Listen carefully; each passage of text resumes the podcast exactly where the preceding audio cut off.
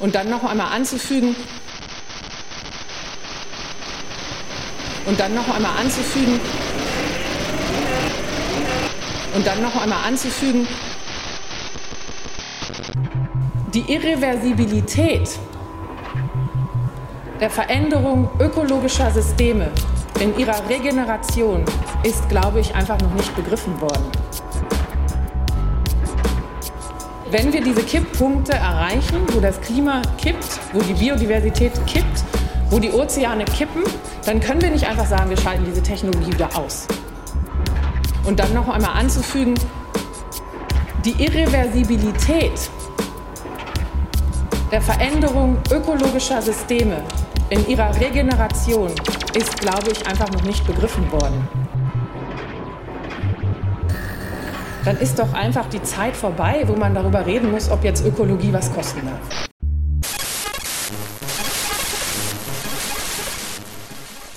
Einen wunderschönen guten Abend, ihr Lieben da draußen. Herzlich willkommen zu einer neuen Ausgabe von 2045 bei Design or Disaster. Hallo an den Chat, hallo liebe Community da draußen. Und bevor ich unseren besonderen Gast begrüße, begrüße ich natürlich wie immer den hochgeschätzten Co-Host, den lieben Jens, Jens Brodersen. Hallo Jens. Hallo Patrick, hallo Community, hallo ihr alle. Freut mich wieder. Es wird eine tolle Sendung heute. Definitiv. Denn wir haben einen ganz besonderen Gast heute. Und wir freuen uns sehr, dass er sich äh, Zeit genommen hat für uns und für dieses sehr, sehr wichtige und spannende äh, Thema, was leider aus meiner Sicht zumindest in den Medien manchmal etwas kurz äh, vorkommt oder so gut wie kaum thematisiert wird, weil wir sprechen ja bei Klimakrise, Klimakatastrophe, Klimawandel meistens über so Dinge wie CO2, Erderwärmung etc. Aber ihr habt ja auch schon in den vergangenen Ausgaben gelernt, da gibt es noch ganz viele andere ähm, sehr unschöne Dinge, die da passieren. Und darüber unter anderem zum Thema Biodiversität, Artenvielfalt und das Sterben der Arten wird uns heute Abend Dr. Frauke Fischer ein bisschen mehr erzählen. Hallo Frauke. Hallo, schönen guten Abend. Ich stelle dich noch kurz vor, du bist äh, Biologin, Du bist äh, Rednerin, gerne überall auch gebucht. Du bist Buchautorin. Äh, du hast demnächst tatsächlich auch ein neues, interessantes Buch, was du, glaube ich, auch mal kurz reinhalten kannst. Äh, ich glaube, ah, es ist noch gar nicht erschienen, ne? nee, heute in einer Woche. Heute in einer Woche. Ja, Wahl genau. Am nächsten macht Wetter. Wahl macht Wetter. Sehr gut. Warum biologische Vielfalt unser Klima rettet. So sieht's aus. Dann hast du aber auch vor kurzem das Buch geschrieben, oder was heißt vor kurzem? Wir haben das letzte Woche vorgestellt. Ähm, genau, da ist das andere. Was hat die Mücke je für uns getan? Endlich verstehen, genau. was biologische Vielfalt für unser Leben bedeutet. Da hast du auch gemeinsam mit deiner Co, ähm, ist das Autorin Hilke, glaube mhm, ich, genau. Oberhansberg, mhm 2021 den Umweltmedienpreis erhalten, ähnlich wie äh, letzte Woche Östen Terli, der ja auch. Wir sind im äh, gleichen Jahr war. ausgezeichnet worden. Genau. Mhm. Östen und ich haben schön gemeinsam zelebriert.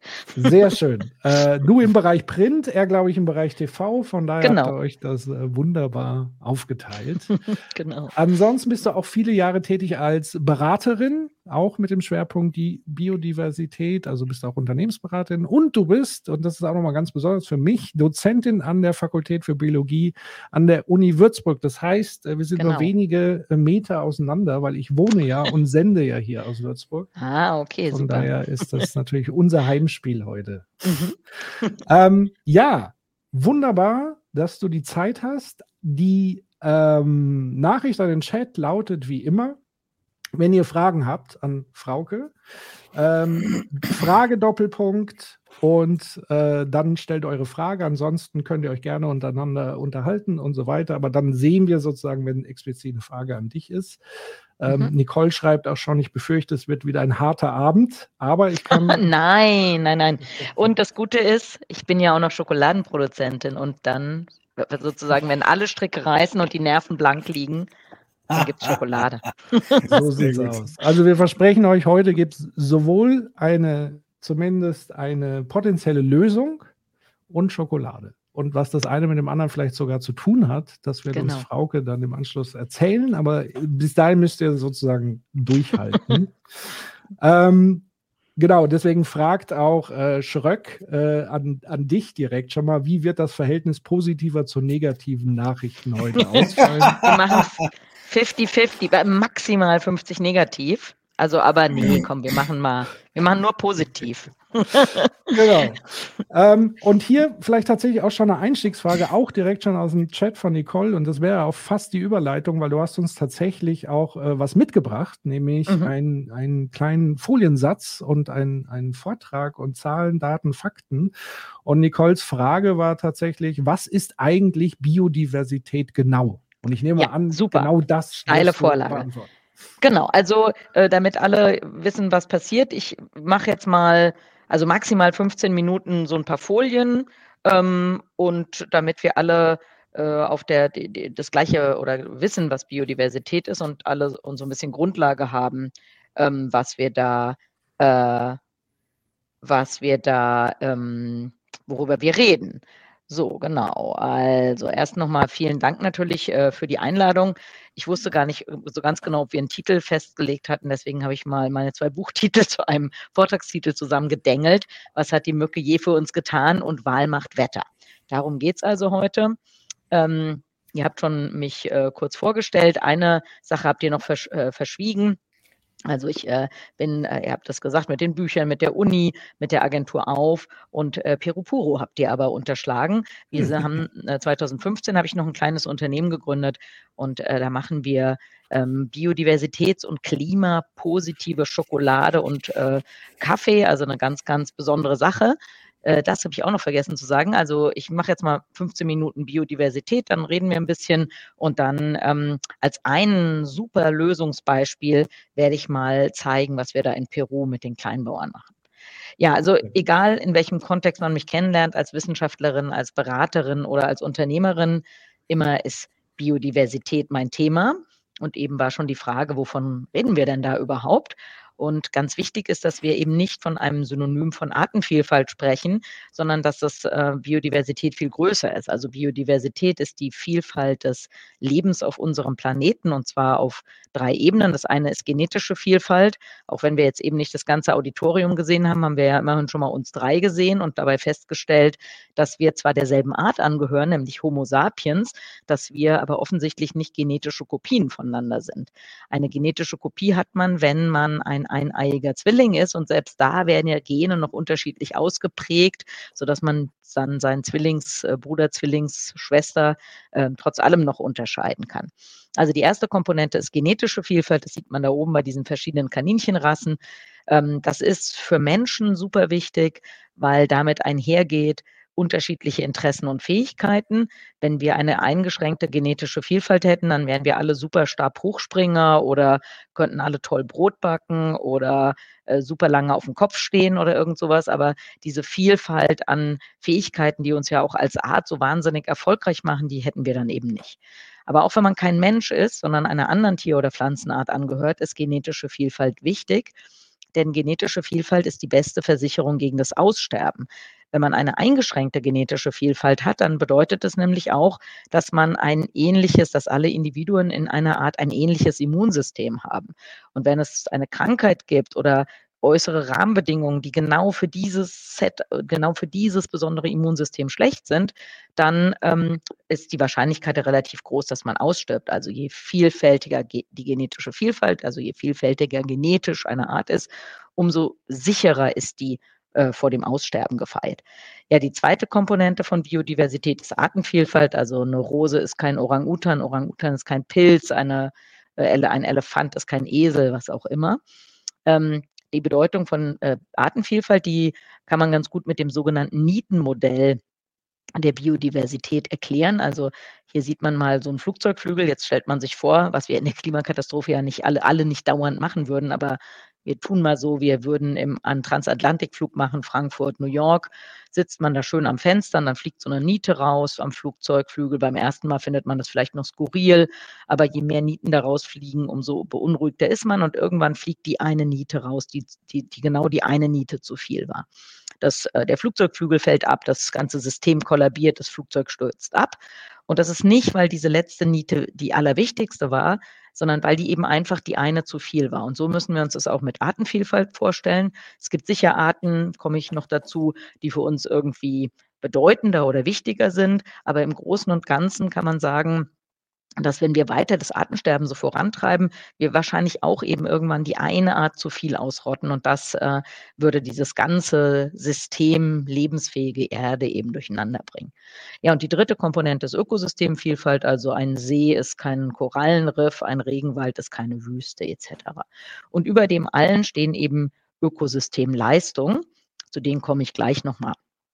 Jetzt nochmal, weil ähm, ja, Stand der wissenschaftlichen Forschung und äh, natürlich auch mein Thema ist eher, dass Biodiversität eigentlich das ist, worüber wir sprechen sollten.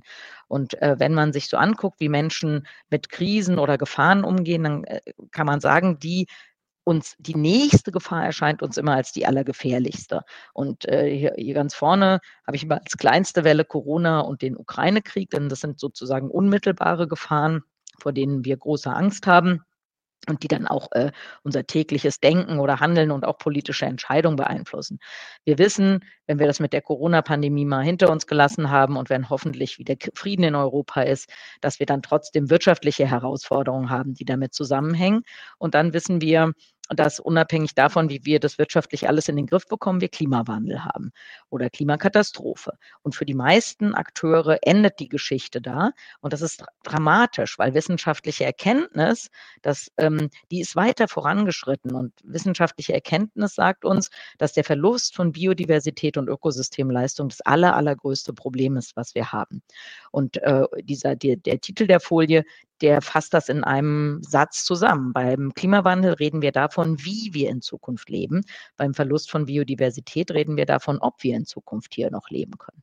Mhm. Wenn wir uns Darf mal angucken. Zwischenfragen ja, oder klar. willst du durch, ja, lieber nee. durchrennen? Äh, kann ja sein, dass da. Ja, also, äh, also wenn ich. Ähm, sagen wir mal, wenn ich, wenn ich durchrenne, dann weiß ich, dass ich 15 Minuten brauche. Genau. Wenn alle fragen, dann kann ich natürlich, genau, also dann mache ich lieber mal, vielleicht klären sich ja auch noch Sachen und dann ja, bin ich aber genau. gleich bereit für Fragen. Sehr gut. Also Genau, wie wirken wir? Das ist jetzt mal, das ist sozusagen, sind die negativen Nachrichten. Also wenn wir uns genetische Vielfalt angucken, dann muss man sagen, dass wir in den letzten 50 Jahren fast 70 Prozent aller Wirbeltierbestände und ungefähr 80 Prozent aller Insektenbestände vernichtet haben. Das ist ein Verlust von genetischer Vielfalt, weil die Arten sind noch da, die sind nur alle super selten geworden. Wir haben aber auch das Artensterben beschleunigt, etwa um den Faktor 1000. Ähm, ganz gut kann man sich das vielleicht vorstellen, wenn man sich das Aussterben der großen Dinosaurier vor Augen führt. Das war vor 66 Millionen Jahren. Tyrannosaurus Rex, Triceratops, die sind da alle verschwunden. Und ähm, wenn wir damals gelebt hätten, hätten wir das gar nicht mitbekommen. Denn dieses Aussterben der großen Dinosaurier war ein Prozess, der mehrere hundert, vielleicht sogar mehrere tausend Jahre gedauert hat. Und das umso erschreckender ist, dass wir jetzt Artensterben mitbekommen. Das bedeutet eben, dass es wahnsinnig schnell geht. Das, man kann in einem Menschenleben äh, mitbekommen, dass eine Tier- oder Pflanzenart ausstirbt.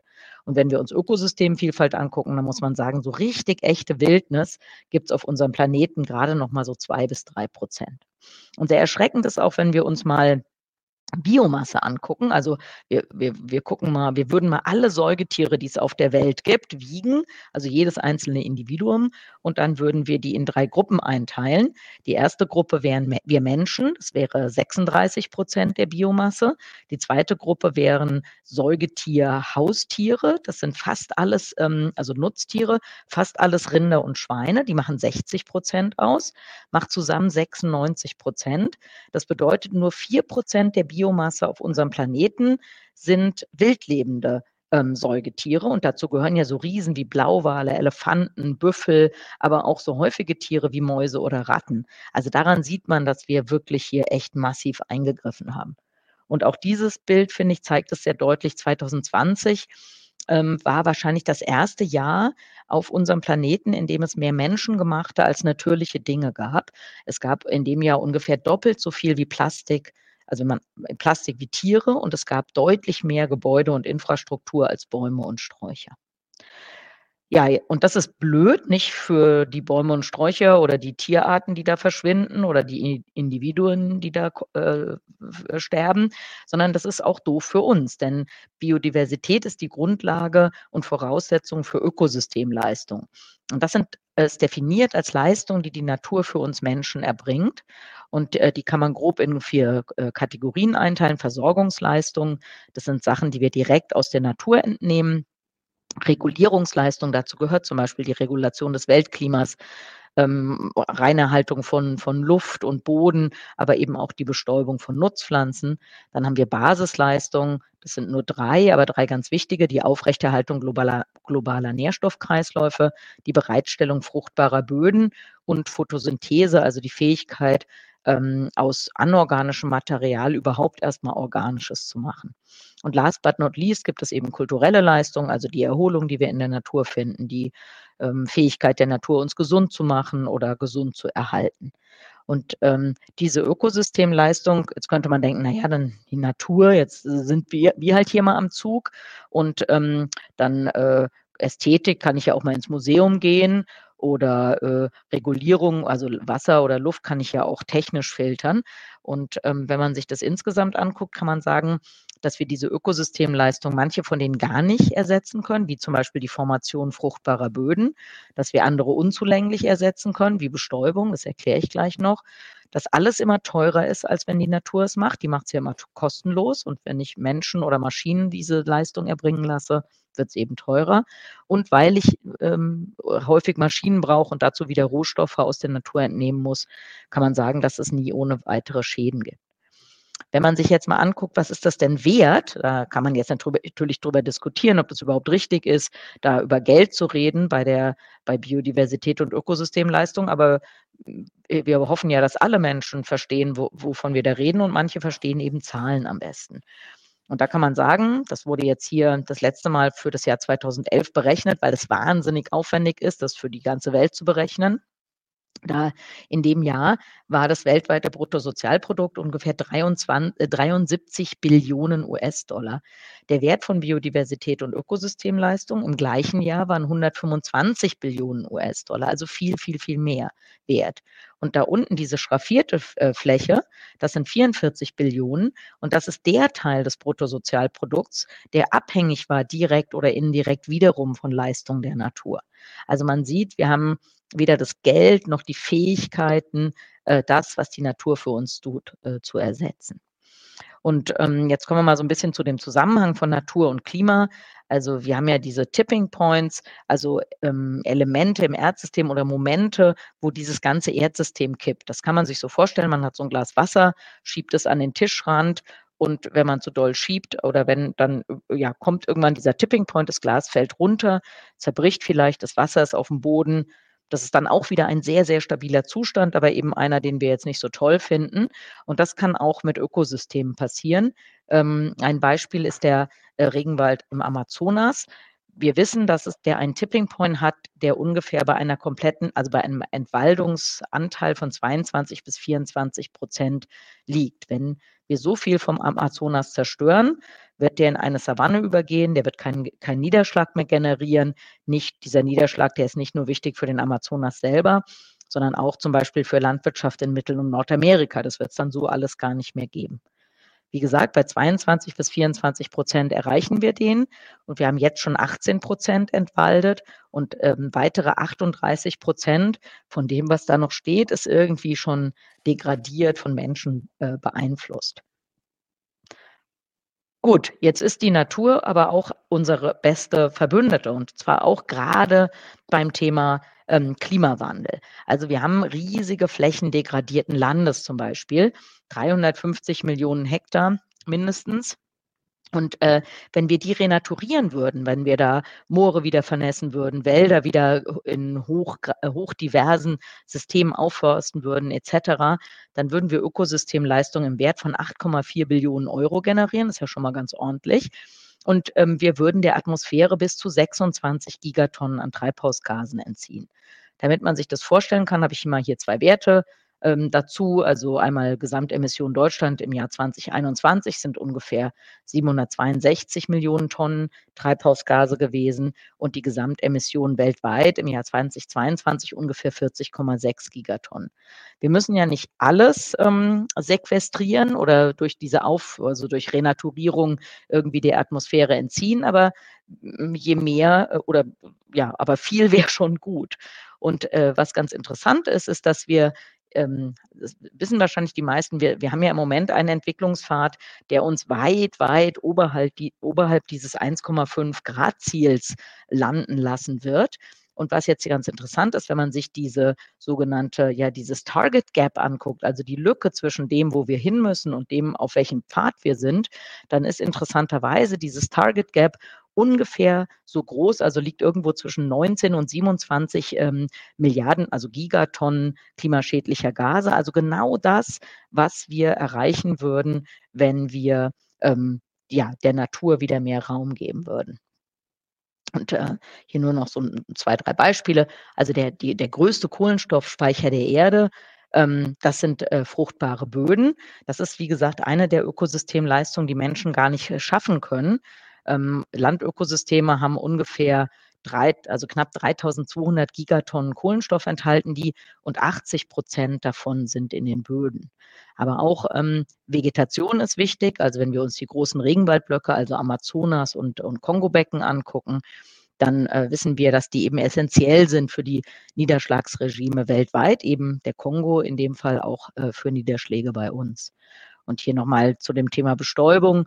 Also Menschen können auch ähm, äh, Obstbäume bestäuben. Zum Beispiel ein Mensch schafft am Tag ungefähr 10.000 Blüten, muss dafür bezahlt werden. Und ein Volk von Honigbienen schafft ungefähr 300 Millionen Blüten am Tag und muss dafür nicht großartig bezahlt werden. Und insgesamt, also Honigbienen ist nur ein Beispiel. Die sind keineswegs die allerwichtigsten Bestäuber. Und wenn wir alle anderen Tierarten ausrotten, dann äh, helfen uns Honigbienen auch nicht viel weiter.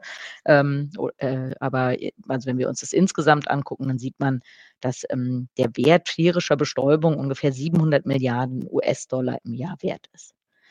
Ja, und jetzt ähm, können wir gleich zu Fragen übergehen, aber nur ganz kurz, was hat denn jetzt die Mücke für uns getan? Also äh, sticht ein, ärgert ein, überträgt Krankheiten, aber sie, die Mücken spielen eine entscheidende Rolle bei der Produktion von Schokolade, interessanterweise. Das hier sind die Blüten eines Kakaobaums und ähm, nur zwei Arten von Bartmücken können Kakaoblüten bestäuben. Also eine Honigbiene wäre zum Beispiel viel zu riesig, um diese kleinen Blüten zu bestäuben. Und das bedeutet, ähm, dass ohne diese Mücken, also ohne diese Bartmücken, wir keine Schokolade hätten. Gut, zum Thema Schokolade komme ich später nochmal. Ich teile, äh, beende das hier erstmal wieder und äh, wäre dann jetzt ähm, bereit, mal Fragen zu beantworten oder ins Gespräch zu kommen. Ja, wunderbar. Vielen Dank. Leg die Folien vielleicht auch nicht ganz so weit weg. Vielleicht kommen wir ja wieder auf einen ja, oder anderen Punkt. Alles habe ich alles wir zurück. Sehr gut. Also es sind tatsächlich jede Menge Fragen reingetrudelt. Äh, ähm, ich äh, guck mal, womit wir denn eigentlich anfangen. ich glaube, die eine hast du jetzt schon ganz am Ende tatsächlich beantwortet, nämlich die mhm. Frage nach äh, äh, und zwar hier, gibt es überflüssige Arten Mücken zum Beispiel? Also die Mücke ist definitiv nee, genau. raus als überflüssige Art. Genau, die, also es gibt, also äh, äh, dazu sollte man vielleicht grundsätzlich, also es ist wie gesagt, erstens ist es echt wie dieses Nietenmodell. Also gibt es un, gibt es un, also bei, bei den Nieten ist es noch viel einfacher beim Flugzeug. Das hat ja ein Mensch gebaut und die sind ja auch alle irgendwie gleich. Da kann der wahrscheinlich sagen, naja, zehn von denen können sie wegmachen, da fliegt das Flugzeug trotzdem noch. Ähm, bei Arten müssen wir uns das so stellen, wir, wir, wissen das ja alles gar nicht. Wir wissen gar nicht, wie die zusammenhängen, ähm, was die da genau für Rollen in den Ökosystemen spielen, etc. Und ähm, in so einem Fall sollte man das sogenannte Vorsorgeprinzip ein, an, ein, anwenden, wenn man äh, wenn man eine Sache weiß, nämlich, oder besser gesagt, ja, wenn man weiß, dass man es nicht wieder gut machen kann, dass man eine Art, die ausgestorben ist, eben nicht wiederholen kann. Und wenn man nicht weiß, wie das alles zusammenhängt, dann sollte man das Vorsorgeprinzip anwenden und diese und eben nicht irgendwelche Arten ähm, ausrotten, weil wenn sich dann später herausstellt, oh, das war jetzt aber eigentlich die Zentrale, die den Flugzeugflügel hier gehalten hat, dann mhm. wäre halt für uns doof. Wahnsinn. Ja. Dann äh, die nächste Frage. Ich muss mal gucken, ein bisschen sortiere. Ähm, eine Frage ist, ist Hitze oder CO2 der größere mhm. Stressor für Biodiversität. Mhm.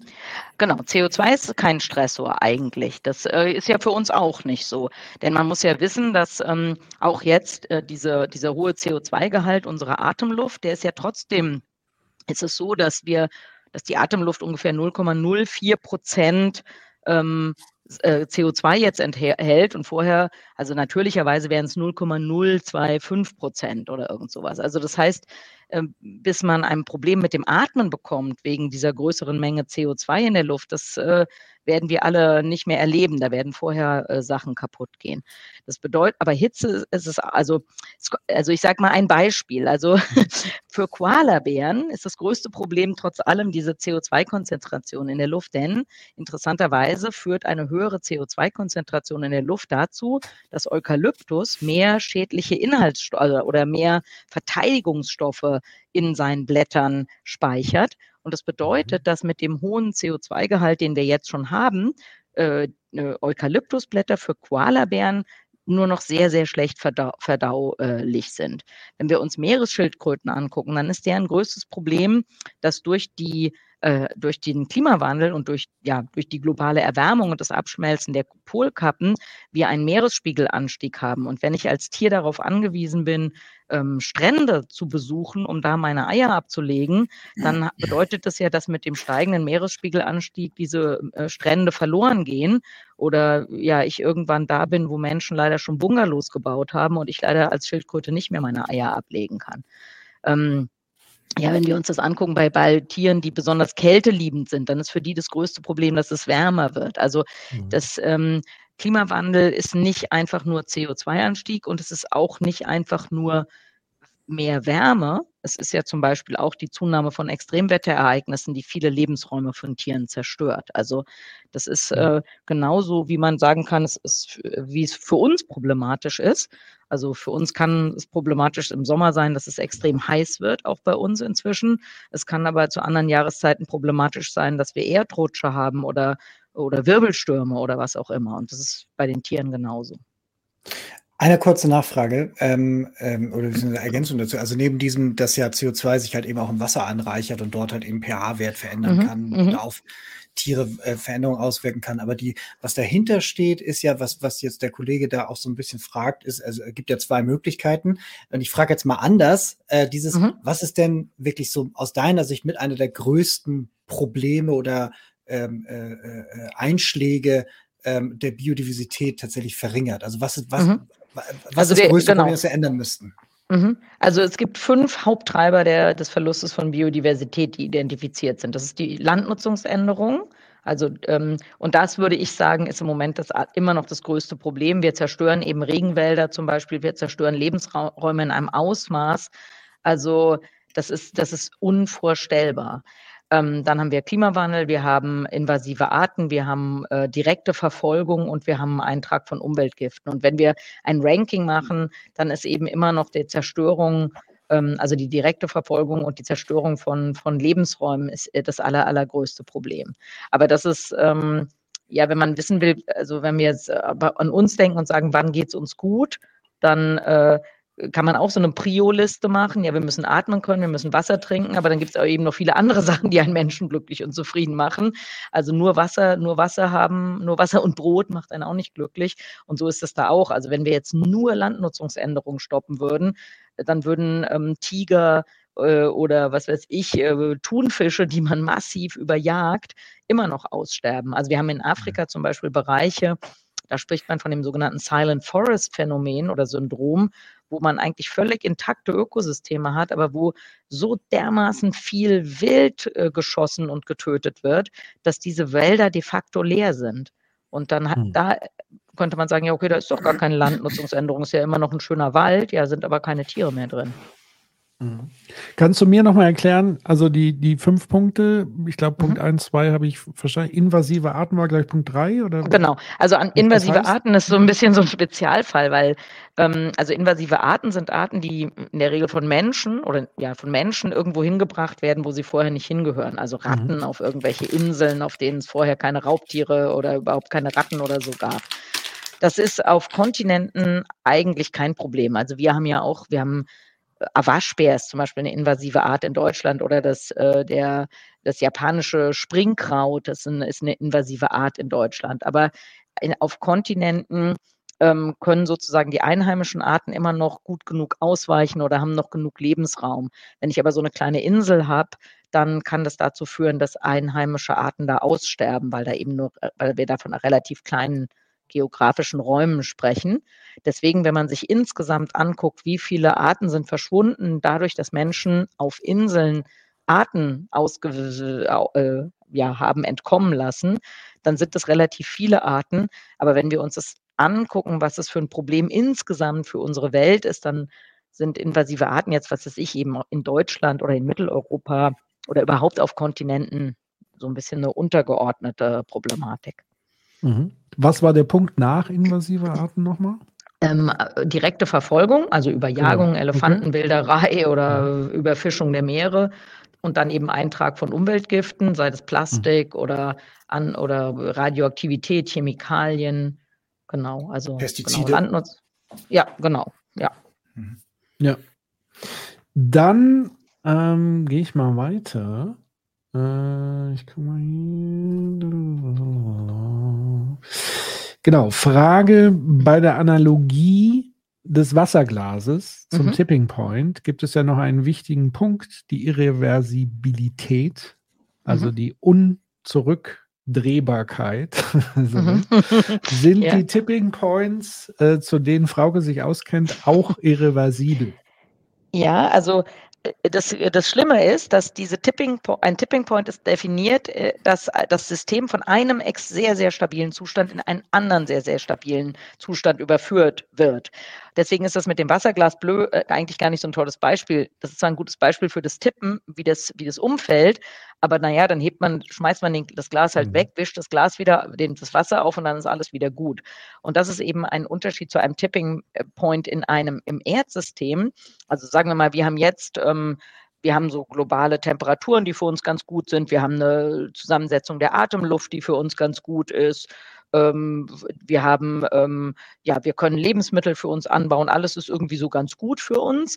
Und bei diesen Tipping Points ist es eben so, dass die, ähm, dass das, ja, die, also das ist dann ein anderes stabiles System. Also der, der Amazonas-Regenwald wird dann eine Savanne und dann, das ist ja erstmal, hm, könnte man sagen, naja, dann haben wir da halt eine Savanne.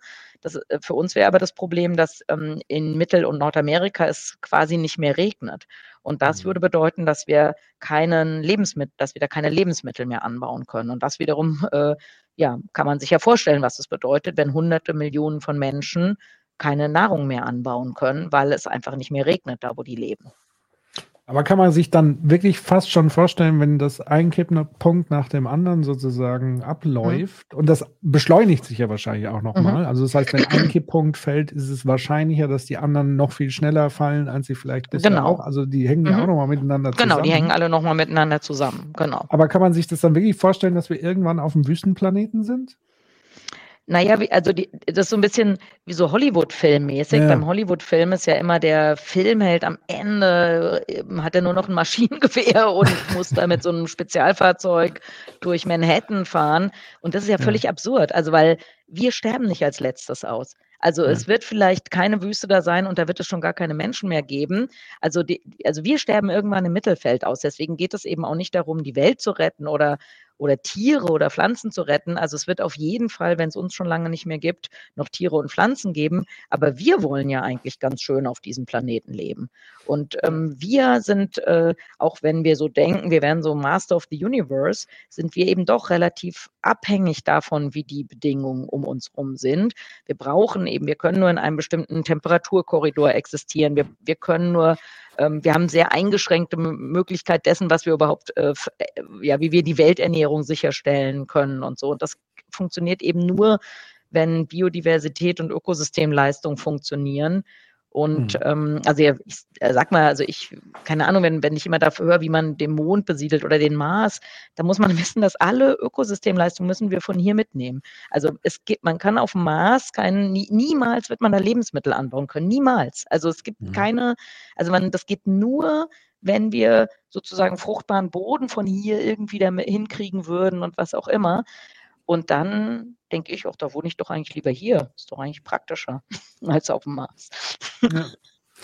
Aber das heißt, damit man das auch wirklich nochmal greifbar und anschaulich macht, weil ich glaube, bei vielen ist es eben sehr abstrakt mit diesen Tipping Points und was passiert mhm. dann wirklich, da hat auch jeder irgendwas mhm. anderes im Kopf.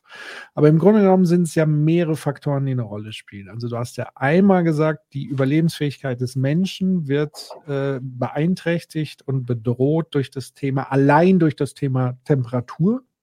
Also das heißt, wir alle wissen das ja, ab Fieber äh, 41 mhm. Grad wird es lebensgefährlich. Also das heißt, wenn mhm. die Außenwärme so hoch wird, dass wir uns selber nicht mehr runterregulieren können, sei denn wir haben irgendwie. Genau, aber das, aber soweit, also dies, das wird, ja. soweit wird das gar nicht kommen. Ah, also okay. Also wir, also das, das, das größte Problem, also der Östin, der ja auch schon bei euch zu Gast war, oder mhm. also genau, wenn man sich mit Klimawissenschaftlern unterhält und dann sagt man, ah, wir sind jetzt, wenn wir auf so einem 4 Grad fahren, wie wird, was passiert denn, wenn unser Planet 4 Grad warm ist? Unser Planet wird niemals 4 Grad warm werden, weil wir, weil unsere gesamten Sozial- und Wirtschaftssysteme vorher kollabieren.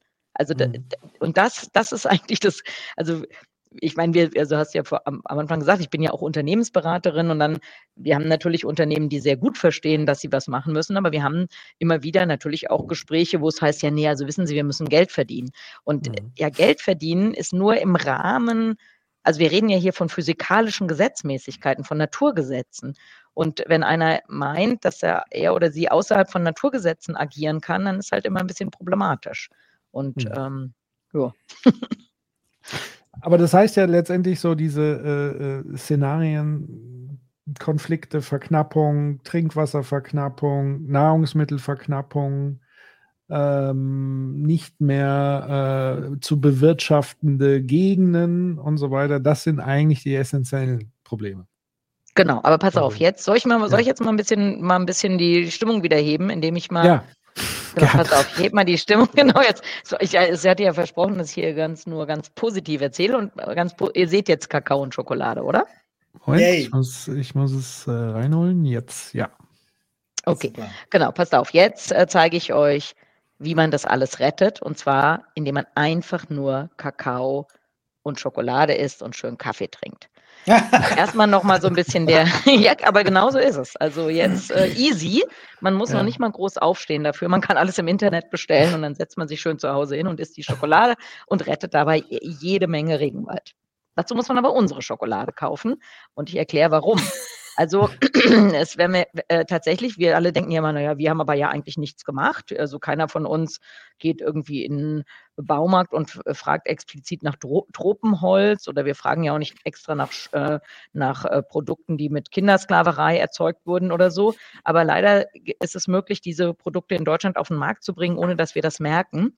Und Schokolade ist ein, leider ein ganz schlimmes Beispiel. Also bei Schokolade gibt es wissenschaftliche Publikationen, wissenschaftliche äh, ja, Studien, die zeigen, dass tatsächlich der Konsum billigen Kakaos und Schokolade in Deutschland der Haupttreiber der Regenwaldzerstörung in den beiden Hauptanbauländern Ghana und äh, Elfenbeinküste ist. Statistisch hat also tatsächlich jeder von uns 2015 40 Quadratmeter Regenwald zerstört. So sieht es aus. Also ich war da vor ein paar Jahren in Ghana, werden diese Flächen abgebrannt. Dieses Bild finde ich noch besonders traurig, weil die Mädchen in ihren Schuluniformen eigentlich durch an ihrer zerstörten Zukunft vorbeigehen. Ja, und dann mhm. werden solche Monokulturen gemacht. Das sieht jetzt für einen Laien vielleicht gar nicht so schlecht aus, doch irgendwie alles grün und so ein bisschen fast wie Wald. Aber man erkennt, also ganz hinten rechts steht so ein abgestorbener Urwaldbaum und der Rest ist eben Kakao. Das ist eine Monokultur. Ähm, das heißt, äh, äh, Krankheiten und Schädlinge haben hier, finden hier paradiesische Zustände. Der Boden wird total einseitig ausgelaugt und das Ganze kann man überhaupt nur am Leben erhalten, wenn man ordentlich Pestizide und äh, Kunstdünger da draufhaut und ordentlich Gift und nach ein paar Jahren ist der Boden eben ausgelaugt und dann ziehen die Bauern weiter und brennen eben wieder Regenwaldflächen ab. Und ähm, es geht aber auch ganz, ganz anders. Und das ist, was wir in Peru machen. Wir arbeiten in Peru mit äh, 45 äh, Kakaobauernfamilien zusammen, mit 17 Kaffeebauernfamilien und noch mit äh, diesen Paranusssammlern.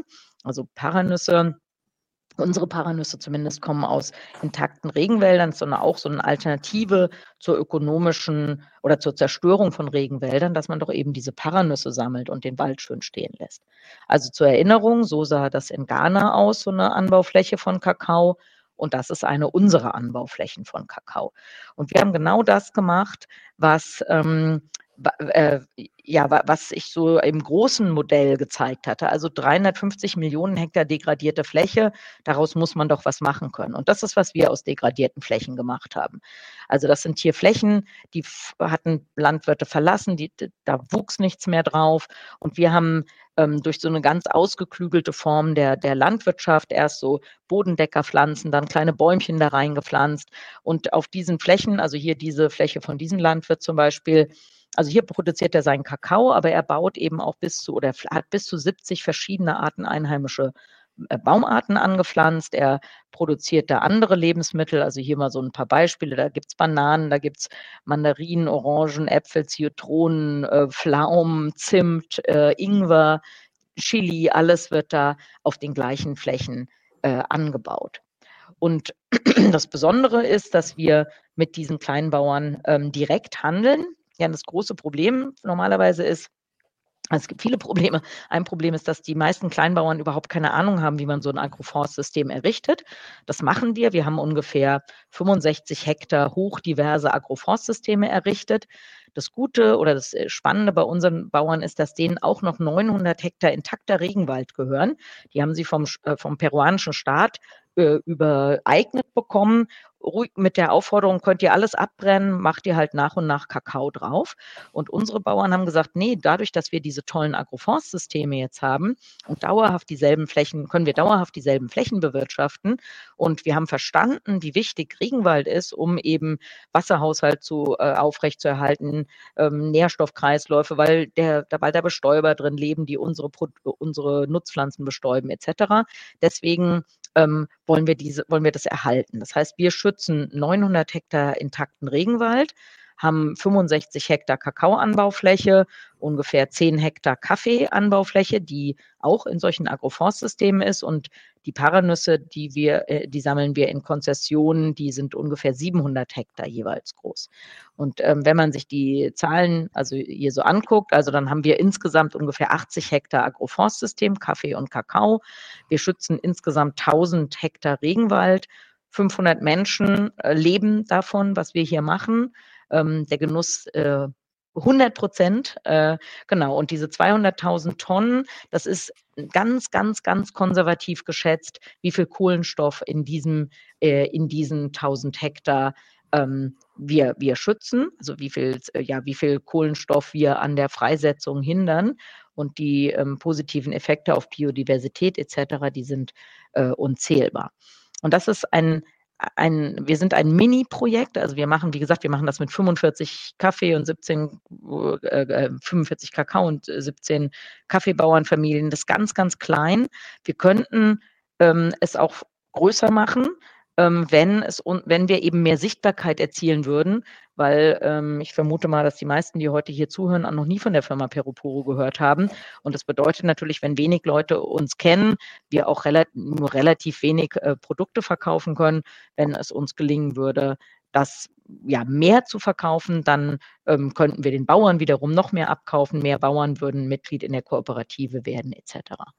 Mhm. Ähm, ja, Schokolade und Kaffee haben wir und jetzt sagen nicht nur ich, dass das alles so toll ist, sondern wir haben hier so ein paar, ich weiß gar nicht, wie nennt man das, Trust Symbols.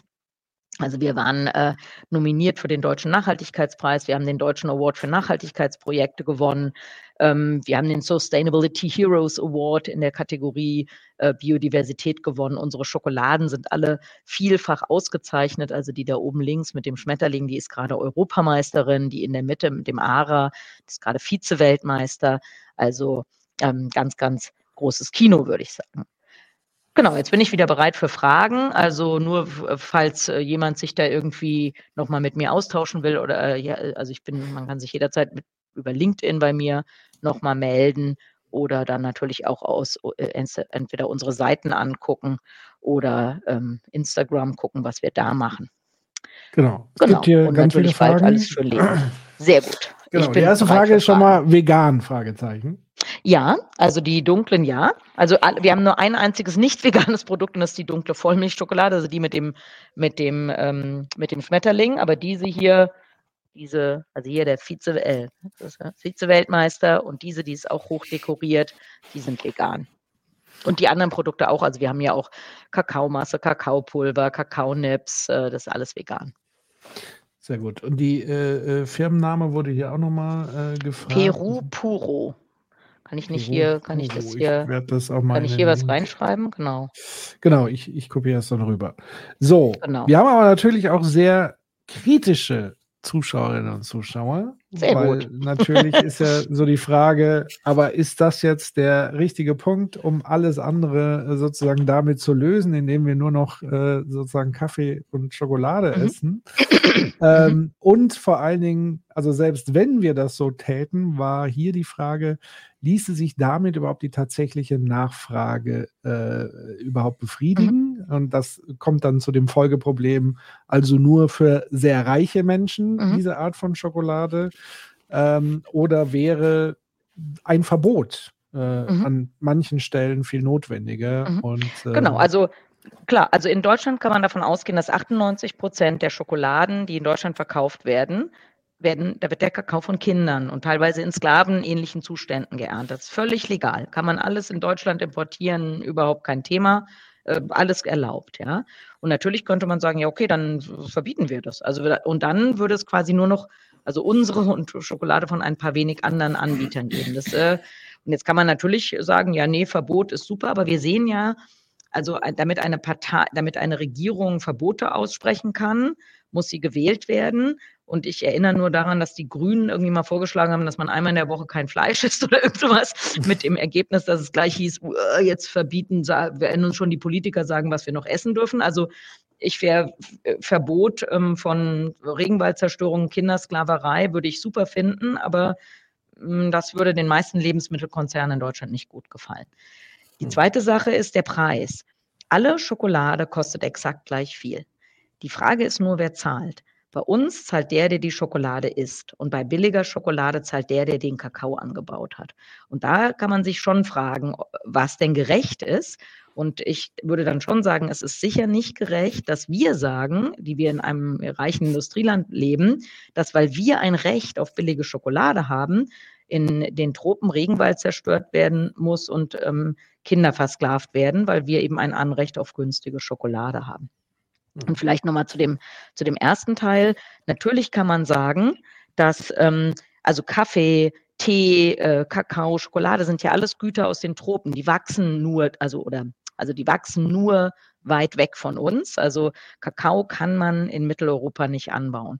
Kaffee kann man in Mitteleuropa nicht anbauen. Und natürlich, und da würde ich auch sagen, muss jeder für sich selber entscheiden, also brauche ich Produkte, die so einen so langen Weg hinter sich haben? Ähm, also muss das sein oder muss das nicht sein? Also warum, man kann ja auch Wasser trinken, also man muss weder Tee noch Kaffee trinken. Ähm, wir sind schon auch irgendwie da, äh, dafür, dass ähm, zum Beispiel, eigentlich sagen wir, okay, die Leute sollen lieber weniger Schokolade essen, aber dann eine, die halt einen positiven Effekt auf Regenwald hat und nicht eine, die einen negativen Effekt auf Regenwald hat. Im hm. Schnitt isst jeder Deutsche, glaube ich, elf Kilo Schokolade im Jahr und trägt dazu eben schön zur Entwaldung bei. Geht ja auch anders. Genau, genau, es gibt kein Menschenrecht auf Schokolade, genau. Gepa-Schokolade ist meine Quelle für Kaffee, ja, aber genau, das ist nicht biodiversitätsfreundlich. Ähm, also das äh, ist auch äh, echt eine, eine kritische Sache, sich das anzugucken. Also weder eine Bio, wir sind auch biozertifiziert, ist ähm, alles ganz klar, aber eine Biozertifizierung hat nichts mit Biodiversitätsschutz zum Beispiel zu tun und vielleicht auch mal also bei auch ein Fair-Trade-Preis ist ein Preis, der eine, eine Garantie für den kleinen Bauern. Bei Kakao sage mhm. ich euch mal die Zahlen. Der Weltmarktpreis von Kakao, der liegt so bei etwas über 2000 Dollar die Tonne. Der Fairtrade-Preis, der liegt ungefähr bei 500 Dollar weniger, also so 1500 Dollar ungefähr, weil der, ähm, der Bauer diesen, der kriegt die 1500 Dollar äh, auf seinem, an seinem Hof und dann wird ihm quasi das Geld vom Weltmarktpreis abgezogen, was man noch für den Transport braucht zum Exporthafen. Und wir zahlen 4600 Dollar pro Tonne. Okay. Ja, vor allen Dingen, weil es ist ja dann, also weder Bio noch Fair eben ähm, dann die Garantie, ähm, dass es keine Monokultur ist. Das ist ja, glaube ich. Nee, nee, das überhaupt nicht. Also man im Gegenteil, man kann sogar, man ja. kann Regenwald roden, dann macht man eine Monokultur Kakao und die kann man biozertifizieren lassen, das ist überhaupt kein Problem. Mhm. Das betrifft nur die, die ähm, dann den, also dann darf man da keine Pestizide verwenden oder je nachdem, was man für eine Zertifizierung hat, nur ein eingeschränktes Set an Pestiziden und Kunstdüngern. Das, mhm. aber, aber, wie, aber wie das, aber ursprünglich, dass man da Regenwald zerstört hat, das ist äh, erlaubt. Gibt es denn ein Label für Biodiversität? Also wo Nein. man daran erkennt, gibt es nicht, ne? Nee, genau. genau. Das, das ist für uns Thema. wirklich schlimm, weil natürlich äh, wir auch blöderweise dann nur das, nur das Biosiegel haben. Und jede zweite Schokolade bei Aldi hat ja ein Biosiegel. Äh, und ähm, es gibt kein Siegel für Biodiversität, leider. Hm. Das, also lass noch eine Kakaofrage stellen und dann kommen wir mhm. wieder so ein bisschen ins Allgemeinere. Ähm, du hast ja von diesen degradierten Flächen gesprochen. Wie sieht es da mit den Besitzverhältnissen aus? Also mhm. warum konnte da so ein Projekt überhaupt mhm. gestartet mhm. werden? Ja, also ähm, diese Flächen, die, also wir haben in Peru eine Landflucht interessanterweise. Also, oder was heißt interessanterweise? Die Menschen ähm, also die, die machen eine Weile, äh, betreiben die Landwirtschaft und dann können sie da eben keine Landwirtschaft mehr betreiben, weil der Boden ausgelaugt ist. Und dann äh, versuchen sie normalerweise in die Städte zu gelangen, um da äh, zum Beispiel im Tourismus in Cusco zu arbeiten oder ähm, im Straßenbau. Das ist tatsächlich sogar ein Riesenproblem für uns. Also auch wir haben so ein bisschen Nachwuchsprobleme bei unseren Bauernhöfen, weil die jungen Leute lieber im Straßenbau arbeiten, als Kakaobauer zu werden ähm, obwohl das natürlich gesundheitsschädlich ist und was weiß ich. Genau, und deswegen gibt es in der Region riesige Flächen, die brach liegen. Also ähm, die, ja, die, die verlassen sind, die niemand mehr ähm, nutzen möchte. Die Flächen bei uns, äh, alle unsere Bauern haben ihre Flächen eingemessen und sie sind auch in einem Grundbuch eingetragen. Also wir, das ist vielleicht auch noch eine Besonderheit, wir handeln äh, den Kakao mit also mit, mit landbesitzenden Bauern, also nicht mit landlosen, also ja, oder, also oder bei uns gibt es keine, also zum Glück gehören denen alle diese Flächen. Und das zum Beispiel, wir könnten ja rein theoretisch auch sagen, auch wisst ihr was, wir kaufen mal die Flächen und dann können die Bauern ja bei uns arbeiten und das machen wir aber ab, wollen wir eben nicht machen, weil wir wollen ja, dass die, ähm, dass die die Landbesitzer sind und äh, nicht, dass da irgendwelche europäischen Gringos kommen wenn es wenn es den Begriff überhaupt gibt, und denen die mhm. ähm, das Land wegnehmen. Mhm. Dann noch eine Frage tatsächlich explizit dazu. Der ökologische Anbau zieht doch auch neue Arten an. Bei Bananen fällt einem ja direkt mal der Affe ein. Zwinker. ja. Wenn diese mhm. sich nun in einem Gebiet einfinden, weil ihre Nahrung dort gedeckt wird und diese leisten gegebenenfalls auch wieder mhm. für andere Arten durch ihren Code eine Lebensgrundlage, mhm. welche Arten werden dann feindlich behandelt und welche nicht? Also mhm. das sind ja auch für mhm. die Anbauenden wiederum genau. Parasiten, Ertragsminderungen. Ja. Aber das ist eben auch das Coole bei so einem biodiversitätsreichen Anbausystem, dass man so äh, ganz normale Räuber-Beute-Beziehungen auch hat. Also ich kenne das, ich habe lange in Westafrika gearbeitet, da hat man eben überall diese Monokulturen, hat man, also da gibt es fast gar keine Wildtiere mehr, die sind da leider alle äh, eliminiert worden. Aber zum Beispiel, wenn Schimpansen, wenn es da noch Schimpansen gab, die Schimpansen warten stundenlang und beobachten so ein Kakaofeld und erst wenn sie ganz, ganz sicher sind, dass da keiner ist, dann gehen sie dahin und, und räubern das halt richtig. Und solche, also in diesen hochdiversen Agroforstsystemen steht ja eigentlich so wenig Kakao, dass wir solche Probleme überhaupt nicht haben. Und wir haben äh, also lustigerweise auch wirklich ein paar Bauern, die totale also wir haben zum Beispiel einen, der hat gesagt, ja, nee, die Papageien, die hätten immer die hätten ihm da immer äh, das Obst weggefressen. Aber dann hätte er beobachtet, dass die Papageien so eine bestimmte Palme total gerne mögen. Und dann hat er halt einfach so ein paar von diesen Palmen gepflanzt, damit die Papageien mal schön von der Palme fressen und nicht mehr von seinem Obst. Und das hat scheinbar irgendwie ganz gut funktioniert. Genau. Und insgesamt hat man eben, ja, man hat halt natürliche Räuber-Beute-Beziehungen. Das heißt, man hat keine, nicht dieses Überhandnehmen von einzelnen Arten, die dann ähm, ja von Schädlingen oder äh, ja, also bei uns gibt es eben nicht nur Affen, bei uns gibt es auch Jaguare, bei uns gibt es nicht nur äh, ja, also keine Ahnung, nicht nur fruchtfressende Vögel, sondern auch Greifvögel. Also und das ähm, stabilisiert die ganze Sache dann ganz gut. Hm.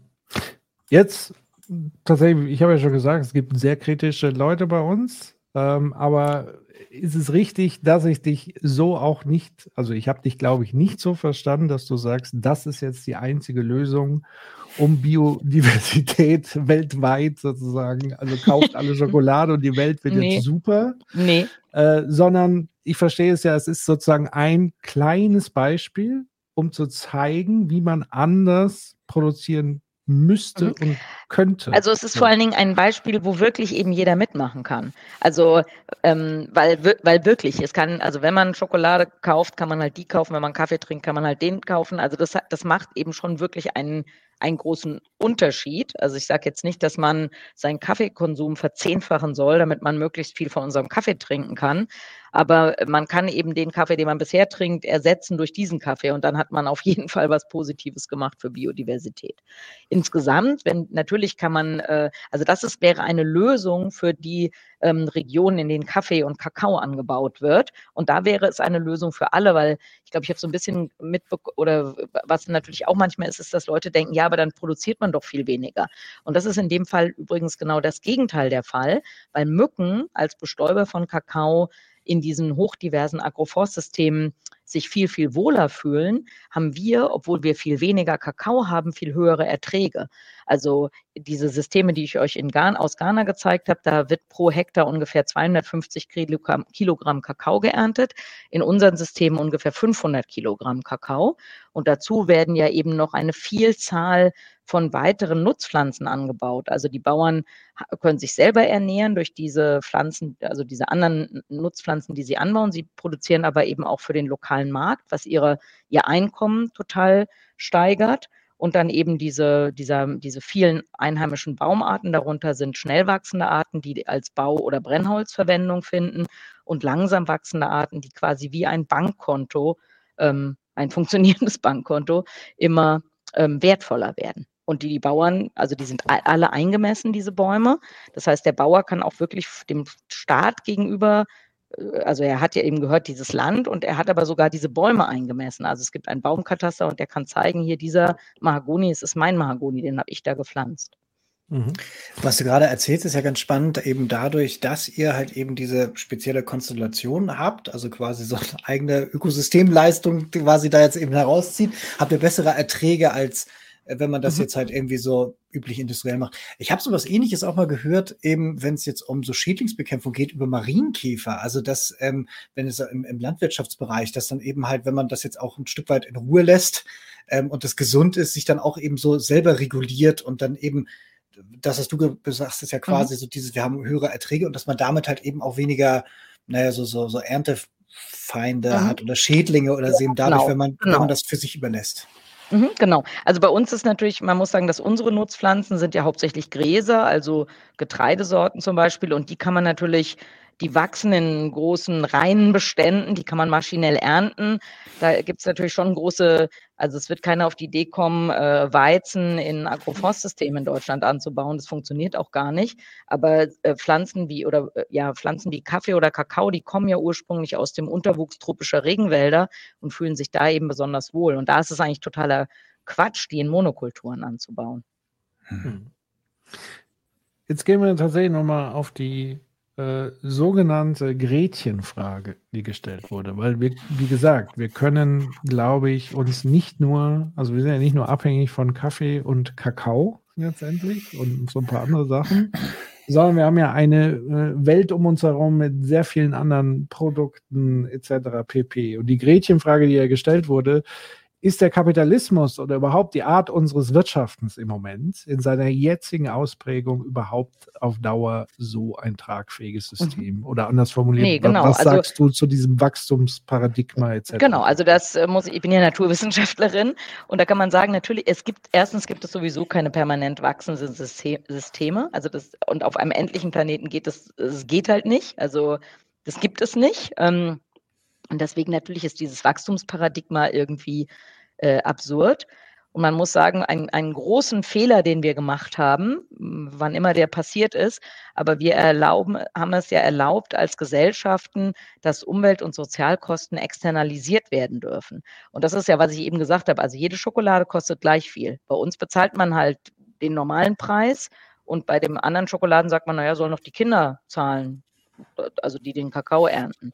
Also und, und die, die, die, der, die, der Königsweg wäre auf jeden Fall, wenn wir sagen könnten, okay, alle Umwelt- und Sozialkosten müssen externalisiert werden. Dann wäre zum Beispiel unsere Schokolade mit Abstand die billigste Schokolade auf dem Markt. Dann würde es bestimmte andere Produkte ähm, gar nicht mehr geben, weil die so viel Natur- und Sozialschaden äh, generieren. Aber das wäre eben eine wirklich komplette, ein kompletter Umbau unseres Wirtschaftssystems. Und ähm, ich glaube, also ja, so, so gut es wäre, wenn es so, wenn wir das hm. hinkriegen würden, glaube ich, ja, es ist äh, Wie so sehe ich es nicht unmittelbar. Wie bitte?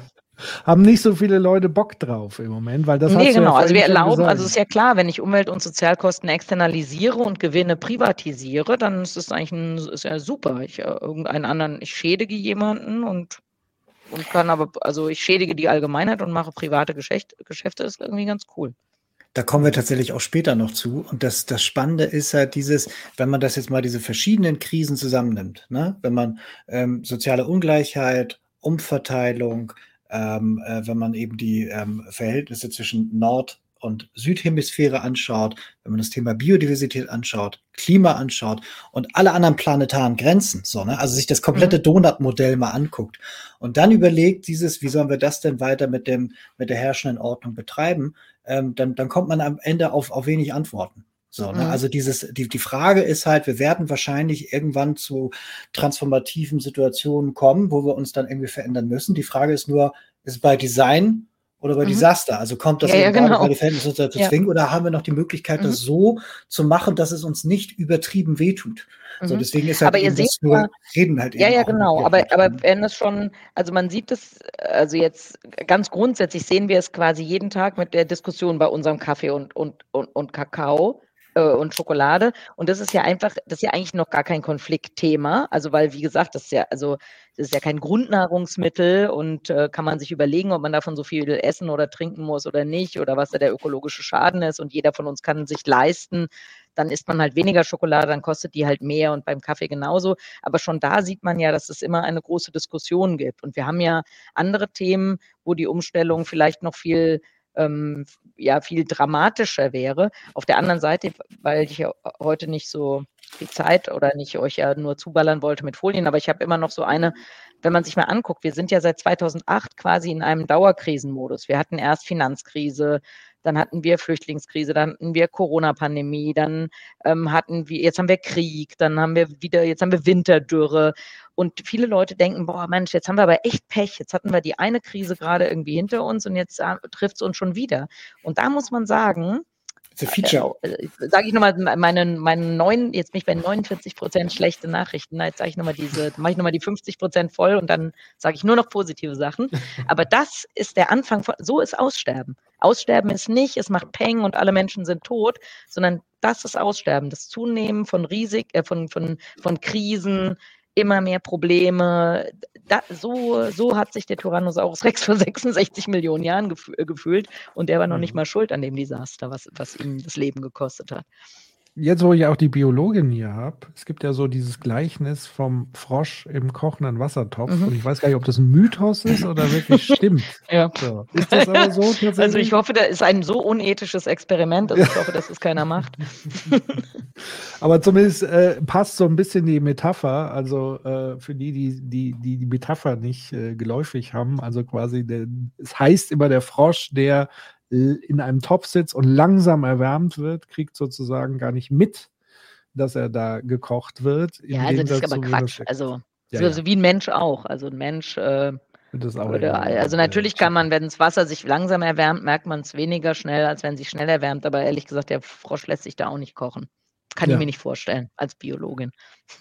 Dann nochmal die Frage, weil du ja gesagt hast, externalisierte Kosten. Ähm, da kam jetzt gerade auch im Chat so das Stichwort CO2-Bepreisung, aber mhm. ich glaube, du mhm. gehst noch weit darüber hinaus, oder?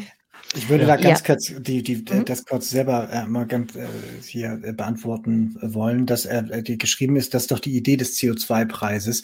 Und mhm. ein wichtiges Missverständnis dabei, der CO2-Preis soll nicht die Externalitäten internalisieren, mhm. also Naturverbrauch bepreisen, sondern er soll grundsätzlich halt Emissionen teurer machen. Aber es ist mhm. nicht der Preis. Der wahre Preis von einer Tonne CO2 liegt bei 698 Euro und mhm. der Preis von einer Tonne CO2, die man bezahlen muss, liegt bei knapp 100. Und das ist ein ganz mhm. wesentlicher Unterschied, weil, und deswegen reagiere ich da auch direkt drauf, weil das nämlich sehr häufig angeführt wird als tatsächlich Feigenblatt-Argument, dass man sagt, naja, ihr, ihr müsst, ihr könnt alle die Schilder runternehmen, ihr müsst doch nicht mehr demonstrieren, das ist alles gut, weil wir haben ja einen CO2-Preis. Mhm.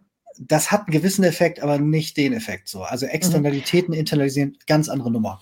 Ja, genau.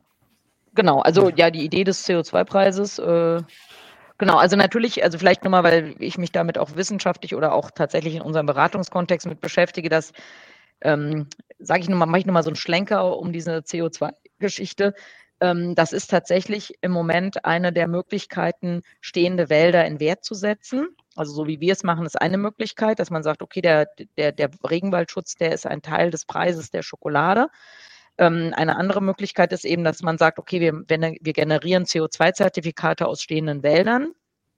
Und äh, wo die Reise aber hingeht. Es, äh, ho ja, hoffentlich muss man mal sagen, dass es auch irgendwann Biodiversitätszertifikate geben wird, wobei der Unterschied da dann immer sein muss, dass es keine Kompensation für Eingriffe in die Natur ist, sondern dass Biodiversitätszertifikate nur positiv sein können. Also man kann nur Zertifikate generieren, wenn man mehr für Natur macht, aber nicht, wenn man da so ein Nullsummenspiel äh, draus macht. Ähm, das, äh, genau, und da gibt es viele auch große Finanzakteure, die sich im Moment damit beschäftigen, denn wenn man sich den, den Wert anguckt, das hatte ich ja in der einen Folie gezeigt, dann reden wir von so gigantischen Werten, dass es eigentlich, dass viele ja, Investoren oder oder so Bank, Banker sagen, ja, nee, dann lasst uns doch mal überlegen, wie wir invest, also investierbare Produkte herstellen können mit dem Schutz von Natur. Ich hoffe, dass ähm, das, ja, ich hoffe, dass da dem einen oder anderen eine gute Idee kommt, bevor wir immer mehr kaputt gemacht haben. Mhm. Absolut. Ähm, Vielleicht nochmal, ich hatte vorhin, das ja. will ich nochmal ganz kurz, weil das so eine Frage, die immer kommt, dass irgendeiner irgendwas gesegelt hat und ob wir nicht die Schokolade segeln können. Ökonomie. Unsere Schokolade wird am Osthang der Anden produziert. Sie muss die Anden überqueren, kommt dann nach dem, zum Hafen von Callao in Lima, muss dann den Panama-Kanal durchqueren. Eine Durchquerung des Panama-Kanals kostet irgendwie 100.000 Euro oder so. Wenn man das mit einem Segelschiff machen würde, würde jede Tafel Schokolade ungefähr 500 Euro kosten. Und deswegen segeln wir die nicht. man muss äh, streng genommen sagen, dass wir, das haben wir neulich mal schön ausgerechnet, in dieser Tafel Schokolade stecken Transport, ähm, stecken 16 Gramm CO2 durch den Transport. Und ähm, jede Tafel durch den Regenwaldschutz und durch diese Agroforstsysteme bindet ähm, mindestens ähm, 200 Gramm ähm, CO2. Also wir sind zehnfach CO2-positiv trotz des ähm, Transports mit einem Containerschiff. Mhm. Gut zu wissen. Ähm, wir haben noch ein paar Fragen. Ich gucke gerade, was so gerade äh, gut reinpassen würde. Wir hatten es ja gerade so ein bisschen von, von Transformationshebel und so weiter und so fort. Äh, hier die Frage angesichts schwacher Umweltvölkerrechtsverträge, COP15, mhm. Finanzierungslücke von über 700 mhm. Milliarden, da scheint sich jemand mhm. gut auszukennen, ja. Mhm. postfaktischen Bundespolitikern, Sie FDP. Wo siehst du die Kräfte der Transformation neben mhm. Schokolade und Kakao? Also ich ähm, berate gerade, also das ist jetzt mal nur ein Beispiel, aber ich berate gerade ein amerikanisches Fintech, was ähm, da, also ich muss dann ganz kurz kleines bisschen ausholen. Der, der Kongo, die Demokratische Republik Kongo, ähm, stellt gerade 28 Millionen Hektar größtenteils Regenwaldflächen bieten sie zur Versteigerung für Ölkonzessionen an. Wenn diese mhm. Ölkonzessionen gezogen werden würden, dann hätten wir die größte Kohlenstoffbombe der ja, für Jahrzehnte gezündet. Und dieses amerikanische Fintech hat gedacht, das sind lauter so Wall Street Banker, die haben gesagt, nee, komm, wir bieten dagegen. Wir bieten gegen diese Ölkonzessionen. Wir wollen 28 Millionen Hektar ähm, Naturschutzgebiet machen, idealerweise sogar noch mehr, damit die, der, äh, damit die Demokratische Republik Kongo dieses 30-Prozent-Ziel erreichen kann. Und ähm, da ist da gemacht, da soll das gemacht werden mit dieser Krücke mit ähm, äh, Kohlenstoffzertifikaten aus äh, stehenden Wäldern. Aber das ist also also ich bin auch im wissenschaftlichen Beirat des WWF Deutschland und in, bei der IUCN und was weiß ich in tausend Gremien. Und da muss man schon sagen, dass ähm, diese Dimension ähm, natürlich interessant ist. Also keine Naturschutzorganisation, äh, der würde es gelingen, auch nur annähernd äh, dagegen anstinken zu können, gegen solche, äh, gegen solche großen Ölfirmen. Und auch da mhm. sage ich jetzt nicht, dass das die allein selig machende Lösung ist, aber es ist eben schon, ja, es ist schon sehr interessant, wenn, weil das zum ersten Mal eigentlich den ähm, einem großen Regenwaldland ähm, gesagt wird, okay, wir bezahlen dich dafür, wir bezahlen, wir sagen dir nicht, rein theoretisch könntest du doch auch Geld dafür nehmen, den Wald stehen zu lassen, sondern wir geben dir das Geld. Hier ist, hier kriegst du das Geld auf den Tisch, wenn du den Regenwald stehen lässt. Hm. Und das ist schon eine, das ist schon eine andere Nummer. Und dann, ich glaube, es wurde schon, äh, oder ihr hattet es eben gesagt, also COP15 oder so, das ist alles irgendwie so ein bisschen zahnlose Tiger. Das haben wir ja alles schön brav unterschrieben. Jetzt auch zum Beispiel Deutschland. Also vielleicht nur mal für die, die es nicht wissen. Das heißt, oder ein Teil des Abkommens ist, ähm, dass 30 Prozent der Landfläche, zum Beispiel auch in Deutschland, bis 2030 unter äh, Schutz gestellt werden sollen. Im Moment ist, hat Deutschland 6,4 Prozent seiner Landesfläche unter Schutz gestellt. Und jetzt äh, hat Deutschland das unterschrieben. Und jetzt kann man sich vorstellen, ja, wo sollen eigentlich diese verbleibenden 23,6 Prozent herkommen? Also die, so viel Land gehört gar nicht dem, dem Staat. Das muss ja von irgendeinem weggenommen werden. Also soll das jetzt einem Waldbesitzer weggenommen werden oder einem Landwirt oder bauen wir ganz viel ähm, bauen wir ganz viel Städte und Autobahnen zurück oder wie wollen wir das eigentlich machen? Also wir haben was unterschrieben, wo äh, jetzt in einem Land wie Deutschland, und das gilt für die meisten Industrienationen, man sich fragen kann, okay, wie soll das überhaupt umgesetzt werden? Aber es ist ja unterschrieben. Das heißt nicht, dass man es, äh, kann natürlich ewig dauern, bis man es ratifiziert und in nationales Gesetz um äh, überführt, aber aber unterschrieben ist es. Also deswegen, ja, vielleicht kommt die Transformation mal da. Wenn es darum geht, was wir alles unterschrieben haben, die Nachhaltigkeitsstrategie der Bundeswehr sagt ja auch, äh, Bundeswehr, der Bundesrepublik der sagt, sagt, ja einige interessante Ziele auch bis 2030. So, ne? Mhm. Also die möchten mhm. ja als auch in einem Planet, äh, planetaren Grenzen leben und mhm. wirtschaften und so weiter. Also unterschrieben ist da eine ganze Menge. Das Spannend stimmt, aber auch ja? die Bundespressekonferenz-Sendung, wo, nachdem das unterschrieben worden ist, ähm, da hat äh, Thilo Jung von Jung und Naiv tatsächlich in der Bundespressekonferenz die Vertreter der Bundesregierung dazu befragt. Die mhm. Auffassung der Bundesregierung ist, all die Ziele, die unterschrieben sind, sind bereits erfüllt. Also, hm, ja, also okay. das, also, also ich, ich habe also ja Mathe in der 11. Klasse abgegeben, aber ich glaube, meine Mathekenntnisse reichen trotzdem, um zu sagen, dass ja, das nicht ist, stimmt. Also, genau, also es ist, es ist wirklich, es ist wirklich gruselig zwischen diesem so, ja. okay, was, was ist es denn und wie liest man das und was ist, weil ich meine, Paris halten wir ja auch schon mit unserem Klimagesetz jetzt schon nicht ein und wir halten dieses Klimagesetz nicht ein. Also neben dem, was man irgendwie vielleicht irgendwie will und dem, was man dann irgendwie tut, mhm. am Ende geht aber es ist natürlich, Genau, also aber, aber man, aber eine Regierung, also auch wenn die jetzt behaupten, das hätten sie ja schon längst umgesetzt, macht sich natürlich, also ist es leichter, eine Bundesregierung äh, vor den Kadi zu zerren, wenn man äh, wenn man unterschrieben hat, dass 30 Prozent geschützt werden sollen und dann kann man sich da vor Gericht oder wo auch immer streiten, ob das stimmt, als wenn man das gar nicht erst unterschrieben hätte. Also insofern als ja, sind, oder, es ist schon mehr sagen, als das. Ja. Immer, genau, es ist immer, also natürlich würde ich sagen, alles ist irgendwie immer zu, zu langsam und zu spät, aber ähm, naja, aber aufgeben ist ja auch irgendwie keine Option. Nee, und trotzdem fühle ich mich heute tatsächlich, heute bin ich mal derjenige, der wahrscheinlich heute Nacht in sein Kissen weint. Nein. Nein, weil tatsächlich das Deprimierende an dem Punkt ist ja, ähm, dass das Beispiel, was du gerade gesagt hast mit dem Kongo, da mhm. sprechen wir ja eigentlich noch gar nicht von Transformation, sondern wir sprechen ja immer noch von der Verhinderung der Zerstörung. Also, mhm. und zwar mit Mitteln, die noch nicht mal, also die aus Zufall entstehen, weil ein mhm. Fintech sozusagen mhm. die Motivation für sich entdeckt hat aus Zufall, weil das ist ja der sogenannte Markt, der dann entscheidet, mhm. weil er sich zufällig entschieden hat, das ist ein wichtiges Thema, mhm. wo ich mich dann frage, wo zur Hölle ist eigentlich die Politik? und zwar global gesehen. Und ich fand da ein sehr gutes Beispiel, Stichwort auch nochmal jung und naiv, äh, Claudia Kempfert, äh, die vor kurzem bei Thilo saß.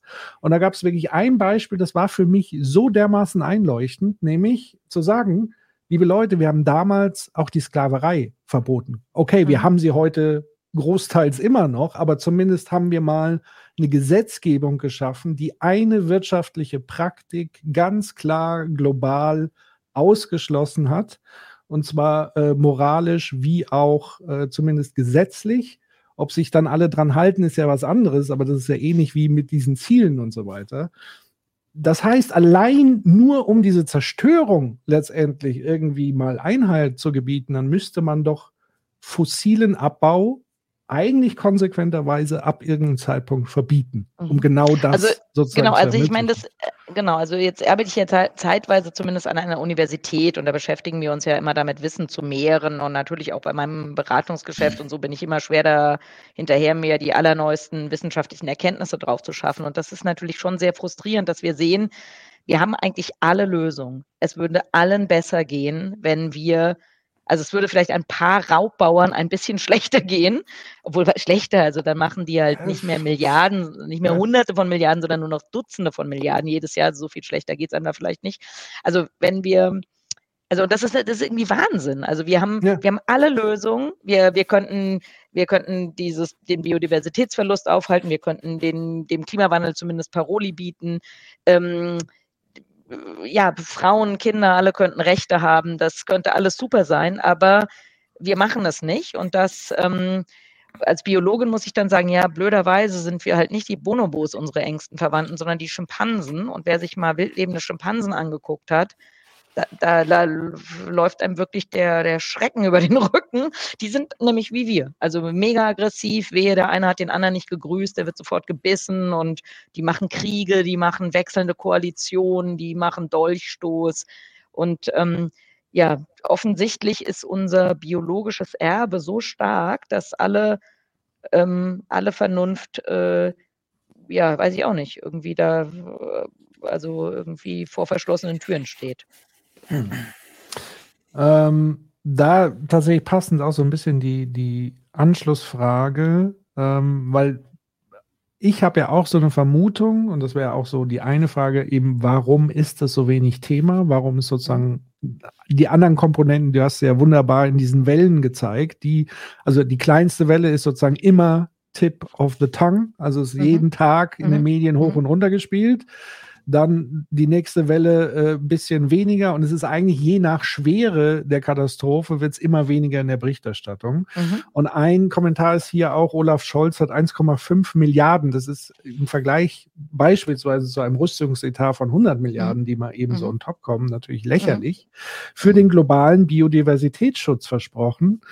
Ist sich die Bundesregierung überhaupt über den Umfang und die Ausmaße dieser Geschichte der Biodiversitätskrise, die du uns hier in knackigen 15 Minuten, wo eigentlich jedes mhm. Kind, wenn es das sieht und hört, sagen muss, stopp, so kann es doch nicht weitergehen. Mhm. Glaubst du? Also ehrlich gesagt glaube ich, äh, also wenn wir uns, äh, sagen wir mal, die, die, äh, man würde jetzt ja denken, also sagen wir mal, Biodiversität ist eigentlich ein Wirtschaftsthema. Also wenn, es mhm. jetzt so wäre, dass die CDU sich am besten auskennt bei Wirtschaft, dann müsste die CDU sich eigentlich am besten auskennen bei Biodiversität. Oder dann haben wir ja noch die Grünen, von denen man denkt, okay, die kennen sich ja gut mit so Ökosachen aus. Und dann haben wir noch die SPD, der man nachgesagt hat, die würden sich vielleicht mit sozialen Dingen auskennen. Bei allem würde Biodiversitätserhalt eine zentrale Rolle spielen. Und deswegen muss ich bei allen sagen, dass ich glaube, dass sie davon keine Ahnung haben.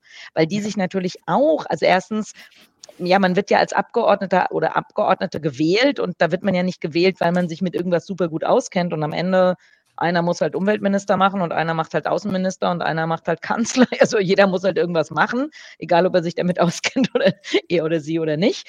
Ähm, genau, und da würde ich sagen, nee, das ist denen offen, also nicht bewusst. Und vielleicht nochmal zu dem Geld ähm, wenn ich, wenn ich, äh, wenn ich der, also die Bundeswehr, wenn die Bundeswehr irgendwie mehr Panzer haben soll oder was auch immer, dann braucht die wirklich mehr Geld. Aber Biodiversität könnten wir schon total gut helfen, wenn wir weniger perverse Subventionen zahlen würden. Wir zahlen ja, also zum Beispiel, das ist jetzt keine Subvention, sondern es gibt eine Studie, die hat sich angeguckt, ähm, was, wo die 20 größten Banken der Welt ihr Geld hingeben. Die haben im Jahr 2019 2,6 Billionen US-Dollar, das ist das Bruttosozialprodukt von Kanada, in Sektoren investiert, die maßgeblich zur Zerstörung von Biodiversität beitragen. Das heißt, wenn Banken ihr Geld anders anlegen würden und wenn wir, also zum Beispiel, oder gucken wir uns Fischfang in der EU an, das wird massiv subventioniert, obwohl alle Fischbestände überfischt sind und obwohl für die meisten Mitteleuropäer das ja überhaupt kein, auch wieder schon wieder gar kein Grundnahrungsmittel ist. Also es ist ja nicht so, dass wir alle unbedingt immer Bluefin Tuna Steak jeden Abend essen müssen. Und, und das wird, und ähm, Fischfang wäre in der EU überhaupt kein ökonomisches Modell ohne Subvention. Und mhm. ähm, Genau. Also wäre ich, muss ich nochmal sagen, ich wäre mal schön, ich würde mich freuen, ich würde subventioniert, dann könnte ich euch meine Schokolade für 75 Cent verkaufen. Aber genau. die Subventionen werden scheinbar für Überfischung gebraucht. Das ist auch wichtig, nochmal zu sehen, dieses, ähm, das machen die ja nicht nur, also machen sie ja nicht, weil sie böse Menschen sind, sondern weil Naturverbrauch einfach sehr, sehr lukrativ ist. Da steckt eben Rendite drin. Lebensmittelindustrie in Europa sind halt irgendwie, glaube ich, 425 Milliarden. Versuch mhm. mal irgendwie ein Gesetz durchzukriegen, was da irgendwie Tierschutzstandards entsprechend hebt oder halt ein Investor. Ja. Dann, dann kämpfst du natürlich gegen genau eben diese Sachen. Ähm, mhm. Und das ist, und das, das merkt man ja immer ziemlich, ziemlich krass in solchen, in solchen, solchen Momenten. Aber man könnte ja, also da, da vielleicht auch nochmal so zwei Landwirtschaftsfakten. Also das eine ist, dass ungefähr auf 28 Prozent der landwirtschaftlichen Fläche weltweit werden Lebensmittel angebaut, die anschließend weggeschmissen werden. Das heißt, wir würden nicht eine Kalorie weniger auf dem Teller haben, wenn wir 28, diese 28 Prozent renaturieren würden. Wir dürften nur nicht mehr so viel Lebensmittel verschwenden. Ähm, genau, das ist die, das ist die eine Sache und die andere habe ich jetzt vergessen. Mhm. also, also, ja, das also, ja, auch nochmal da. viel für Tiere herstellen. Ne? Also ja, wir, wir sehr viel ja. Nahrungsmittel für Tiere und die wiederum mhm. haben großen Impact auch auf CO2 und mhm. halt eben auf, auf hier, ähm, äh, hier Bio äh, geochemische ähm, äh, hier Kreisläufe und so weiter. Also mhm. da stecken ja ganz viele Sachen drin, wo man weiß, okay, wenn man hier das Steinchen rauszieht, dann würde sich tatsächlich was verändern. Aber auf der anderen Seite steht nicht die Vernunft, sondern Geld. So, und ja. das ist halt eben. Ja, aber das Problem. ist genau, aber Geld ähm, eben nicht, äh, also immer, es gesteht sozusagen, also ja, es ist, bringt uns wieder zu dem, zu dem Grundsatz zurück, dass äh, Umwelt- und Sozialkosten vergesellschaftet werden dürfen, während Gewinne privatisiert werden dürfen, auch wenn sie aus der Nutzung von Allgemeingütern resultieren. Und, und das, das Absurde ist, dass wir uns das gefallen lassen. Also ich sage nochmal ein anderes Beispiel mit dem, also den ich, ich kenne die beiden Vorstände persönlich von der, von der DUH, die damals den Klimas, ähm, den, diesen, ähm, na, diesen Dieselskandal da äh, publik gemacht haben. Komischerweise haben die mit Morddrohungen äh, sich äh, also auseinandersetzen müssen. Heute noch. Während, heute noch. Ja, ja, genau. Während die Betrüger, also als Autofahrer ist man, als Autokäufer ist man ja betrogen worden von diesem Autohersteller, aber die Autohersteller mussten sich im Vergleich dazu relativ wenig anhören, sondern also der, der, der Überbringer der schlechten Nachricht, der wurde, wäre am liebsten gelüncht worden. Da kommen wir gleich auch noch mal zu. Das ist ja. super. Ja. genau, also das ist, glaube ich, nochmal ein ganz wichtiger Punkt, auch nochmal äh, sich bewusst machen, welche Rolle eigentlich Politik spielen sollte. Und, und Wirtschaft hat ja für mich immer eine ganz klare Funktionslogik. Also ich komme da so ein bisschen aus der Systemtheorie. Das ist noch am einfachsten sozusagen ein überschaubares, abgeschlossenes System, was die Funktionslogik hat, möglichst viel äh, Profitmaximierung und so weiter, rausholen, was geht aus den Rahmen, die mir gesetzt werden. Was ich halt wirklich nicht begreife, ist quasi die, das politische System, was eigentlich der Advokat ist der Gesellschaft und weit über die der Wirtschaft hinausgeht. Also natürlich ist auch Politik für Wirtschaft und so weiter verantwortlich, dass Leute ähm, ähm, Arbeit haben, leben können, Nahrung bekommen etc. Aber es gibt eben noch ganz viele Faktoren, die weitaus da drüber stehen und da aus meiner Sicht verletzt Politik massiv die Sorgfaltspflicht und massiv agiert es sogar dagegen. Ähm, ich kann diese Zahl, die jetzt gerade eben zum Beispiel reingekommen ist, die weltweiten Öl- und Gassubventionen sind 2022 auf die Rekordsumme von 1,1 Billionen Dollar gestiegen. Mhm. 2021 waren es 580 Milliarden innerhalb eines Jahres verdoppelt. Und jetzt kann man natürlich sagen, und da schließt sich wieder der Kreis mit diesen Krisen. Du hast ja genau richtig gesagt. Also eine ist immer ein Teil der Krisen und es ist eigentlich auch wie eine Art Kipppunkt schon wieder, weil diese Ukraine-Geschichte hat letztendlich dazu geführt, dass wahrscheinlich diese Öl- und Gassubventionen massiv angestiegen sind, weil man ja alternative Versorgungslinien und so weiter aufbauen musste, was aber gleichzeitig zu einem absoluten Boom der fossilen Energie geführt hat. Also das ist doch völliger Wahnsinn. Das ist völliger Wahnsinn. Aber jetzt ja, wurde ich schon wieder gefragt, was hier positiv ist. Ich sag nochmal, yeah. ihr sollt hier Regenwald schützen. Regenwald schützen, Regenwald schützen. Kaffee mhm. habe ich gerade nicht da. Das, äh, das, ist meine positive Nachricht. Jeder kann mitmachen und dann kaufen wir nächstes, machen nächstes Jahr 90 Bauernfamilien mit und übernächstes Jahr 500 Bauernfamilien. Mehr kann man, also schon mal super. ähm, eine Frage: Am 29.04. gibt es den Tag der Klimademokratie. Welche mhm. Fragen mhm. wären deine dringendsten an die Politik? Wow, tolle Frage. Meine Frage. Ich, ich, will denen lieber was sagen, was sie zu tun haben, halt, aber.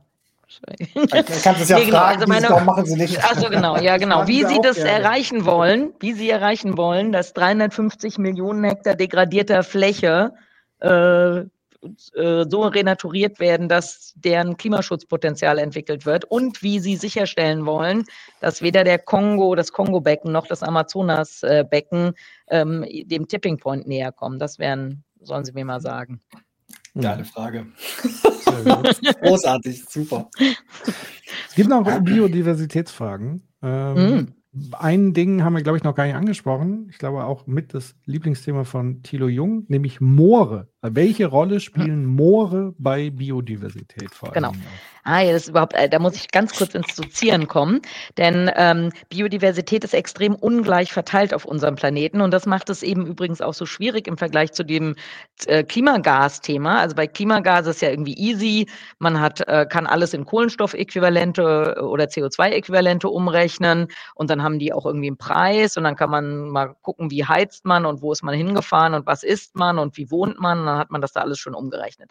Bei Biodiversität ist es anders. Artenvielfalt ist kein Maß für Biodiversität. Es gibt Ökosysteme, also die Frankfurter Innenstadt, in der Frankfurter Innenstadt gibt es mehr Tier- und Pflanzenarten als im Wattenmeer das Wattenmeer ist ein sehr armer, ein, ein, ähm, ein artenarmer Lebensraum. Und es äh, alpine Matten und Extremlebensräume, die sind alle total artenarm, aber sie enthalten eben Arten, die es nur da gibt. Und deswegen müssen wir diese Ökosysteme unbedingt schützen, sonst haben wir ein gigantisches Artensterben. Und bei Mooren ist es so ähnlich. Moore sind keine Hotspots der Artenvielfalt oder der Biodiversität, überhaupt nicht. Also mhm. wenn es nur darum ginge, dann würde man sagen, ach komm, legen wir die alle trocken ähm, und dann können wir da ja irgendwas anbauen zu essen und dafür wird dann Regenwald in den Tropen geschützt. Aber ähm, äh, der, der, die besondere Rolle von Mooren, also ist natürlich auf der einen Seite, dass sie ein ganz besonderes eigenes Set von Biodiversität haben, also viele Tier- und Pflanzenarten, die es eben nur da gibt. Aber das sind eben nicht allzu, sind eben nicht so wahnsinnig viele. Die Bedeutung von, von Mooren ist natürlich viel, viel mehr, dass sie ein gigantischer Kohlenstoffspeicher sind und ähm, wir blöderweise in Deutschland ja fast alle Moore zerstört haben, trockengelegt haben, die immer schön weiter emittieren und wir das weltweit ja auch ähm, immer weitermachen. Vielleicht, ich hatte da in, dem, in der einen Folie gezeigt, dass der meiste Kohlenstoff in Böden gebunden ist. Das sind eben auch zu einem nicht unerheblichen Teil Moorböden. Ähm, genau. Und äh, es gibt nur zwei Ökosysteme, in denen die Vegetation mehr Kohlenstoff enthält als der Boden. Und das ist der Amazonas und weite Teile des Kongo-Beckens. Aber im Kongo-Becken sind es auch nicht alle Teile. Es gibt also es gibt die Cuvette Centrale. Das ist ein riesiges Moorgebiet, was sich eben auch in der Demokratischen Republik Kongo hauptsächlich befindet und was eben jetzt auch, ähm, was ein Teil dieser, im Rahmen dieser Auktion, Teile davon zur Ölbohrung, also zum Trockenlegen und dann Ölbohrung freigegeben werden sollen.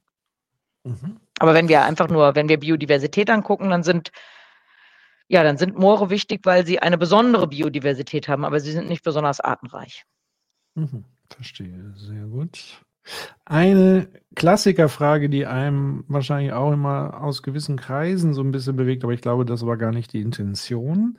So von wegen, ja, ähnlich wie bei Temperaturschwankungen und so weiter. Artensterben gibt es doch schon, seit es auf dem Planeten Leben gibt. Richtig. Wie ist jetzt sozusagen die Differenz zu dem jetzigen mhm. Artensterben mhm.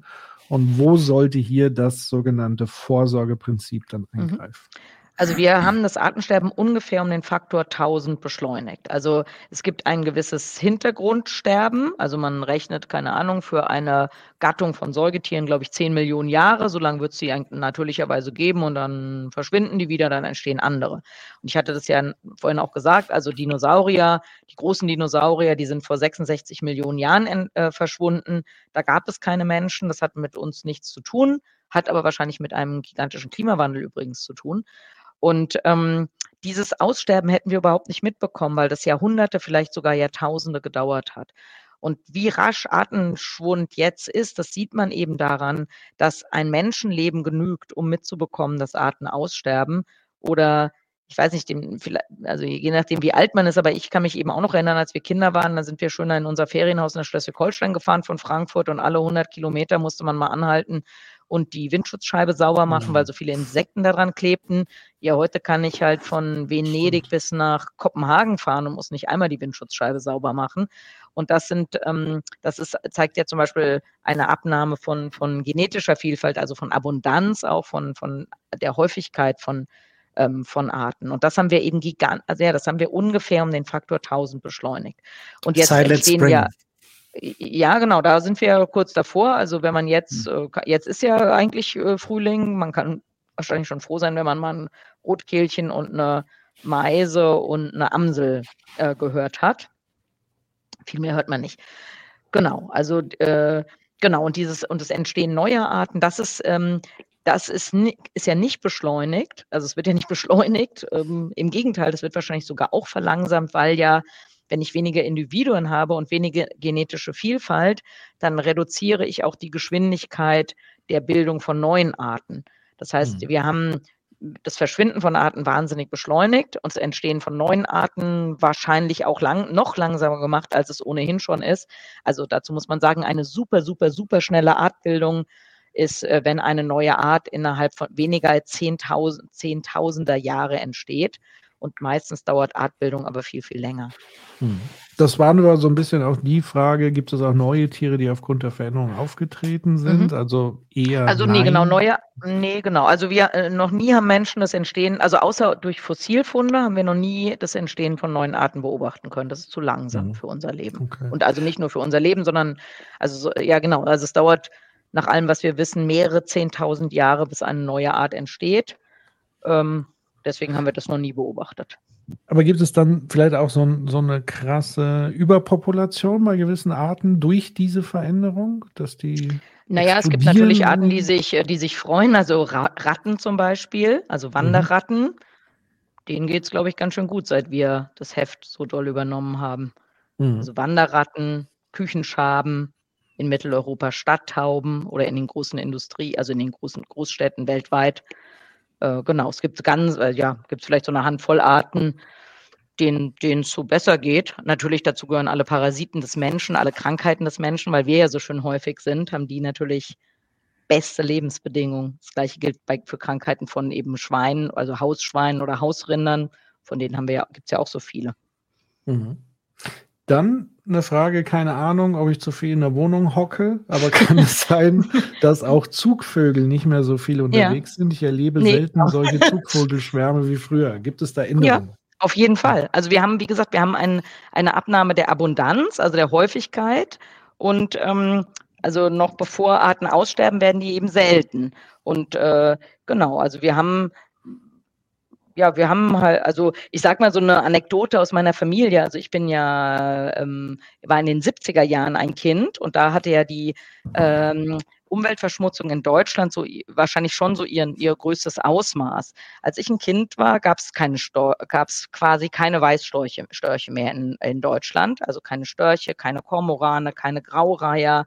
Ich weiß noch, als wir die dann ab und zu mal gesehen haben, das war voll die Sensation. Also Genau, also wenn, jetzt gibt es ja heute wieder ein paar Störche und ein paar Graureiher und Kormorane. Ähm, wenn äh, meine Mutter, die ist gestern 85 geworden, die hat, als sie äh, 14 war, in ihr Tagebuch mal geschrieben, die ist an der Nordsee aufgewachsen. Heute sind so viele Störche auf dem Kirchendach gelandet, dass kein weiterer Storch Platz hatte. Hm. Das, was meine Mutter erlebt hat, ist die normale Häufigkeit von Störchen. Das, was ich erlebt habe, als, als, äh, als ich ein Kind war, war sozusagen die Megadelle. heute würde ich denken, ach komm, cool, es gibt doch wieder Störche, aber es gibt natürlich immer noch viel, viel, viel, viel weniger Störche, als normal wäre. Und das ist mhm. auch ähm, bei der Wahrnehmung von so Umweltthemen ein, eine Herausforderung, das nennt man das Shifting Baseline Phänomen, dass ähm, Menschen etwa in der Pubertät so ein Bild davon entwickeln, wie sozusagen normal um sie rum ist. Als ich ähm, in der Pubertät war, gab es quasi keine Störche in Deutschland. Deswegen kommt es mir heute vor, als würde es viele Störche geben. Als meine Mutter in der Pubertät war, gab es, äh, keine Ahnung, hunderttausendmal so viele Störche in Deutschland wie heute. Und für meine Mutter sieht es aus, als würde es weniger Störche geben. Und das, das ist so beim Naturschutz eine Herausforderung, weil also, also zum Beispiel die, das Gefühl, dass es wenig Insekten gibt, das hat noch jemand, der so alt ist wie ich, weil als ich ein Kind war, gab es eben noch viele Insekten. Aber jemand, der jetzt heute 15 ist, der, der, der empfindet es ja nicht als wenig Insekten. Das ist halt gibt halt keine Insekten, ist halt normal. Also, hm. genau. Ja. Du hattest auch erwähnt äh, äh in deinen äh, 15 Minuten Vortrag am Anfang, ähm, dass sozusagen der Mensch eine unfassbare Biomasse auf diesem Planeten darstellt mhm. und seine Strukturen auch. Was sagst du grundsätzlich, weil auch da kommt immer wieder so dieses Argument zu diesem Thema menschliche Überbevölkerung. Ist das grundsätzlich mhm. aus deiner Sicht auch ein Problem oder ist es gar nicht so problematisch, weil es geht mhm. eigentlich um was ganz anderes? Nee, also das ist das Problem, könnte man sagen. Also wenn es angenommen, es würde nur 100 Millionen Menschen auf der Welt geben, dann könnten wir gar nicht so viel kaputt machen. Also dann könnte jeder von uns einen ökologischen Fußabdruck haben wie ein Bewohner Dubais. Ich glaube, die haben den allergrößten Fußabdruck im Moment. Ähm, das wäre völlig egal. Also, aber, aber das ist ja, also das ist ja was, wofür es also jetzt zumindest keine schnelle Lösung gibt, weil also natürlich kann man sagen, ah, wir sind jetzt über acht Milliarden. Wenn wir acht Milliarden weniger wären, also nur noch ein paar hundert Millionen, dann wäre das ja super. Ähm, aber wer, also wer, wer will jetzt freiwillig nicht mehr mitmachen, müsste man ja fragen, wenn man nicht mit Gewalt vorgehen will. Und deswegen ist das, das ist so eine, ja, das ist so eine rein akademische Überlegung, finde ich. Das, ähm, das stimmt, dass viel, viel, viel, viel, viel weniger Menschen wäre die Superlösung. Aber mhm. wir sind, also, das, äh, also man rechnet ja, dass wir, was weiß ich, 2050 oder so, dann wird es irgendwann mal wieder weniger Menschen geben. Ja, also das, genau, also wenig Menschen wäre eine Lösung, aber es gibt halt nicht wenig Menschen. Genau, also dieses, die ganze Entwicklung, die dreht sich ja gerade um. Also da sind einige äh, Länder, die genau sich darauf ausgerichtet haben, kommen da jetzt ja auch in Probleme hinein und so. Das ist ein wichtiges Ding. Und dieses Argument kommt immer aus ganz unterschiedlichen Richtungen. Zwar ist natürlich klar, wenn wir weniger sind, hätten wir auch weniger Konsum etc., müssten weniger, Provi also ne, ist, was du gerade schon gesagt hast. Ähm, aber gleichzeitig leiten da einige Leute von sich auch ab, man kann ja eh nichts mehr machen. Oder mhm. aber Leute auf der Südhalbkugel sollen einfach sterben, weil dann ist das Problem weniger. Ne? Also es gibt auch mhm. tatsächlich eine ganz harte Kante dazu, wo dieses Argument mal herkommt. Und deswegen mhm. ist, das, ist das schon spannend, weil es eben an der einen Stelle ja einen richtigen Kern hat, aber drumherum dann eben genau wie du schon sagst, was sollen wir jetzt machen? Ne? Also wir ja. müssen jetzt mit dieser Situation leben und wir hätten mhm. genügend, mhm. um tatsächlich für alle was zu providen und dass auch die ja. auch der Wohlstand ließe sich gut verteilen, dass es allen gut ginge. Nur wir haben es einfach so organisiert, dass es eben nicht so ist. So. Und das ist eigentlich mhm. die schlichte Wahrheit, über die wir reden müssen. Mhm. Ja, genau. Aber mehr, also genau. Aber das mit dem Organisieren ist ja, also was weiß ich, Krieg in Europa ist halt auch, ist halt auch ein bisschen doof, gell? Also. Mhm. also jetzt nicht nur, weil wir die falschen Sachen, nur nicht, nicht nur, weil wir vielleicht, weil der eine oder andere zu viel Rindfleisch isst, nee, also es gibt eben auch Sachen, ja. Das sind dann eben exogene Faktoren, die ja auch eine, die auch eine Krise sind. Und der, der Krieg hat ja auch mit der Schwarzerde ja nun auch eine Kante halt eben zu dem ganzen, ganzen Thema. So, also das ist halt, ähm, wie du schon vorhin gesagt hast, ne? du hattest vorhin, das fand ich äh, super, dieses gesagt von wegen so fühlt sich Aussterben an. Genau, das ist jetzt so eine, so eine Reihe von Krisen, die sich immer weiter aneinander reibt. Mhm. Und ein bisschen ist es auch eben Teil des auch Systems, wo das eben auch ein Feature mhm. ist, halt eben auch regelmäßig selber Krisen, Schockmomente, Rücksetzpunkte und dann wieder äh, Neuerfindung zu haben.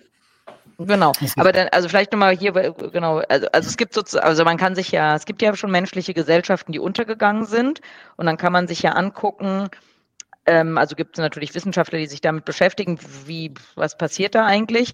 Und dann kann man sagen, wenn Menschen, wenn Gesellschaften in große Krisen geraten, gibt es eigentlich, ähm, ja, also gibt so verschiedene Strategien. Die erste Strategie ist, ähm, dass man, äh, äh wozu wir leider alle immer tendieren, ist, dass wir das, ähm, was wir, was früher erfolgreich war, dass wir versuchen, das zu intensivieren. Also keine Ahnung, ein Fischer fängt weniger Fische, weil es nicht mehr so viele Fische gibt. Dann fängt er an, größere Boote zu bauen und größere Netze und engmaschigere Netze und was weiß ich.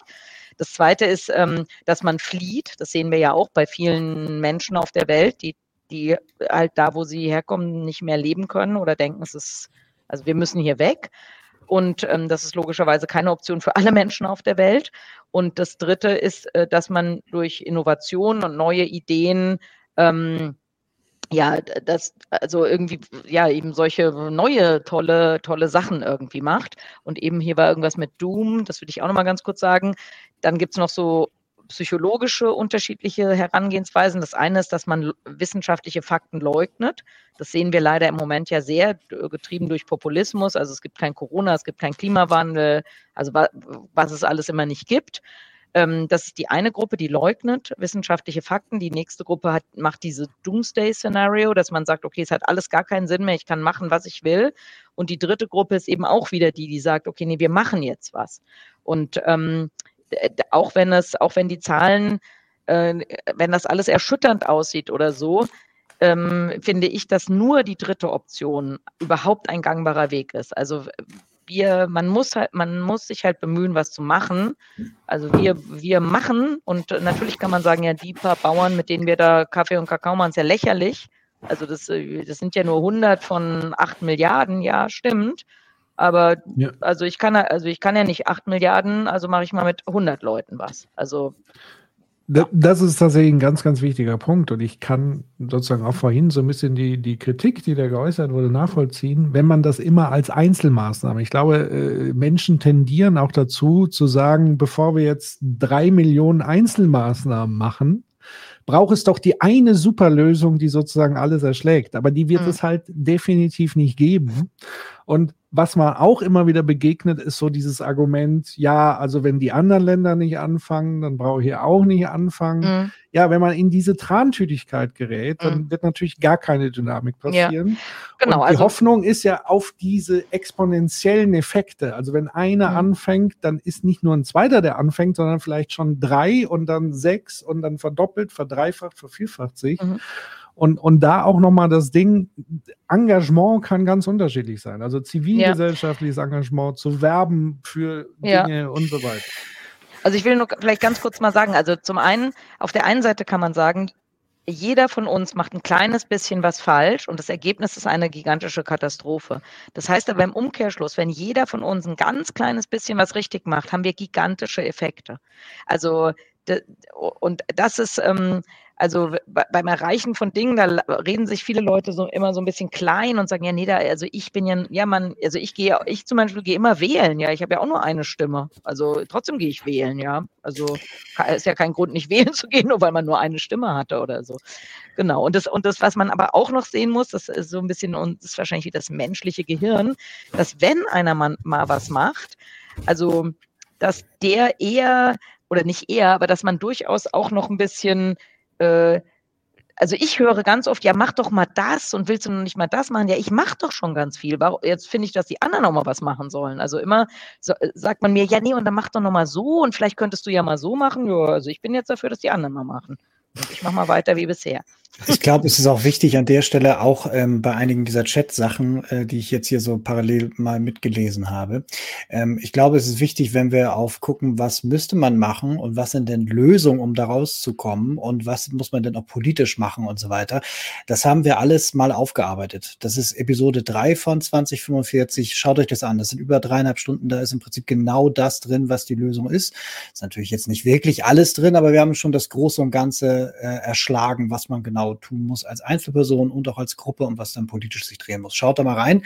Das, glaube ich, wird viele von den Sachen, die hier drin stehen, beantworten. Und deswegen haben wir das ja auch diese Sendung so aufgebaut, dass man eben darauf referenzieren kann. Ähm, schaut da gerne nochmal vorbei. Genau. Es sind noch zig Fragen. Also wenn du noch weiter Zeit hast, ja. gehen wir nochmal weiter. Ähm, und zwar auch eine sehr, sehr gute Frage, weil das ja gerade auch so ein bisschen Dilemma zu sein scheint. Kann es sein, dass teils der Artenschutz gegebenenfalls sogar gegen die Ziele des Ausbaus der erneuerbaren Energien instrumentalisiert wird? Mhm. Es gibt ja. für mich als Laie verstanden absurde Beispiele, die zu immenser Bürokratie und Prüfungsaufwand mhm. führen und damit der Energiewende im Weg steht. Äh, ist dir ja. in diesem Zusammenhang auch schon sind dir auch Beiträge in den Medien oder ähnliches aufgefallen? Also Stichwort genau, also Vögel, Schreddern. Kann ich natürlich auch wieder, werde ich schlaumeierisch mal hier äh, dozieren. Also zum einen, Take-Home-Message, alles, was wir für Biodiversität machen, leist, ist positiv, ähm, dem, wirkt positiv äh, für Klimaschutz. Nicht alles, was wir für Klimaschutz machen, wirkt positiv auf Biodiversität. Im Gegenteil, es gibt Maßnahmen, die sind gut fürs Klima, die sind mega schädlich für Biodiversität. Zum Beispiel Aufforstungsmaßnahmen in Monokultur. Ähm, und das ist, das ist nicht theoretisch, sondern in Südostasien ist die Zerstörung von Regenwäldern ist einer der Haupttreiber ist jetzt schon, sind Aufforstungsprogramme, weil alle in Europa und alle Unternehmen so scharf aufs Aufforsten sind, dass jetzt schon Regenwald vernichtet wird, damit man anschließend Platz hat, wo man aufforsten kann. Also genau. Und ähm, zu dieser äh, Problematik mit dem Ausbau erneuerbaren Energien, das Dilemma ist, dass jemand, der, das, der einen Windrad verhindern möchte, weil er, keine Ahnung, aus dem Fenster gucken will oder den, das Geräusch nicht haben will oder den Schlagschatten oder was auch immer, das schärfste Schwert, was wir haben, ist der Artenschutz. Das bedeutet, die Leute, die ähm, und, und das ist dann eine Instru Instrumentalisierung. Also das geht den Leuten nicht darum, diese Tier- und Pflanzenarten oder in dem Fall Tierarten zu schützen, sondern es geht darum, ein Bauvorhaben zu verhindern. Und äh, da kann man, und das kann man machen, ähm, weil, also das, die beste Methode es zu machen, ist, dass man das Artenschutzrecht äh, heranzieht, weil das eben das schärfste Schwert ist.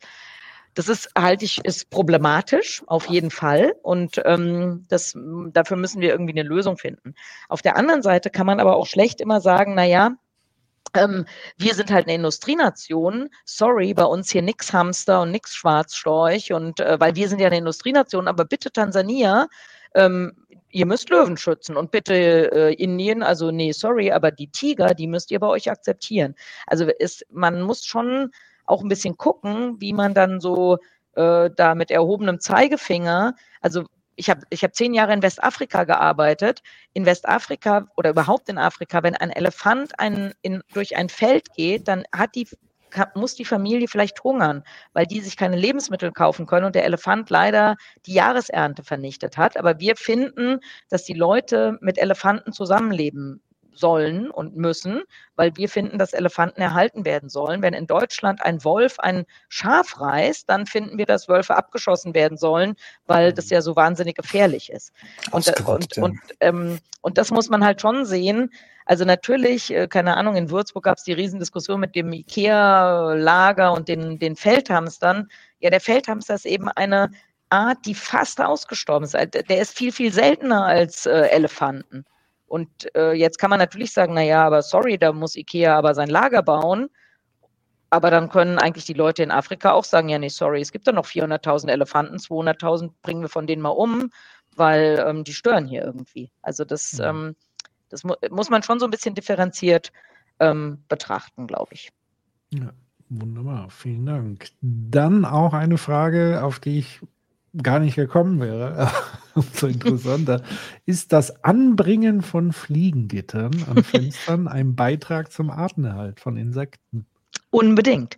Denn wenn die Insekten erstmal drinnen sind, tendiert man ja dazu, die tot zu hauen, weil die drinnen stören. Und deswegen ist es eigentlich super gut zu verhindern, dass Insekten reinkommen, weil ähm, wenn die Mücke erstmal drin ist und einem die ganze Nacht um die Nase fliegt, dann äh, spielt die Mücke da mit ihrem Leben. Wenn man aber ein schönes Fliegengitter vor der Tür, vor dem Fenster hat und die, Fliege, die Mücke gar nicht erst reinkommt, dann voll das Artenschutz, äh, der Artenschutzansatz. Sehr gut. Und um es nochmal mit dem Thema Windrad wirklich zu äh, eindeutig mhm. zu machen, war auch nochmal die Frage Windrad und Artenschutz. Also wie, wie, wie bewertest du tatsächlich, äh, du hast ja vorhin das Elefantenbeispiel gesagt, wie, wie, wie, ja, also äh, genau, also man muss ja, also, also ich bin jetzt keine Expertin für erneuerbare Energien, aber ja. ich würde halt sagen, dass wir zum Beispiel, wir haben ja ähm, ich, glaub, ich weiß jetzt gar nicht auswendig, aber ich glaube, wir haben 30, mindestens 30 Prozent der Landesfläche in Deutschland ist ja schon versiegelt für Gebäude, für Straßen, was auch immer. Und dann würde ich, würde ich ganz cool finden, wenn wir möglichst viel Fassaden und Dachfläche und was weiß ich, wenn wir da äh, Energie erzeugen würden. Ganz grundsätzlich muss man aber auch sagen, diese ganzen, egal wie wir diese erneuerbaren Energien, diese Anlagen an sich sind ja dann immer danach immer Sondermüll. Und deswegen finde ich den, die Idee, Energie zu einzusparen, auch gar nicht so, so doof. Aber das genau, und dann so, natürlich, also es, es gibt alle möglichen also es gibt ja unendlich wissenschaftliche Studien dazu und dann weiß man, dass äh, zum Beispiel, vorhin hatten wir das Thema Zugvögel, dass wenn Windräder abgeschaltet werden während der, während, äh, der äh, Zugvögelpassagen oder so, äh, dass man, oder wenn man, äh, so wie das jetzt eben ist, dass man nicht in der Nähe eines Schwarzstorchnestes ein, ein Windrad errichten kann oder was weiß ich da. Also es gibt tausend Möglichkeiten, den, ähm, den negativen Effekt von Windrädern auf, äh, auf Tiere zu minimieren, auch im Meer. Also wenn, wenn diese Offshore-Anlagen, dann ist es in der Regel ja für Wale das Problem, dieser, Max, dieser gigantische Lärm, wenn diese Fundamente in den Boden gerammt werden. Und da gibt es aber auch zum Beispiel, dass man solche Bla ähm, so Luftblasen erzeugt und die ähm, halten dann den, den Schall ähm, zurück. Auf der anderen Seite muss man auch sagen, dass äh, jedes, ähm, also wenn der, der Schiffsverkehr, der macht so einen gigantischen Lärm unter Wasser, dass das Errichten von Windrädern dazu, ja, äh, da ist es halt kurz mal laut. Also ich arbeite ja in dem Bereich und ähm, ich beschäftige mich jetzt auch ohnehin schon länger damit und das ist ein Hoax. Ne? Also ich freue mich, dass wir irgendwie neue Leute in der Sendung haben, weil das hatten wir auch schon mal. So dieses, das tatsächlich ist etwas, wo ein Effekt ist, der überspitzt wird, um damit halt gegen Windenergie Politik zu machen. So, ne? Also dieses, der Zusammenhang zwischen großartig jetzt irgendwie Tiere sterben aus, weil es Windräder gibt und so weiter, der ist eigentlich immer widerlegt worden. Es gibt so ein paar Lobbyverbände, die versuchen, das immer wieder äh, zu, wieder in die Diskussion einzubringen. Und jetzt vor, glaube ich, letzte Woche Donnerstag ist nochmal so eine Großstudie rausgekommen, die das untersucht hat. Und in dem gesamten Untersuchungszeitraum ist genau null Vögel gestorben. Wenn man jetzt mhm. irgendwie sagt, man möchte angeblich Vögel retten, dann gäbe es so viele andere Sachen, die man tun muss. Aber darüber redet man nicht. Nein, nein. Man benutzt das spitz, um damit die WKA zu verhindern. Mhm. Ähm, und äh, da müsste man die Katze eigentlich eher mhm. rausschaffen oder Stimmt, die, die Fensterflächen. Katzen ja. und Fensterflächen viel gefährlicher, weil viel mehr, also um ein Vielfaches mhm. mehr Vögel sterben dadurch, dass sie gegen Gebäude rasen Rasen, anstatt die Windkraftanlage. Nein, nein, das ist ganz bewusst nur dagegen in Stellung gebracht. Und letztes Jahr ähm, Sitzung hier von, da hat die Zeit eine Konferenz gehabt und der E.ON-Chef äh, eine Rede gehalten und hat dann auch gesagt, so dieses, ja, wir würden ja gerne erneuerbarer, wir haben jetzt leider dieses blöde Artenschutzding und so weiter. So. nein, nein, ja. nicht verarschen lassen, so, ne? Das mhm. ist halt mhm. wirklich ein Hoax. Und vor allem, man muss ja wirklich nochmal die Relation sich klar machen. Also wir haben vorhin gesprochen von versiegelten Flächen etc., von Mooren, die trockengelegt werden. Also äh, ich glaube, in Schleswig-Holstein plant man jetzt ein Moor trocken zu legen, um eine Autobahn zu bauen. Mhm. Und dann kann man sich, glaube ich, mal ausrechnen, was das für ein Artensterben ja. letztlich, glaube ich, ja. erzeugt. Das ist um ein sehr viel Größe. Viel also da vielleicht auch noch mal ganz kurz ja. zu, zur Versiegelung. Wir haben eigentlich, wir haben ja kaum ähm, nationale Strategien zum Erhalt von Biodiversität, aber eins ist eigentlich, dass wir die Versiegelung von Flächen reduzieren wollen.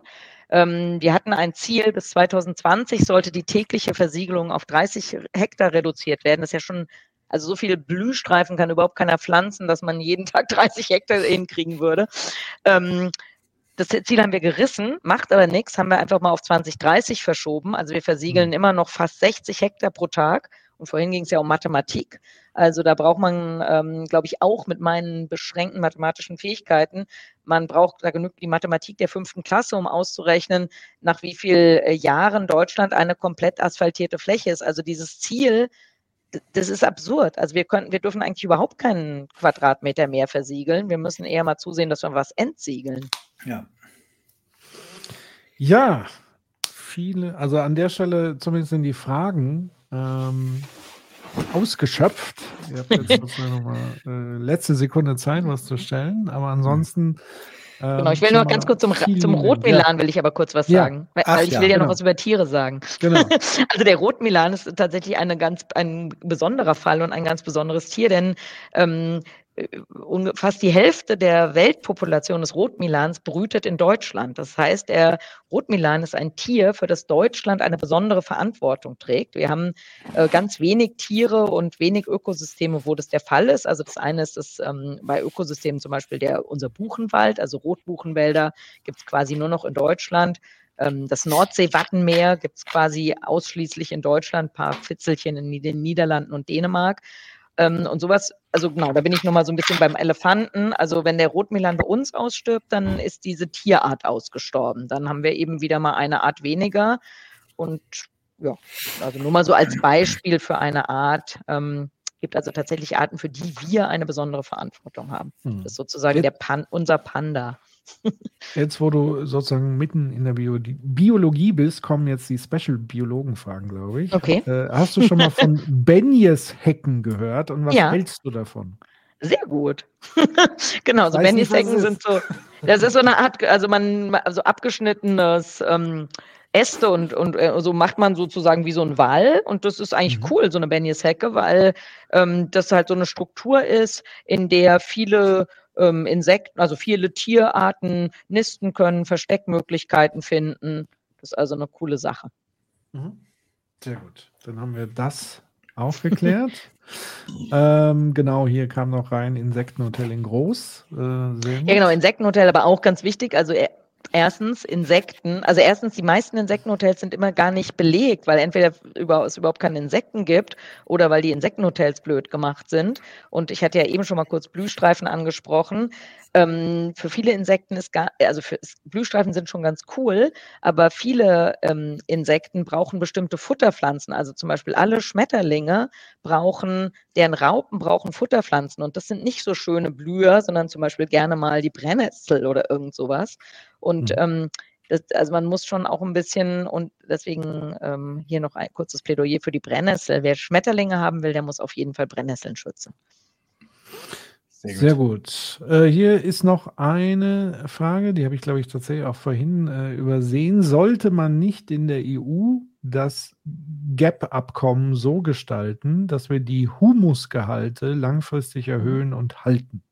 Mhm. Genau, also das ist die äh, GAP, ist also die gemeinsame Agrarpolitik. Und es stimmt, ähm, also das ist ja ein großes Problem, dass wir Landwirte ja nur dafür bezahlen, für die Produkte, die sie abliefern. Und wir, wir bezahlen aber Landwirte zum Beispiel nicht für den Erhalt der Bodenfruchtbarkeit. Und das wäre, das wäre ja eigentlich auch wieder so, eine, so ein Ansatz der Internalisierung von Kosten. Also wir würden die, oder ja, wenn man für Ökosystemleistungen bezahlen würde, also wir würden die Truppenwälder dafür bezahlen, dass sie den Wald stehen lassen, wir würden die Landwirte dafür bezahlen, bezahlen, dass sie die Bodenfruchtbarkeit erhalten. Wir würden den Windradbetreiber dafür bezahlen, dass möglichst viele Schwarzstörche in der Nähe nisten. Also ähm, Genau, also das sollten wir unbedingt machen, weil das ist natürlich, das eine, sind totale Fehlanreize. Also ich kann den Boden kaputt machen, so doll ich will weil ich ja nur verkaufen kann, was oben drauf steht. Und äh, das ist sozusagen die Umkehrung des, äh, des, der Regenwaldzerstörung, weil beim Regenwald ist es ja häufig so, dass, dass nur der Boden unter dem Wald irgendeinen Wert hat, sei es für die Förderung von Bodenschätzen oder um da irgendwelche Viehweiden anzulegen oder Monokulturen anzubauen. Der Wald hat eben keinen Wert, der muss weg. Und ähm, ja, also es gibt diese Ansätze schon, Payment for Ecosystem Services heißen die, aber die stecken noch in den Kinderschuhen. Wir sind ja eben in, in der Regel gewohnt, dass wir Ökosystemleistungen, dass die uns kostenlos zur Verfügung gestellt werden. Also wenn jetzt der Kongo oder Gabun oder Brasilien uns mal so eine Rechnung schickt für die Stabilisierung des Weltklimas, hm. und wir müssen dann da, keine Ahnung, diese 600 Dollar pro Tonne bezahlen, da werden wir ganz schön blöd aus der Wäsche gucken. Und wir sind irgendwie der Ansicht, dass die das alles kostenlos für uns machen sollten. Wichtiger Punkt, da hatten wir vor, boah, lass mich jetzt nicht lügen, 15 Jahren, 12 Jahren oder so noch den Punkt, ähm, das glaube ich glaube, das war Peru oder so, ähm, äh, international auf so ein Abkommen ge, äh, gedrängt hat, genau das zu sagen. Dieses, wir erhalten mhm. hier eben Regenwaldfläche und mhm. dafür gebt ihr uns Geld als Ausgleichszahlung, dass genau, wir das hier nicht unter Ja, genau, das war Ecuador. Also genau, die haben ja sogar, die haben quasi damit gedroht, sogar, die haben, die haben ein, eines der hochdiversesten, biodiversitätsreichsten Schutzgebiete der Welt. Unter diesem Schutzgebiet liegt Öl und die haben gesagt, hier Staatengemeinschaft, entweder gebt ihr uns die Hälfte dessen, was das Öl wert ist, dafür, dass wir, also die Hälfte, dafür lassen wir das Öl in der, im Boden. Oder wenn ihr uns das Geld nicht gebt, dann verkaufen wir einfach die, die Öllizenz. Dann muss eben der Nationalpark weg und dann verkaufen wir das Öl. Und Norwegen war das einzige Land, was gesagt hat, ja, okay, komm, wir geben euch Geld. Das Geld ist dann nicht zusammengekommen.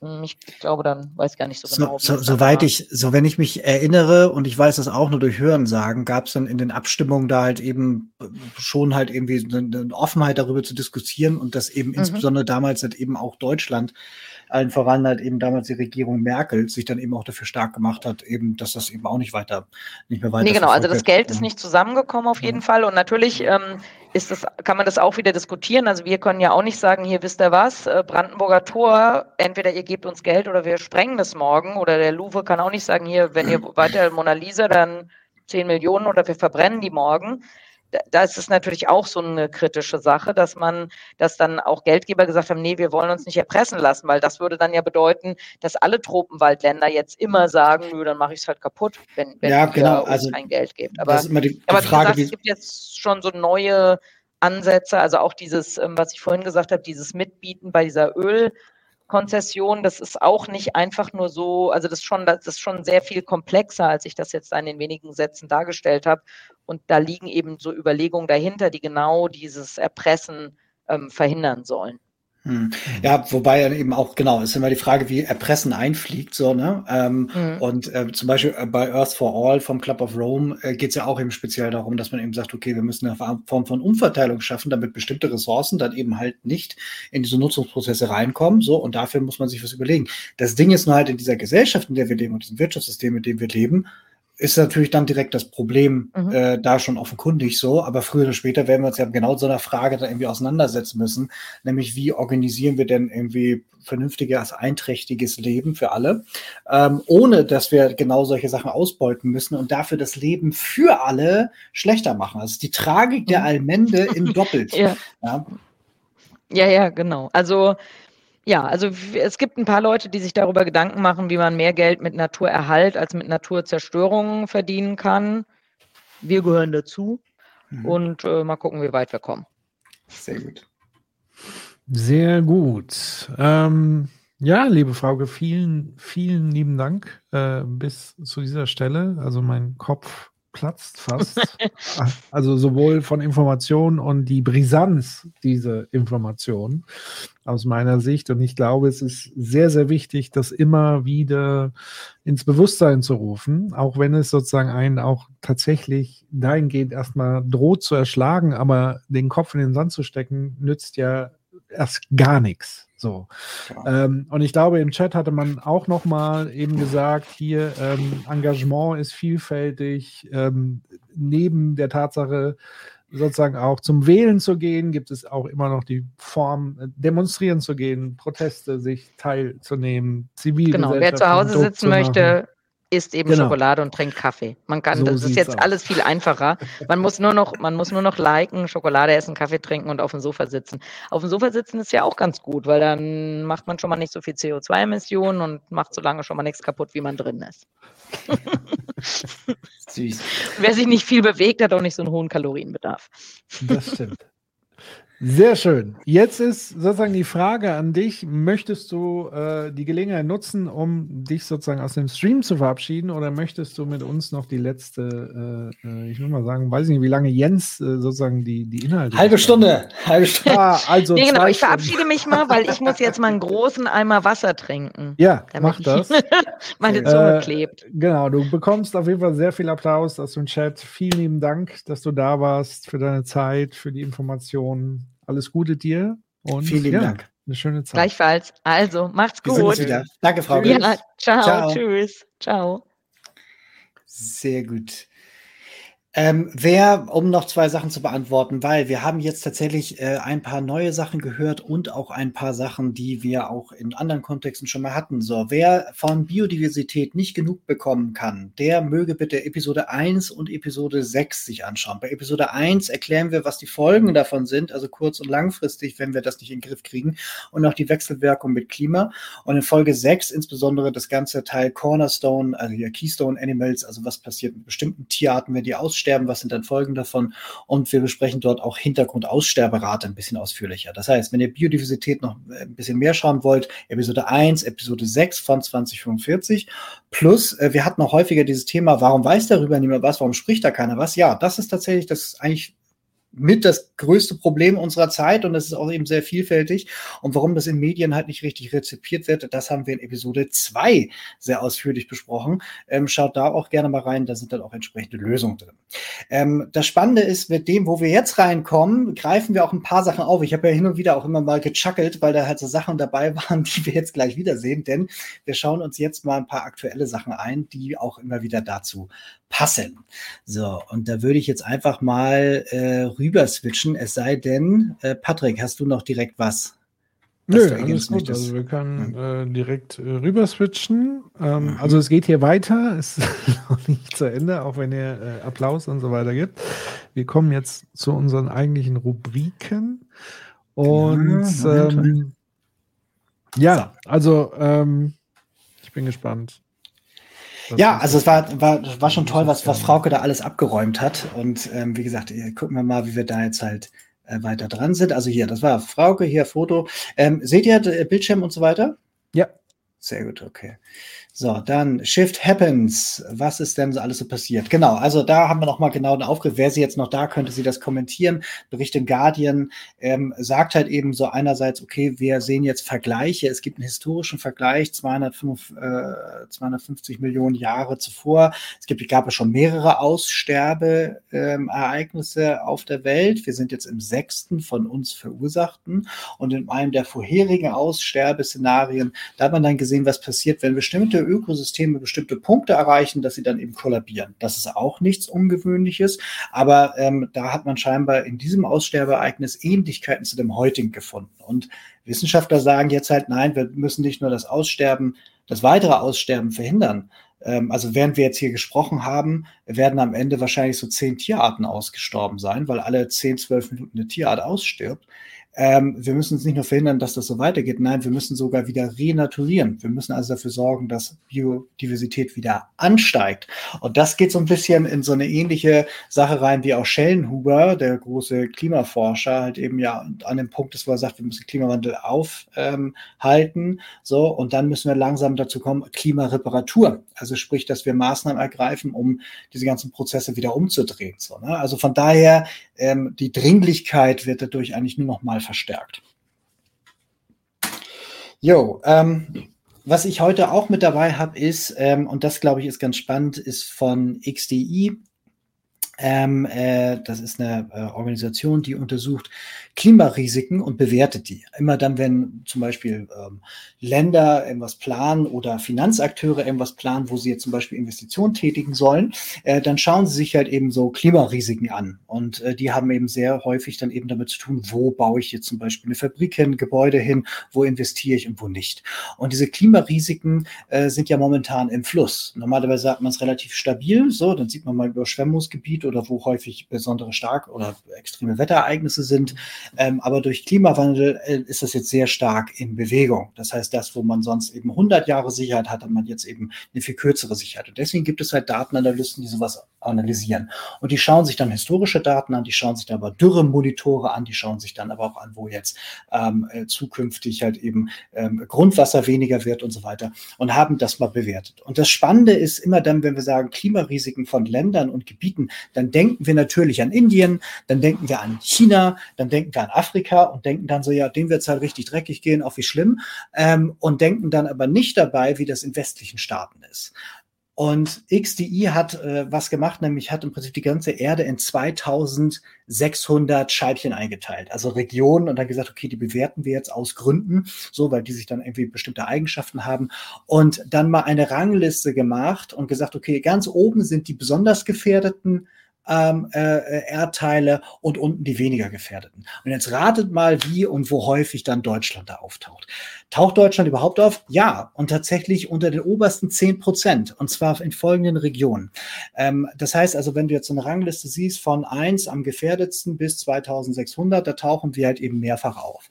Und das macht auch total Sinn, weil da sind halt eben Gebiete, die halt eben in Teilen überschwemmt werden, da sind Gebiete, die halt äh, wenig Grundwasser haben, da sind Gebiete, die halt sehr stark äh, belastet sind durch Flächenversiegelung, da sind Gebiete drin, die abhängig sind von Gletscherflüssen ähm, äh, und so weiter. Ähm, also das heißt, ähm, dass wir hier in Deutschland erheblich auch gefährdet sind, nur einfach durch das reine Klima und durch Veränderungen halt eben in diesen ganzen äh, äh, externen Faktoren und jetzt noch nicht an Migration gedacht, noch nicht an ähm, äh, großflächig Dürre oder Ernteausfälle gedacht oder so, sondern einfach nur durch die Lage selber, das ist etwas, was zu häufig übersehen wird. Also jeder, der jetzt irgendwie sagt, ich möchte jetzt in den kommenden 30 Jahren mir ein Gebäude bauen oder irgendwie sagt, ich baue mir heute ein Haus, damit ich in 30 Jahren da leben soll, der sollte hier mal genau drauf gucken, ähm, weil vielleicht sollte die Standortwahl dann noch mal ein bisschen anders aussehen. Ja, ich lebe im roten Gebiet. Ja, ich auch. Ja. ich auch. Und äh, tatsächlich hier ist es Winter und ich kann tatsächlich schon mit dem Sprengen anfangen, weil wir nämlich ja auch Dürre haben. So, ja. kommen wir auch gleich noch zu. Ähm, äh, übrigens, ich äh, sehe euch nicht. Das heißt, wenn ihr irgendwie Fragen habt oder so, dann äh, müsst ihr den Patrick da am Schlawittchen ziehen. Ich mach das. Sehr ja. gut.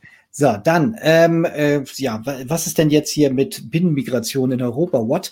Ähm, ja, das ist ein wichtiger Teil, nämlich, was wir gerade eben gehört haben, weil dieses auf eine 4 Grad werden wir, Welt werden wir wahrscheinlich gar nicht zulaufen können. Weil sehr wahrscheinlich vorher Zivilisation in weiten Teilen zusammenbricht. Ja, das ist so. Und das können wir gern mal äh, konkret mal in einer Sondersendung mal behandeln. Ähm, es gibt einfach bestimmte äh, Gradzahlen, wo Teile der Wirtschaft, Teile der Landwirtschaft, Teile einfach nur des normalen Überlebens als Spezies Mensch nicht mehr funktionieren. Und äh, Frankreich hat hier quasi so aus Versehen so einen kleinen Offenbarungseid geleistet, weil der französische Klimaminister hat gesagt, wir bereiten uns auf eine 4-Grad-Welt vor. Alles andere wäre ja gelogen.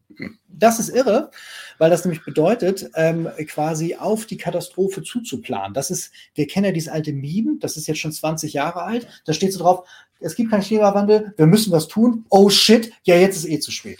Und das ist quasi das Überspringen rein in dieses, es ist ja eh zu spät, dass man sagt, mhm. naja, wir wollen ja nicht so richtig was machen oder ihr wollt ja nichts machen, ihr Bürger, sonst würdet ihr das ja irgendwie mehr unterstützen. Deswegen bereiten wir uns darauf vor. Der Füst, Clemens Füst, hier einer von diesen Ökonomen, ähm, der selber hat auch neulich in einer Sendung quasi durch die Blume auch so ein bisschen durchblicken lassen, so dieses Jahr, man müsste sich eigentlich ja schon darauf äh, vorbereiten und da richtig hinplanen. Und das ist ähm, vom Fatalismus her schwierig. Ich möchte aber gerne eine andere Ebene dabei beleuchten, nämlich die andere Ebene ist dieses, ähm, dass wir in Deutschland und in Europa jetzt, hier Frankreich als Europa, ähm, sehr wohl auch selber hart betroffen sind. Es ist mhm. nicht so, als ob wir Angst davon haben müssen, dass sich Klimaflüchtlinge kommen, wie wir das in Episode 3 besprochen haben. Nein, nein, wir müssen auch dran denken, dass wir selber Klimaflüchtlinge werden können. Das sehen wir nämlich ganz unten in dem zweiten Tweet, äh, Tweet von Annika, den sie daran gehängt hat, nämlich, dass es in einigen Siedlungen dort keine Baugenehmigungen mehr gibt. Es gibt keine Baugenehmigungen mehr, weil das Wasser jetzt schon knapp ist. Und das bedeutet, wenn die Siedlung dann irgendwann, wenn sie nicht groß genug ist, dann einfach kein Wasser mehr hat, dann wird man keine Pipeline mehr bauen dann wird man auch nicht irgendwie anfangen, ne, irgendwie da jetzt irgendwie das Wasser ranzukarren und so. Also wenn das entsprechend reich ist, dann vielleicht, aber du kannst davon ausgehen, dass wir auch in Deutschland und in Europa dann Bereiche haben werden, wo wir Siedlung und Landstriche räumen werden. Und das ist nicht erst in vielen Jahren, sondern das ist in absehbarer Zeit. Und hier sehen wir schon den ersten Blick. Und wer jetzt sagt, ja, Frankreich scheiß auf Frankreich, die hatten letztes Jahr ja schon Rationierung von Wasser, genau. Das haben wir aber hier also ich wohne hier im Voralpenland. Ich kann da rausgucken und sehe da Berge. So. Und das ist, das ist genau das, was eben hier jetzt eben auch passiert. Also wir haben mhm. jetzt, wir haben letztes Jahr davon berichtet, dass wir im, ein Fünftel aller Gletscher verloren haben in Deutschland. Also unabdingbar. Die kommen auch nicht mehr wieder die nächsten 10.000 Jahre. Das ist genau das Resultat. Ne? Also wir erleben jetzt die Krise, jetzt hier in Europa. Ja, da noch äh, äh, ähm, sozusagen, weil hier gerade wilder Prepper-Talk ist. so von wegen, man kann ja Bunkersysteme mit Hydrokulturen, aber nur für die Privilegierten. Wo ich sage, ja genau, in dem Moment, wo man diese Sätze sagt, muss einem sofort einleuchten, dass das doch jetzt nicht die Gesellschaft sein kann, in der äh, auch Leute privilegiert in Hydrokulturbunker leben. Weil was, was macht denn dann bitte noch Lebensqualität aus? Das ist ja, ja. völliger Irrsinn. Das ist ja so, äh, äh, das ist noch so dieses alte Bild, was man so im Kopf hat nach der, nach der Atomkatastrophe, kann man da noch die erste Zeit überleben, aber dann wird schon irgendwie wieder gut. Nein, eben nicht. Das ist irreversibel weg. Mhm. Das ist kein place to be. Ja. Das ist vielleicht, wo man sagen kann, okay, da kann ich mal kurzfristig so überleben, aber das, ist, das hat doch nichts mit Lebensqualität zu tun oder irgendwas. Der Und Mensch das ist halt der entscheidende Punkt. Ja. Genau. Der Mensch braucht den anderen. Wir sind abhängig von der Zivilisation. Wir sind abhängig von diesem Ökosystem. Wir sind abhängig vom anderen Menschen. Deswegen sind ja auch diese, wir haben das in Episode 2 ja ausführlich besprochen, wie halt eben Ultrareiche versuchen halt sich irgendwo Refugien zu bauen. Selbst wenn du ein Security-Detail hast, deine eine kleine Privatarmee, wirst du auch trotzdem todestraurig sein und deine Kinder auch. Selbst wenn du dir deine 50 Freunde mit reinholst in dein Refugium, auch dann weißt du, drumherum ist eine ganze Menge tot. Und möglicherweise bist du sogar mit dafür verantwortlich. Nein, nein. Also was wir machen müssen, ist diese Scheiße aufzuhalten. Da gibt's gar keine zwei Meinungen und da kommen wir auch gleich noch drauf, denn es geht natürlich auch noch alles viel spannender. Wenn wir, wir sprechen ja nicht nur über Krise und über Biodiversität, wir sprechen ja über planetare Grenzen. Und eine planetare Grenze ist ja neue Substanzen, die eingebracht werden. Das hat der Frauke ja äh, gerade auch. Und ein besonderer Krebs, Krebstreiber äh, ist äh, PFAS. Das sind spezielle Alkali-Verbindungen, die wird man halt eben, braucht man für bestimmte chemische Prozesse. Häufig sind die auch so in Coating-Sachen drin, um Sachen wasserdicht zu machen, zu isolieren und so weiter. So, und ähm, das hatte man dann ähm, vermutet, dass es hier überall ist, so um uns herum, ständig um uns herum. Ähm, und dann hat man mal angefangen, das genau zu untersuchen und kam dann auf den Punkt zu merken, es ist schon überall da, weil nämlich damit sehr gut, also sehr viel rumgeaßt worden ist. Ähm, das ist, wie gesagt, krebserregend und ähm, auch fruchtschädigend und macht unfruchtbar und so weiter. Und in der Mitte seht ihr jetzt, wo das überall ist.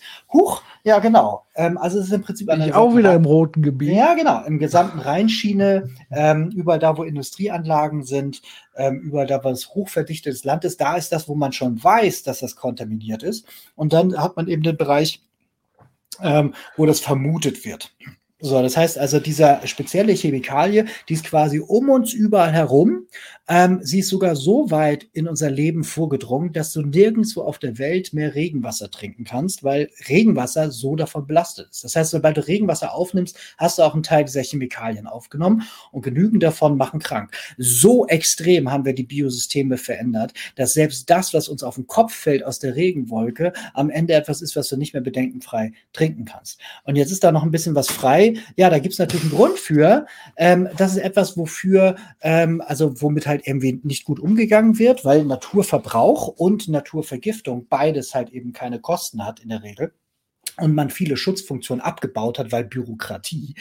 Ähm, und äh, wo es tatsächlich auch Unternehmen gibt, die mit offenem Visier dafür kämpfen, dass es erhalten bleibt. So, also geht dann mit verschiedenen komischen äh, Argumenten und so weiter. Und wir haben ja auch die sogenannte REACH-Verordnung in Europa, wo es dann eben ähm, Kanon gibt an bestimmten Chemikalien, die dann bestimmte Art dann verfolgt werden müssen und teilweise gar nicht vorkommen dürfen und so weiter. Das heißt, wir haben eigentlich in Europa einen guten Verbraucherschutz. So. Aber auch der ist natürlich über die letzten Jahre auch so ein bisschen sturmreif geschossen worden. Und genau die Unternehmen, die uns momentan alle so nerven und uns immer so wieder erpressen mit von wegen, wenn ihr jetzt nicht sofort die Politik macht, die wir wollen, dann werden wir aber hier gehen, edgy badge, ähm, sind auch die, die gleichzeitig dann hier diese giftigen Chemikalien rumkippen. Das Schlimme ist, das ist das, was bleibt. Die heißen nicht umsonst Ewigkeitschemikalien. Wir müssten das im Prinzip entseuchen.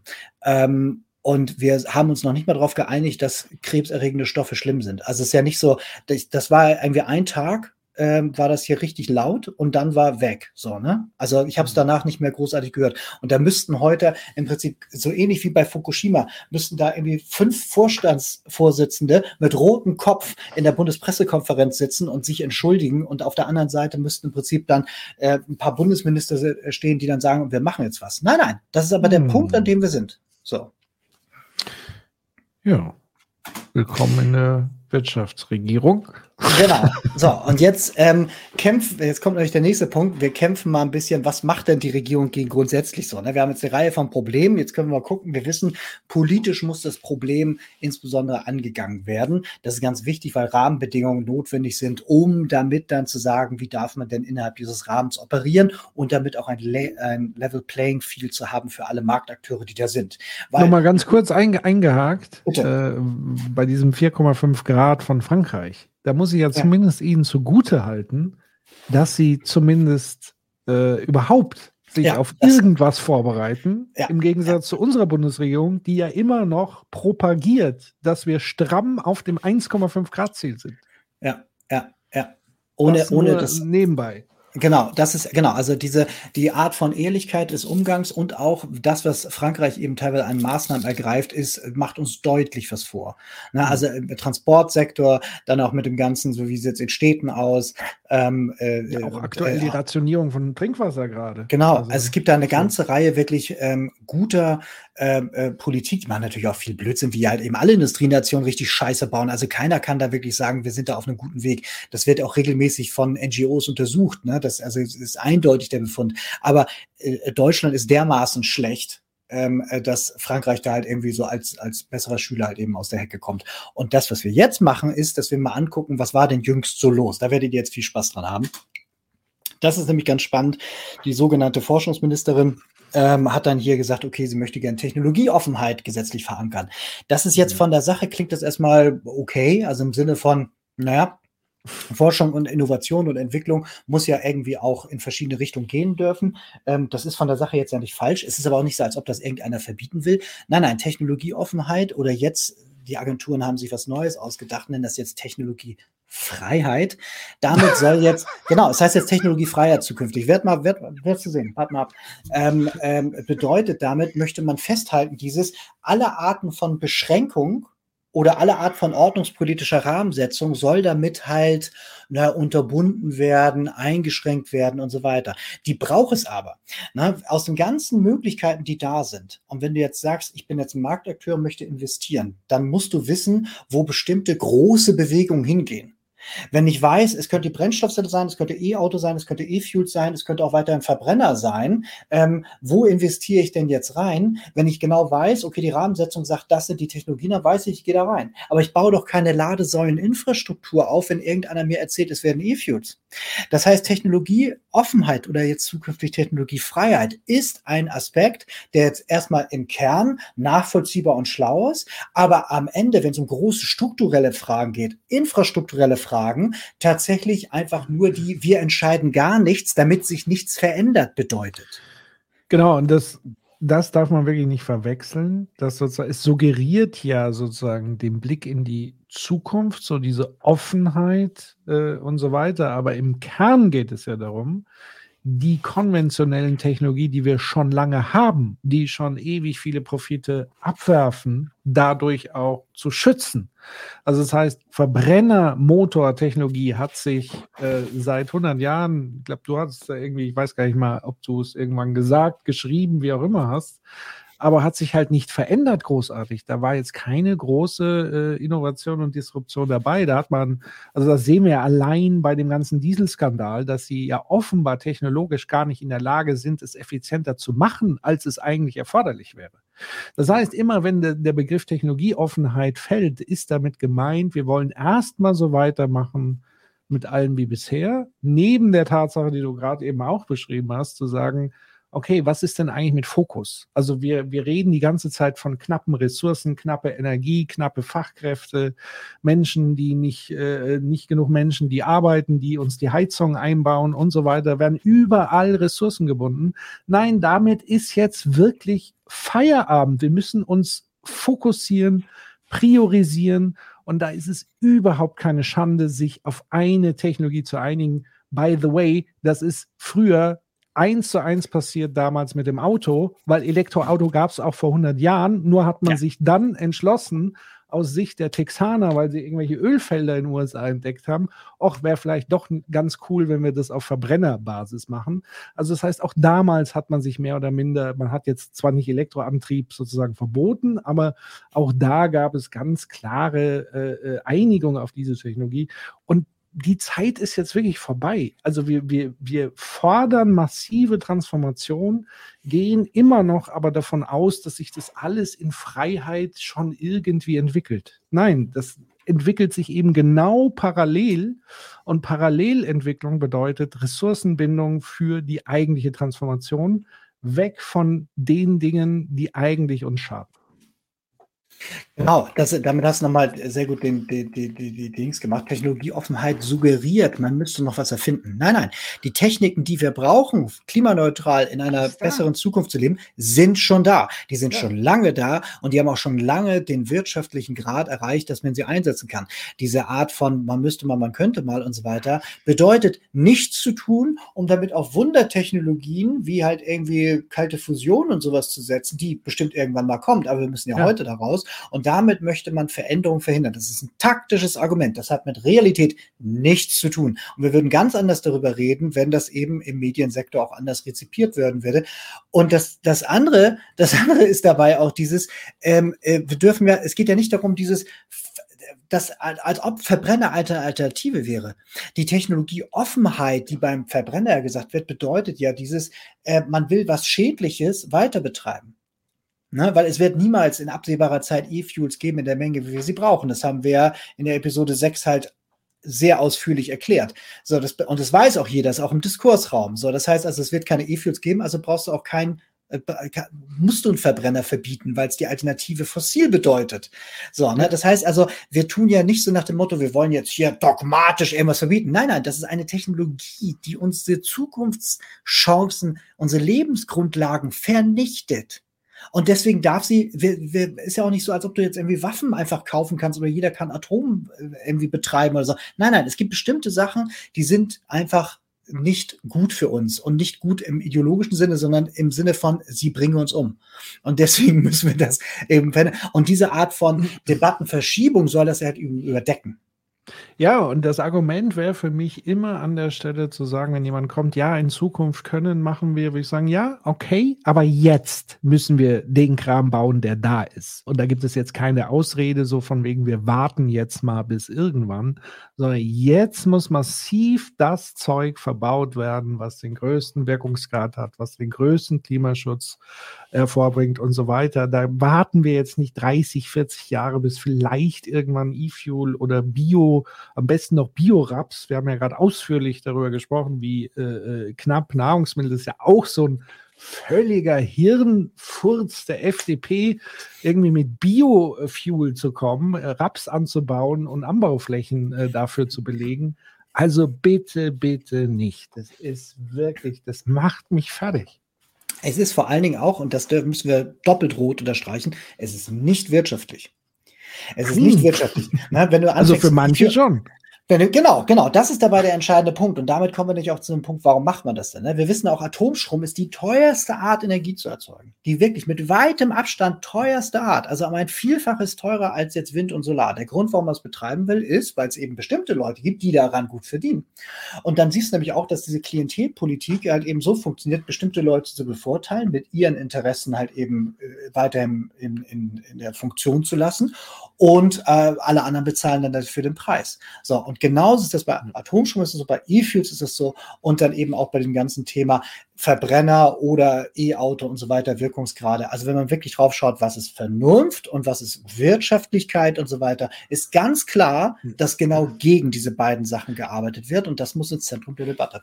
Und das darf man jetzt natürlich an der Stelle auch nicht vergessen. Das Auto an sich ist ein Problem. Also ja, das heißt, ja. jetzt zu glauben sozusagen, also ich habe jetzt einfach nur die Wahl, ich baue jetzt milliardenfach Elektroautos, ist natürlich auch nicht die Lösung, liebe Leute.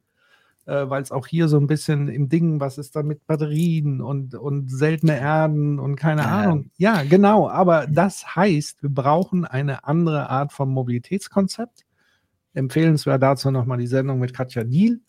Ähm, weil dieser Autofetisch ähm, ist auch grundsätzlich ein Problem. Also, dass wir tausende Kilo Stahl äh, bewegen und da Energie reinstecken, obwohl wir das wesentlich effizienter und mit Sicherheit auch bequemer machen können, wenn wir denn Geld da rein investieren. Also, wenn wir fokussiert sagen würden, wir stecken nichts mehr in neue Straßen, von mir aus repariert die alten Straßen, da bin ich sofort dabei, vor allen Dingen die Brücken, weil sonst kann man ja gar nichts mehr benutzen, dann war auch der Bau Schwachsinn.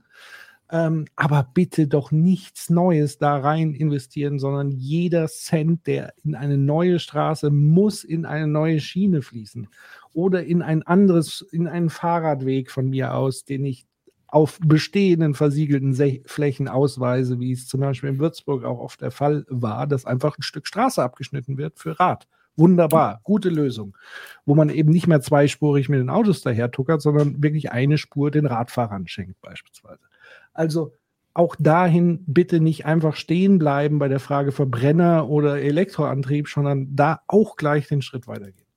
Nee, klar, Individualverkehr muss äh, weitgehend umgewandelt werden, das ist vollkommen klar. Und diese ganze, der ganze Aufgalopp, nicht äh, falsch verstehen, wir echauffieren uns hier nicht ohne Grund, sondern weil das halt eben tatsächlich zu dem passt, was jetzt noch kommt und weil das halt äh, wichtig ist, diese ganzen Zusammenhänge zu sehen, um dann nämlich zu erkennen, was die Beweggründe sind. Ähm, insofern ist das gut investiert, weil nämlich Wissing hat ja dann hier äh, gesagt, von wegen so, ja, nee, wir müssen jetzt hier mal, ist jetzt mal Schluss mit Verbrenner, da sagen wir jetzt mal nein. So, ne? Also die ganze EU hat wirklich über lange Zeit darüber gesprochen, hat das alles austariert, der, der ganze Kompromiss war schon da. Und dann sagt er einseitig, ohne dass hier ähm, irgendjemand noch eingreift, weder die Grünen, die dann sagen könnten nach dem Motto, Freundchen, und das ist jetzt das Koalitionsaus, oder aber Olaf Scholz, der sagen könnte, hör mal zu, ich habe die Richtlinienkompetenz, ich sage, wir machen das jetzt, oder ich berufe dich ab. Nein, nein, da wird dann gesagt, dieses, ja, kann man immer drüber reden. Und jetzt hm. ist die hm. Entscheidung über das Verbrenner-Aus auf der EU-Ebene auf unbestimmte Zeit verschoben. Wahrscheinlich auf hinter die Legislatur dieser Zeit. Ja, aber ne, das ist halt, da, da wird jetzt gegen die Interessen der Gesellschaft gearbeitet, an, mit total kruden Argumenten, die wirklich, die also an Lächerlichkeit zu über, kaum zu überbieten sind. Aber hier geht es auch um politische Kultur, nämlich er hat neulich erst noch zugestimmt. Im November, also quasi vorgestern, hat er noch gesagt, von wegen, so, nee, machen wir alles so wie besprochen. Und jetzt hat er aber eben gesagt, nee, machen wir nicht. Und das finde ich irgendwie doof.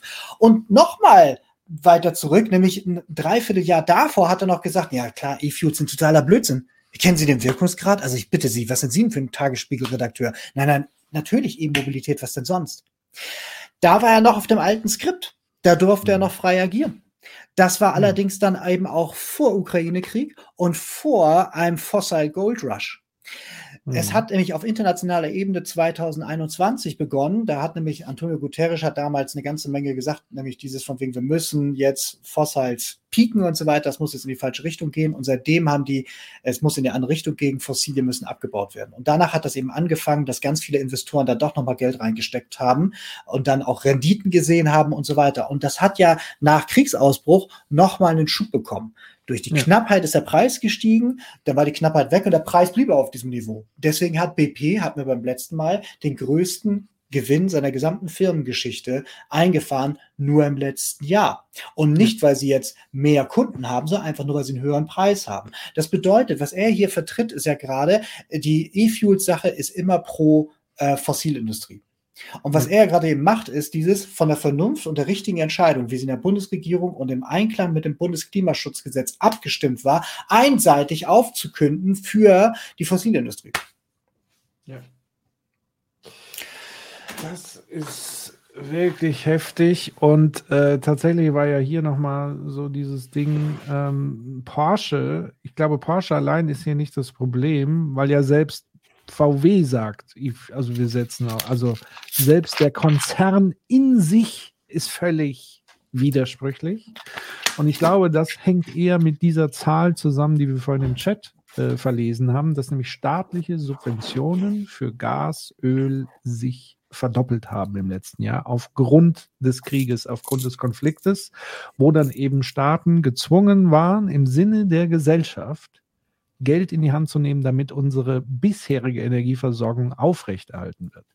Und wenn wir das uns nochmal vor Augen halten und gleichzeitig nochmal erkennen, dass wir uns ja wieder abhängig machen von irgendwelchen Diktaturen, denen wir gleichzeitig auch noch Waffen verkaufen, also Rüstung, wo es gleichzeitig schwelende Konflikte vor der Haustür gibt, wo also der nächste, die nächste Invasion in ein Land aufgrund von Ressourcenmangel, wie auch immer, relativ klar prognostizierbar ist, dann sind wir hier in einem derartig mächtigen äh, Teufelskreis, dass man sich wirklich mal ernsthaft und völlig unideologisch mit dem Gesellschaft, äh, mit dem äh, äh Phänomen befassen sollte, ob wir Dinge wie grundlegende Energieversorgung, Wasserversorgung etc. nicht endlich vergesellschaften, weil wir vergesellschaften ja die Profite der Industrie. Das ist ja der Wahnsinn. Also wir machen ja schon Vergesellschaftung äh, äh und die, die äh, Gewinne gehen sozusagen in die privaten Hände, die Verluste werden gesellschaftlich abgefedert. Das ist ein Irrsinn. Aber wenn ihr alle da Bock habt, weiter mitzumachen, bitte macht's, macht's. Man stelle sich diese ganzen Sachen mal vor auf einem Marktplatz, wo 100 Leute im Mittelalter genau diese Sachen mal durchsprechen. Würdest du es darauf runterbrechen, käme man zu ganz anderen Ergebnissen.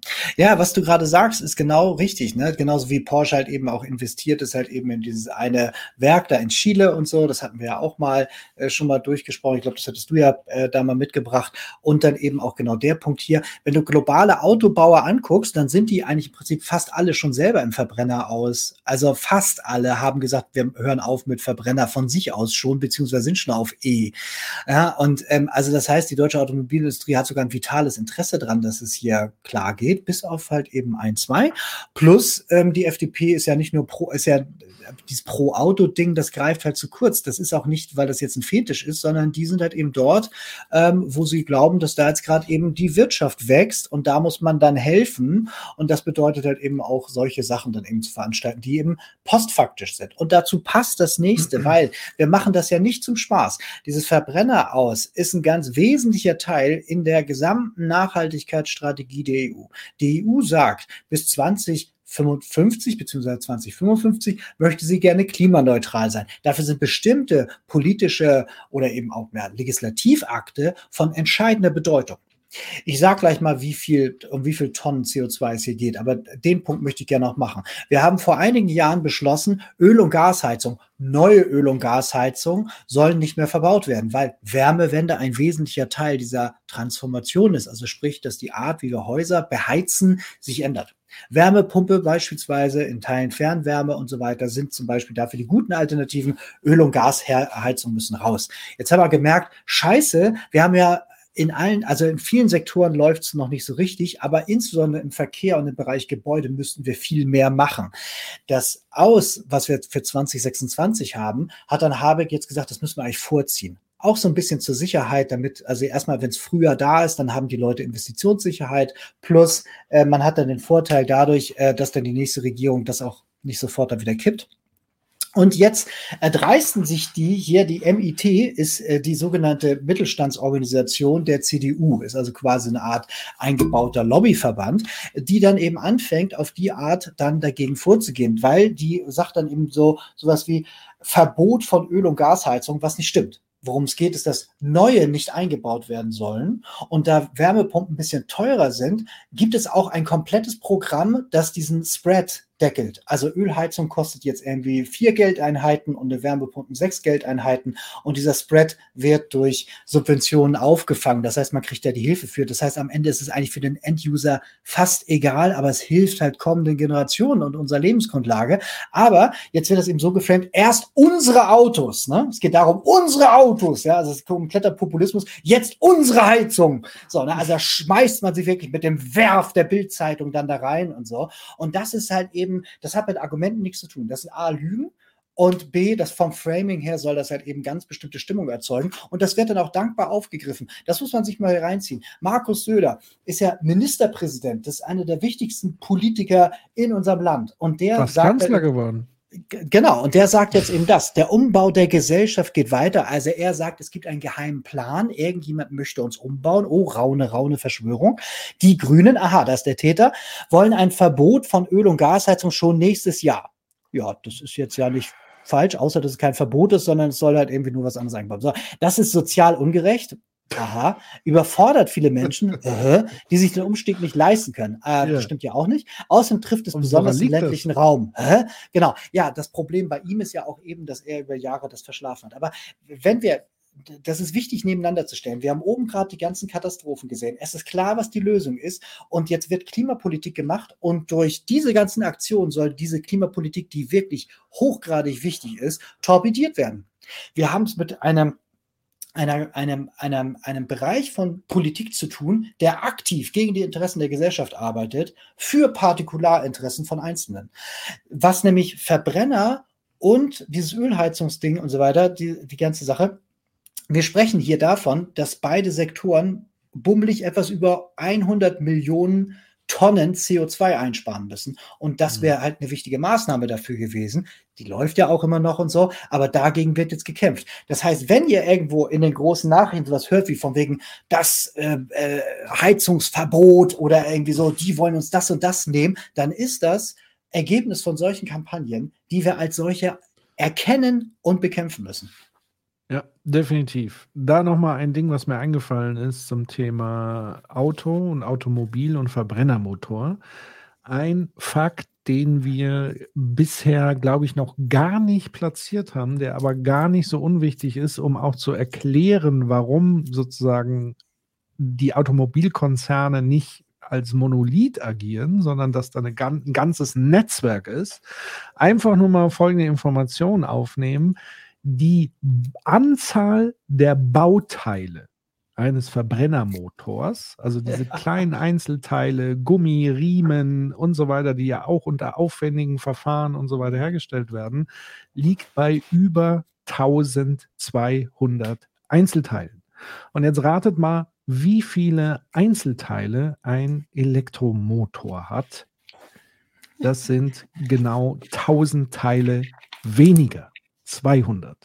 Und das ist natürlich der Grund, warum diese gesamte Automobilzulieferindustrie, die eben diese kleinen Riemen und hasse nicht Spezialkolben und Pipapo, was da alles reinkommt, denen bricht natürlich das Geschäft weg. Das muss man an der Stelle sagen. Und deswegen ist es immer eine wirtschaftliche Logik, die da greift. Und natürlich haben die ein Interesse daran, dass ihr Geschäft nicht kaputt geht.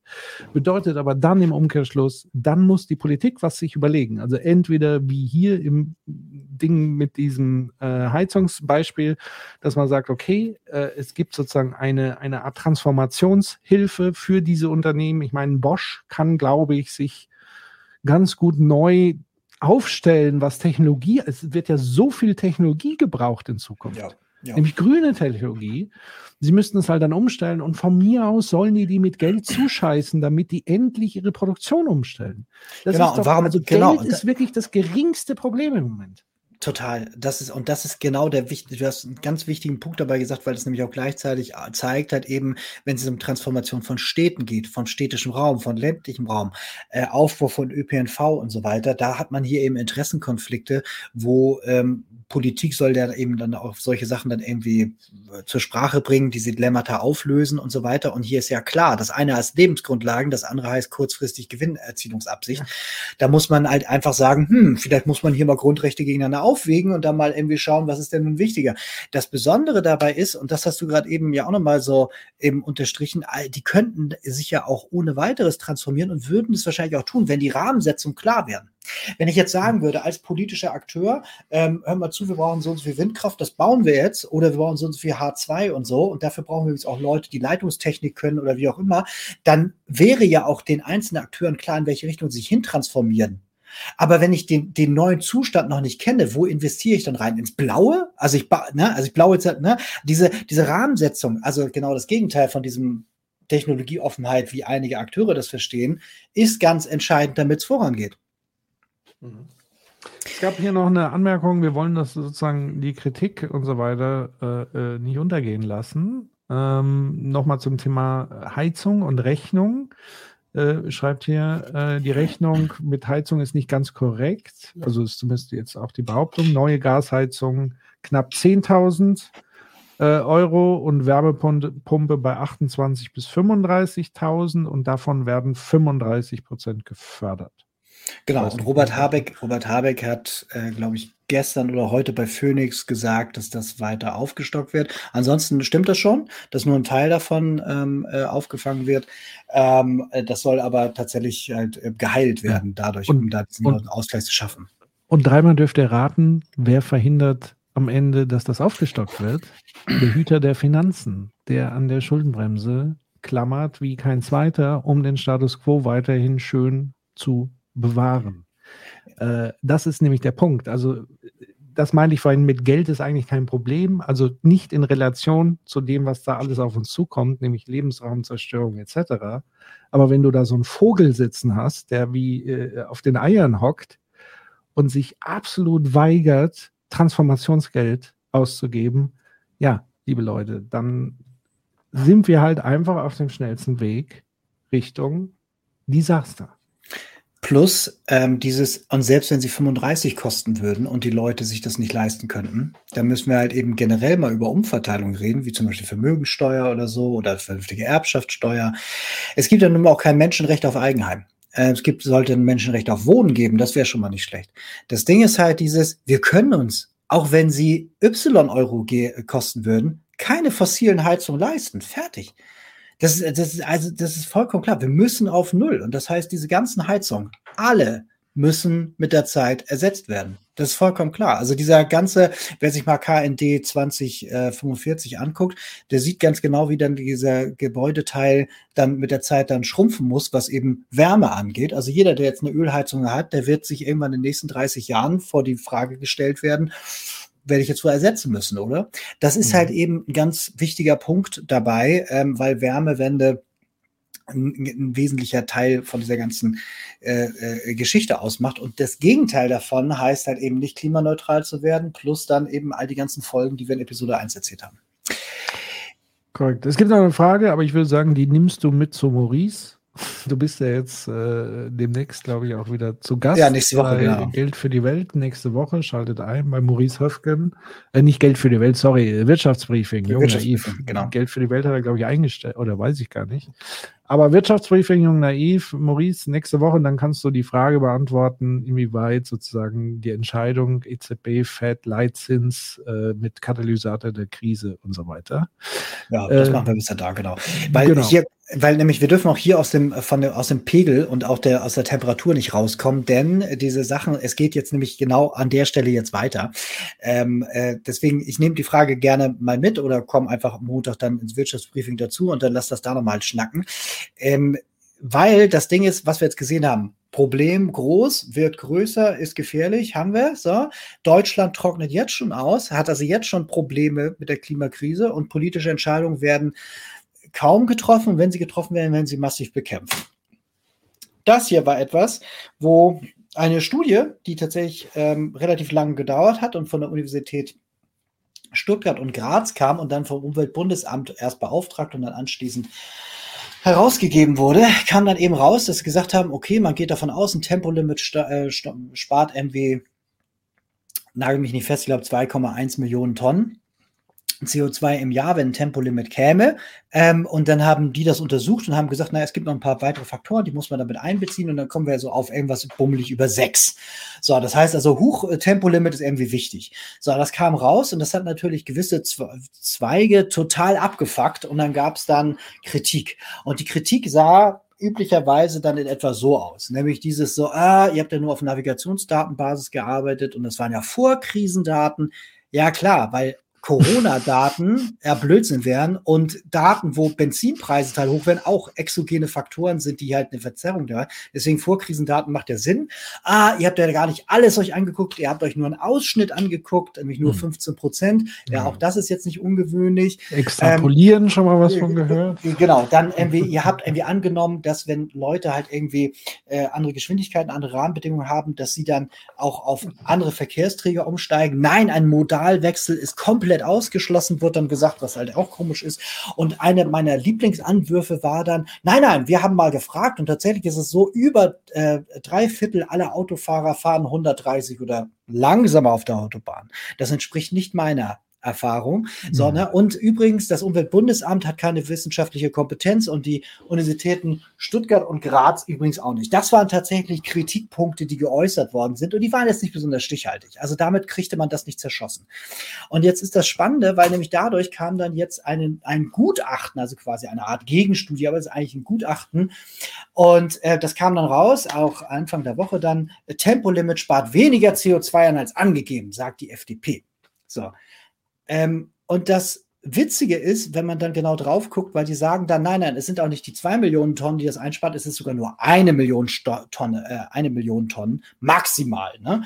So, und dann ähm, äh, wurde das dann auch direkt dann natürlich ausgewertet. So, der Verkehrsexperte sagt dann hier, unser Gutachten zeigt deutlich, ne, also auch schön auf die Adjektive achten, dass die Studie von bla bla bla unwissenschaftlich und bewusst irreführend ist. Also bewusst, da sagt man, also ist intentional, da muss man natürlich mal fragen, welche Intention liegt denn dahinter. Und wenn es unwissenschaftlich ist, wie hast du das herausgefunden? So, das Amt rechnet gar nicht, das Amt ist hier Auftraggeber, aber behauptet, also ist hier eine Behauptung, Falschzuschreibung, nämlich das Amt rechnet Effekte von Tempolimits schön, also wieder intentional, die nachweislich, aha, ihr habt also es besser herausgefunden, weil ihr wirklich eine Studie gemacht habt, nicht verhaltbar und ohne Sinnhaftigkeit sind. Das heißt, es werden Maßnahmen empfohlen, die gar nicht im Zusammenhang damit stehen. Also im Prinzip, das ist so ziemlich das, da, da steht quasi, das ist das schlimmste und schwachsinnigste Papier der Welt. So, hm. das heißt also, es ist eine solide Studie rausgegeben worden. Da gab es scheinbar irgendeine Form von Gutachten. So, und dann wird von diesem äh, Verkehrsexperten dann so geframed nach dem Motto: Aha, haha, wir haben euch jetzt aber erwischt. Das ist das schlimmste Papier der Welt. Und dann kommt der private Mediensektor mit diesen Sachen. Forscher zerpflücken Studie zum Tempolimit. Mit seltsamen Tricks rechnet sich das Umweltbundesamt das Tempolimit schön. Tempolimit überhaupt effektiv. Und übrigens, das hat sogar Geld gekostet. Das sind nur ein paar Ausrisse von dem, wie das dann rezipiert wurde. Also wirklich, aber auch fast äh, zeitgleich ne, äh, kamen dann diese Sachen raus. Interessanterweise nicht abgeschrieben aus einer Pressemitteilung, sondern immer wieder äh, anders formuliert, aber es wurde dann schon sehr, sehr klar, dass gesagt wird, oh Gott, hier ist ein Verbrechen passiert. Also wirklich, ich habe selten so eine krasse übertriebene Kritik gehört. Und das Spannende ist im Raum dieses, es ist nicht das Verkehrsministerium, das hier die Gegenstudie beauftragt hat oder dieses Gutachten. Es ist die FDP. Die, die, Partei. Die Partei hat das in Auftrag gegeben und muss das natürlich dementsprechend auch selber bezahlen. So, ist auch die mhm. Frage, wo haben die das Geld her? So, und mhm. die sagen dann, es hat weniger CO2-Einsparung. Und das Witzige ist, wer sind denn die Leute? Man würde jetzt erwarten, das sind auch halt, das sind tatsächlich auch Leute, die sich wirklich mit Verkehr beschäftigen. Das sind beides Ökonomen und so weiter.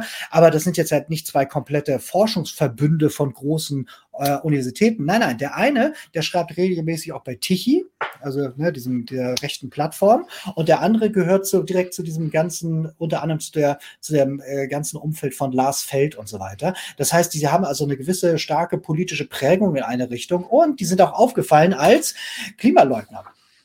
Hm. Weil die nämlich versucht haben, dann den menschengemachten Klimawandel zu relativieren. So. Ja. Ähm, und äh, ich habe mir dann auch mal angeguckt, was denn da drin steht in diesem Gutachten. Ähm, sehr spannend ist, wie, also die argumentieren, das ist nicht wissenschaftlich, sondern das ist wirklich, also, dass du es so in so einem Artikel verwenden kannst, weil dann auch diese Adjektive drin sind, bewusst und falsch und total. Also die versuchen tatsächlich auch, äh, das äh, falsch darzustellen ähm, oder als schlecht darzustellen, aber ohne Argumente zu bringen. Und wenn man dann reinguckt oder sich dann auch reinguckt, welche Quellen die zitieren, kommt das dabei raus, nämlich dass die halt eben ja, populärwissenschaftliche Schriften von Klimaleugnern aufziehen, dass sie Eike, Eike ist dieses, hatten wir in der Episode 2 besprochen, dieses ähm, sehr rechtslastische ähm, äh, äh, Think Tank-Gebilde ist, das versucht hat, Klimawandel zu leugnen.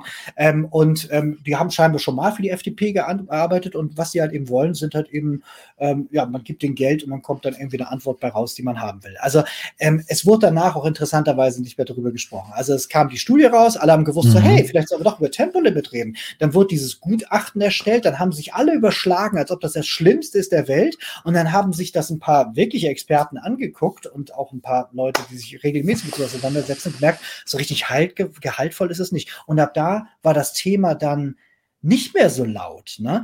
Aber man hat, man, genau, man hat immer noch einen Punkt, auf den man zurückkommen kann. Das heißt, immer wenn jetzt irgendeiner von den Journalisten Tempolimit sagt, wird auf der anderen Seite der entsprechende Mensch, je nachdem, wo er zu welchem Bereich er so gehört, wenn dann sagen, ja, nee, da hat es ja diese Studie gegeben, das hilft ja gar nicht obwohl das nicht stimmt. Und das ist genau ein, deswegen habe ich das auch mit aufgenommen, erstmal weil es aktuell ist, aber weil das auch ein Mechanismus ist, wie so gearbeitet wird. Wir haben ja gerade eben gesehen, das soll bewusst gemacht werden, das wird einfach manchmal nur totgeschrieben, das Thema, und hier wird das sehr subversiv versucht dann zu, ähm, zu, zu derailen, das Ganze. So. Sollten an der Stelle Medienschaffende Journalistinnen und Journalisten zugucken oder Leute, die Journalistinnen und Journalisten kennen oder Leute in Medienbetrieben kennen, bitte doch mal äh, diesen Ausschnitt oder diese Stelle auch schicken oder von mir aus die ganzen Sendungen und so weiter. Ähm, weil natürlich einerseits, ähm, ich weiß ja, wie der Medienbetrieb äh, in, in weiten Teilen läuft. Also die Journalistinnen und Journalisten sind die ähnlich wie alle Arbeitenden am ganz untersten äh, Bodensatz, was sozusagen Arbeitsbedingungen etc. angeht. Das ist einfach so. Das heißt, sie haben keine Zeit zu recherchieren. Sie müssen sozusagen, äh, sie, sie bekommen wenig Raum, Dinge zu machen. Sie kommen, bekommen letztendlich ähm, auch themenmäßig immer mal wieder gefeedbackt, so von wegen, naja, komplizierte Themen und Klimawandel klickt sich nicht so gut und wir müssen hier performen und so weiter und so fort. Also das Ding ist wirklich, ihr müsst ein bisschen so Mundpropagandamäßig, das, weil das ist wirklich nicht nur, also es ist auch ein strukturelles Problem, aber dem strukturellen Problem kann man so ein Stück weit ähm, mit begegnen, dass man sich nicht jedes Mal wieder ins Boxhorn jagen lässt, was, was diese Sachen angeht. Also immer wieder auch gucken, wie schafft man sich einen Pool an Ressourcen, wo längst widerlegte Dinge, aber immer wieder ja auftauchen in der Medienberichterstattung, dass ihr da mal darauf hinweist, mit unterstützt und so weiter und so fort. Ähm, das ist wirklich notwendig, weil ohne diesen Journalismus wird es halt leider nicht gehen. Ähm, und das ist halt, ja, tragisch. Ja, das stimmt. Das also kann ich nur komplett unterstützen. Also hier müssen wir so irgendwie so als, als äh, Netzwerk das verstehen. Das ist eben Teil davon, dass eben äh, Sektoren eben aufmerksam werden und bei sowas eben genauer zuhören. Und noch ein Tipp: Der gute alte Pulitzer-Preis-Tipp: Follow the money. Ja. Also äh, Watergate-Affäre und so weiter, die damaligen Investigativjournalisten, deren Motto war es, follow the money. Guckt euch als Journalistinnen und Journalisten die Geldströme an. Also sowas wie, wer hat das jetzt finanziert und wie konnte die Partei das finanzieren und so weiter. Also schaut euch an, wo sind Geldströme, wo sind Geldnetzwerke, Verbindungen und so weiter. Und ich glaube, da wird man dann sehr schnell fündig, weil Geld ist immer eine sehr gute Spur in unserem System, um eben zu sehen, wo ist eigentlich auch Power. So, und ja. wo wird Wirkkraft hier ausgespielt. Ja, sehr gut.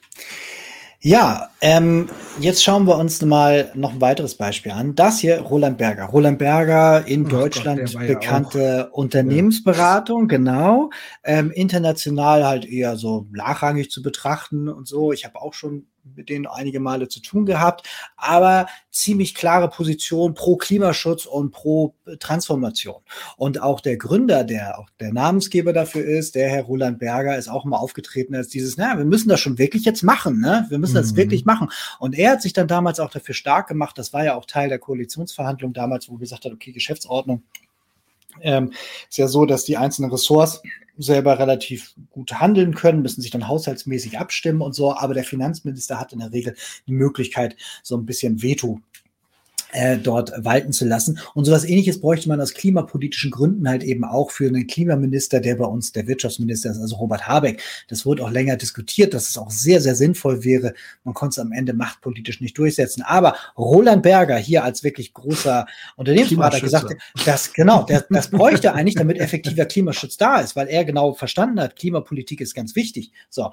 Und das sieht man dann eben auch daran, dass eben Roland Berger auch eben hier verschiedene Organisationen, hier Agora Energie Energiewende, ganz wichtiges Think Tank in Richtung Energiewende, halt eben dann auch mit Fachexpertise unterstützt. Und das ist halt eben ein wichtiger Punkt. Das heißt, sie haben sehr starke Positionen, aber wenn dann der Wind sich an einer Stelle dreht und man kann das eben mit Geld halt eben auch Expertise und auch Wortspenden kaufen, tritt derselbe Mensch auf, jetzt, wo das gerade nämlich passt, weil das ist genau die Woche, wo wir gerade eben gehört haben, von wegen, das ist nicht gut und das ist nicht gut, das ist nicht gut. Und es ist immer wichtig, dass solche Sachen nacheinander einschlagen. Stellt sich Roland Berger hin und sagt so, die Politik der Grünen gefährdet den Standort Deutschland.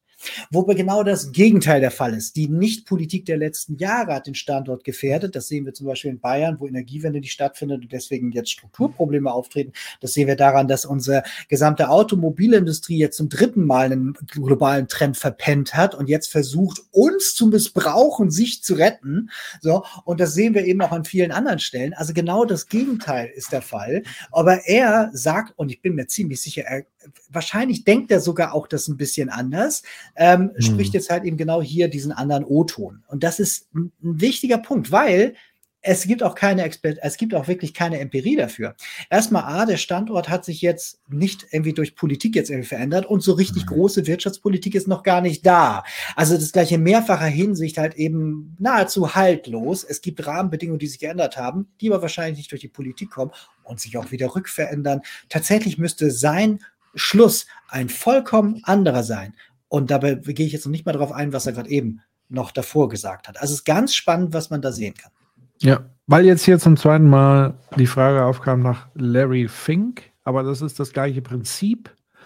Larry Fink hat vor einigen Jahren, also der größte, also der Chef von BlackRock, einer der größten ähm, Kapitaleigner und, und Investoren und so weiter, Kapitalfonds, ähm, hat ja so einen Brandbrief geschrieben an alle Investoren und so weiter, Shareholder, dass sie doch jetzt bitte äh, äh, sozusagen in grüne Technologie, alles andere sei quasi alternativlos. Und jetzt ist natürlich die Frage, was war denn jetzt damals mit der Aussage, die ja schon so eingeschlagen ist? Und ich glaube, die Antwort haben wir währenddessen schon gegeben und man sieht sie ja auch anhand von Roland Berger die Kapitalflüsse haben sich massiv gedreht, auch durch die Ukraine-Krise. Das heißt, das Fossile wurde so attraktiv, da rein zu investieren, dass man sich die Rendite nicht entgehen lässt. Also vergesst dieses moralische Denken im ja. Kapitalmarkt. Das ist nicht in der Systemlogik verankert. Das kann man sich noch so dolle wünschen. Am Ende des Tages ist es eine Maschine, ein System äh, was da fungiert und nach knallharten Logiken. Und deswegen sind diese Geldflüsse so wichtig. Und das Geld fließt immer dahin, wo die größte Quelle ist. Und die größte Quelle wurde halt wieder aufgemacht in fossile Energieversorgung. Ähm, und das ist einfach der Punkt. Und dann sagt jetzt zwar Larry Fink nicht, ihr könnt jetzt, ihr müsst jetzt alle wieder fossile äh, äh, sozusagen investieren, aber er spricht auch nicht mehr so laut dagegen und macht hier einen auf moralisch. Genau, und dazu kommt dann eben auch, dass dann eben auch in einigen Staaten Legislativakte äh, gibt, halt wie zum Beispiel äh, der Nahe Osten hat seine eigene hat seine ganz eigene Konferenz, ähm, äh, die sich da eben äh, treffen. Die heißt dann irgendwie so Global Governance Summit oder so. Also es wirklich bedeuten, die dann irgendwie dafür die Zukunft der Petrostaaten neu definieren. Kriegt man in Deutschland kaum mit. So, oder eben in Amerika, wo dann jetzt die Republikaner komplett, nicht nur in Texas, sondern komplett aufgesprungen sind, ESG zu bekämpfen. Also alles Investment in Umwelt, Gesellschaft oder gute Unternehmensführung soll bekämpft werden. Weil, und nicht, weil das ein bisschen ideologisch, aber es ist vor allen Dingen etwas, wo sie damit eben die Leute, die in die genau die gegenteiligen Sachen investieren, schützen wollen, die Interessen. Larry Fink, mhm. habt ihr komplett recht. Er schreibt einmal im Jahr ein Letter an die CEOs. In jedem Jahr in den letzten Jahren steht ganz konkret drin, all diese ganzen fossile Infrastruktur wird Stranded Assets. Und damit hat er recht. Mhm. Es ist bei Design oder bei Disaster. Das ist ja das, was sie sagen. Er hat komplett ja. recht. So, und ähm, was er hat, ist aber, dass genau die anderen Seite, nämlich die sagen, hör mal zu, A, gibt's hier noch Öl, wo wir irgendwie Geld mit verdienen und B, du bist übrigens ein linksgrün versiffter Schweinehund. Also das geht dann auch immer gleich in Richtung so, das ist ja alles Vogue und das ist ja schlecht. Also das in Amerika ist der Kulturkampf im Finanzmarkt da ein Punkt. Nicht in mhm. Entscheidung, aber in dem Diskurs drumherum. Und deswegen musste Larry Fink, ganz tolles Interview, tun wir mit in die Shownotes, bei der New York Times Konferenz Ende letzten Jahres, sich quasi entschuldigen. Das ist der mächtigste Mann der Welt. Der verwaltet acht oder neun Billionen inzwischen. Das ist wirklich der mächtigste Mann. Und der musste sich quasi dafür entschuldigen, dass er sagt, das hat mit Vogue nichts zu tun. Ich mache das, weil wir halt wissen, jede Investition in diese fossile Infrastruktur ist Stranded Asset. Du kriegst zwar mhm. heute noch Geld daraus, aber du weißt ganz genau, das wird sich nie wieder, wieder verzinsen. Das ist komplett irre. Das ist ein nicht nachhaltiges Geschäft im Sinne von, du kriegst die Investition nicht wieder. So, und ähm, äh, die, äh, gibt es auch Kalküle, warum, das können wir nochmal anders erklären. Also, aber das, der Finanzmarkt ist an der Stelle tatsächlich nicht davon getrieben, die Welt retten zu wollen. Deswegen ist auch das, was bewerfe ich auch unseren politischen Entscheidern vor, ähm, dass die halt eben sagen von, na, wir müssen nur die Rahmenbedingungen setzen für grünes Investment mhm. und dann werden die Leute schon richtig aus eigener Überzeugung das machen. Nein, nein, du musst schon den Rahmen so eng setzen, dass klar ist, wo muss das Geld hinfließen. Und dann sieht das auch wieder anders aus. Ja, das Schlimme ist ja, man muss ja nur für Transparenz sorgen. Man muss also sozusagen, ja. Dann wird das schon gemacht. Gut, ja, ja, genau, das haben wir aber gelernt. das ist natürlich ein guter Minischritt dahin, aber das löst halt nicht das Problem letztlich. Und man sieht es ja jetzt hier am Beispiel von Larry Fink. Also wenn jemand, der wie kein zweiter für das Kapital steht, also wirklich Finanzkapital ohne Ende hat, Macht ohne Ende hat und selbst dessen einigermaßen gesunder Menschenverstand dann wiederum in Frage gestellt wird aus Identitätspolitik, aus Interessens, Partikularinteressen. Das ist doch Wahnsinn, Leute. Das ist doch völliger Irrsinn. Ja, und da sieht man auch wieder, deswegen ist es auch wichtig, wir würden anders drüber reden, wenn wir es auch anders ähm, äh, also man würde es schämen, glaube ich, wenn es klar wäre, was für Konsequenzen das hat. Diese ganze im Zentrum der Debatte ist nie, was ist denn die Alternative? Alle glauben dann, da läuft halt irgendwie so ein, so, ein, so, ein, so ein Polarbär ins Leere und nicht etwa, wir werden hier verdammt nochmal Kriege führen und verhungern. So, ne? Darauf laufen wir hinaus. Das was eben nicht. jetzt schon passiert. Genau, was jetzt schon passiert. Und, und wenn du das in die Debatte einbringst, dann sieht das nämlich ganz anders aus. Weil dann will nämlich hier wirklich jemand verbrecherisch Geld verdienen auf zweimal auf deine Kosten, dann würde man anders darüber reden. Aber tatsächlich haben wir jetzt hier gerade Täter-Opfer-Umkehr, oder ne? Also wo dann derjenige, der versucht, zur Lösung beizutragen, geschämt wird aus falschen Gründen. So, und deswegen müssen wir da immer ganz klar sein, auch zu sagen, wie sind die Zusammenhänge und was sind die Folgen davon. Und dann wird die ganze der, der Diskurs auf einmal ganz anders. Dann können nämlich die Leute mit diesen halbseinen Argumenten auch gar nicht mehr ankommen. Der Wissing, mhm. der würde niemals mit so einer Tour durchkommen, wenn auf der anderen Seite jemand wäre, der sagen würde, okay, schauen wir jetzt mal wirklich drauf. Stimmt stimmt das, really? So, und dann kommt man nämlich auf einen so, huh, ja, nee, ist ja, stimmt ja gar nicht, Volker, was ist los? Ja. Und deswegen, ich auch an der Stelle, weil nochmal im Chat gefragt wurde, das meine ich doch, geht es dann um Verbote? Ja, genau darum geht es. Also im Sinne, im großen Stile. Ja. Und ich finde diesen Vergleich, den Thilo gemacht hat in dem Interview mit, mit Claudia Kämpfer, der war so auf den Punkt gebracht, nämlich das Thema Sklaverei. Nochmal. Sklaverei ist nochmal eine ganz andere Dimension, ja, aber das war eine Wirtschaftspraktik, die offenbar absolut menschenschädigend war, gegen die Menschenwürde ver äh, verstoßen hat. Trotzdem haben natürlich viele davon profitiert. Es war auch Normalität in dem damaligen Wirtschaftsbetrieb, dass das so eingesetzt wurde. Und trotzdem gab es eine Bewegung, die letztendlich dafür gesorgt hat, dass zumindest offiziell Sklaverei verboten wurde. Dass, es wurde sogar im Bürgerkrieg dafür äh, äh, entfesselt, einer der größten überhaupt und so weiter. Das will ich jetzt nicht sozusagen einfordern, dass das auch passiert, aber mit der Vehemenz, wie sozusagen dieses Verbot einer wirtschaftlichen Praktik vorangetrieben wurde und äh, sozusagen in Kraft gesetzt wurde, das gilt es eigentlich bei diesen Formen der Energieerzeugung äh, zu machen, so wie, wie Claudia Kämpfer es auch ja eindringlich in dem Interview dargelegt hat. Und wir werden demnächst sicherlich auch mal so ein Special machen. Ja. Da schon mal der Hinweis, wir werden gemeinsam nochmal durch das Interview gehen, weil da sehr viele sehr gute Sachen drin waren, die sehr wichtig sind, die man nochmal rausstellt, nochmal ein bisschen vertieft diskutiert und genau das ist der Punkt. Also dieses auch, und ich glaube, das ist mit der größte äh, Propaganda-Hit überhaupt, über, also Verbote an und für sich quasi irgendwie zu diskreditieren. Das ist das, völliger Schwachsinn, Leute. Also ja, ja das ist natürlich. Allem, das Natürlich, ja genau. Das ist die Funktion. Ne? Also politisches Rahmensetzung heißt halt eben auch Regeln zu setzen und zu sagen, was ist, was machen wir, was machen wir nicht. Das ist ganz ja. normal. Das ist politisches Handeln. Und wer, sage ich mal, dagegen sich echauffiert, der ist im Prinzip der Fossilindustrie und dem neoliberalen Projekt irgendwie auf den Leim gegangen. Weil natürlich bedeutet jede Art von Gesellschaft Freiheitseinschränkung. Ich darf nicht rumläuten, um Leute ermorden. Ich darf nicht rumlaufen und irgendwie Leute irgendwas wegnehmen oder so. Das, das darf ich nicht. Das ist nicht in Ordnung. Da hat sich die Gesellschaft darauf geeinigt. Und genau genauso wenig darf ich heute eine Maschine betreiben, die morgen unsere Kinder tötet, weil dann einfach nichts mehr wächst.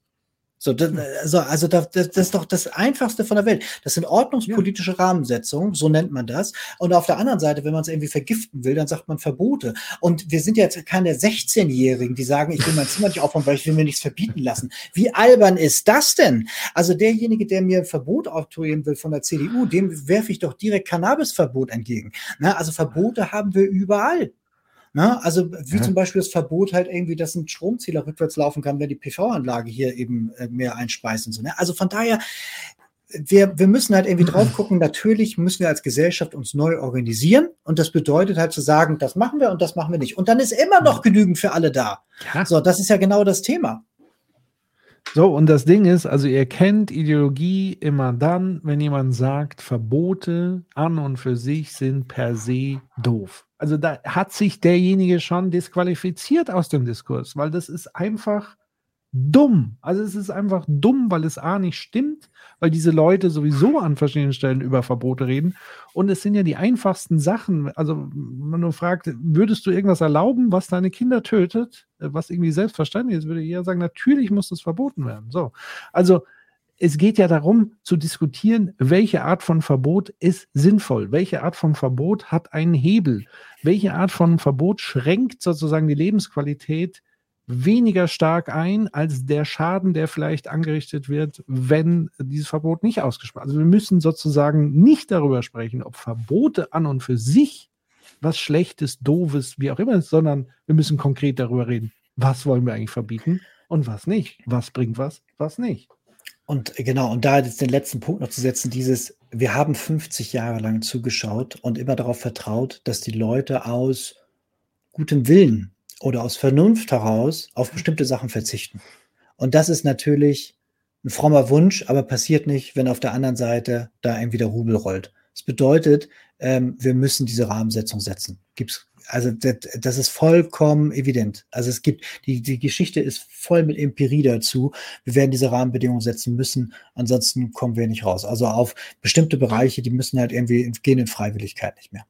Genau, also ansonsten diktieren, diktiert uns das Desaster die Verbote, nämlich genau. von ganz alleine und die sind irreversibel. Das heißt, äh, die Natur verbietet uns dann die Art zu leben oder überhaupt zu leben. Dann haben wir den Salat, da haben wir überhaupt gar keinen Einfluss mehr. Jetzt hätten wir noch die Chance, darüber zu diskutieren, äh, wie gestalten wir äh, die restliche Lebenszeit und die der Generationen, die dann womöglich kommen mögen aber äh, alles andere wird uns dann genommen. Das ist genau dieselbe Argumentation, wenn man kommt, ja, von wegen Demokratie und so weiter. Ja, Leute, wenn es nicht, wenn hier nicht Einhalt geboten wird, wie auch immer, dann wird sich Demokratie sowieso in Luft auflösen. Das ist ja. doch genau der Punkt an ja. der Stelle. Also wir versuchen das zu beschützen, dadurch, dass wir sagen, bestimmte Sachen dürfen wir diese tödliche Entwicklung nicht weiter vorantreiben.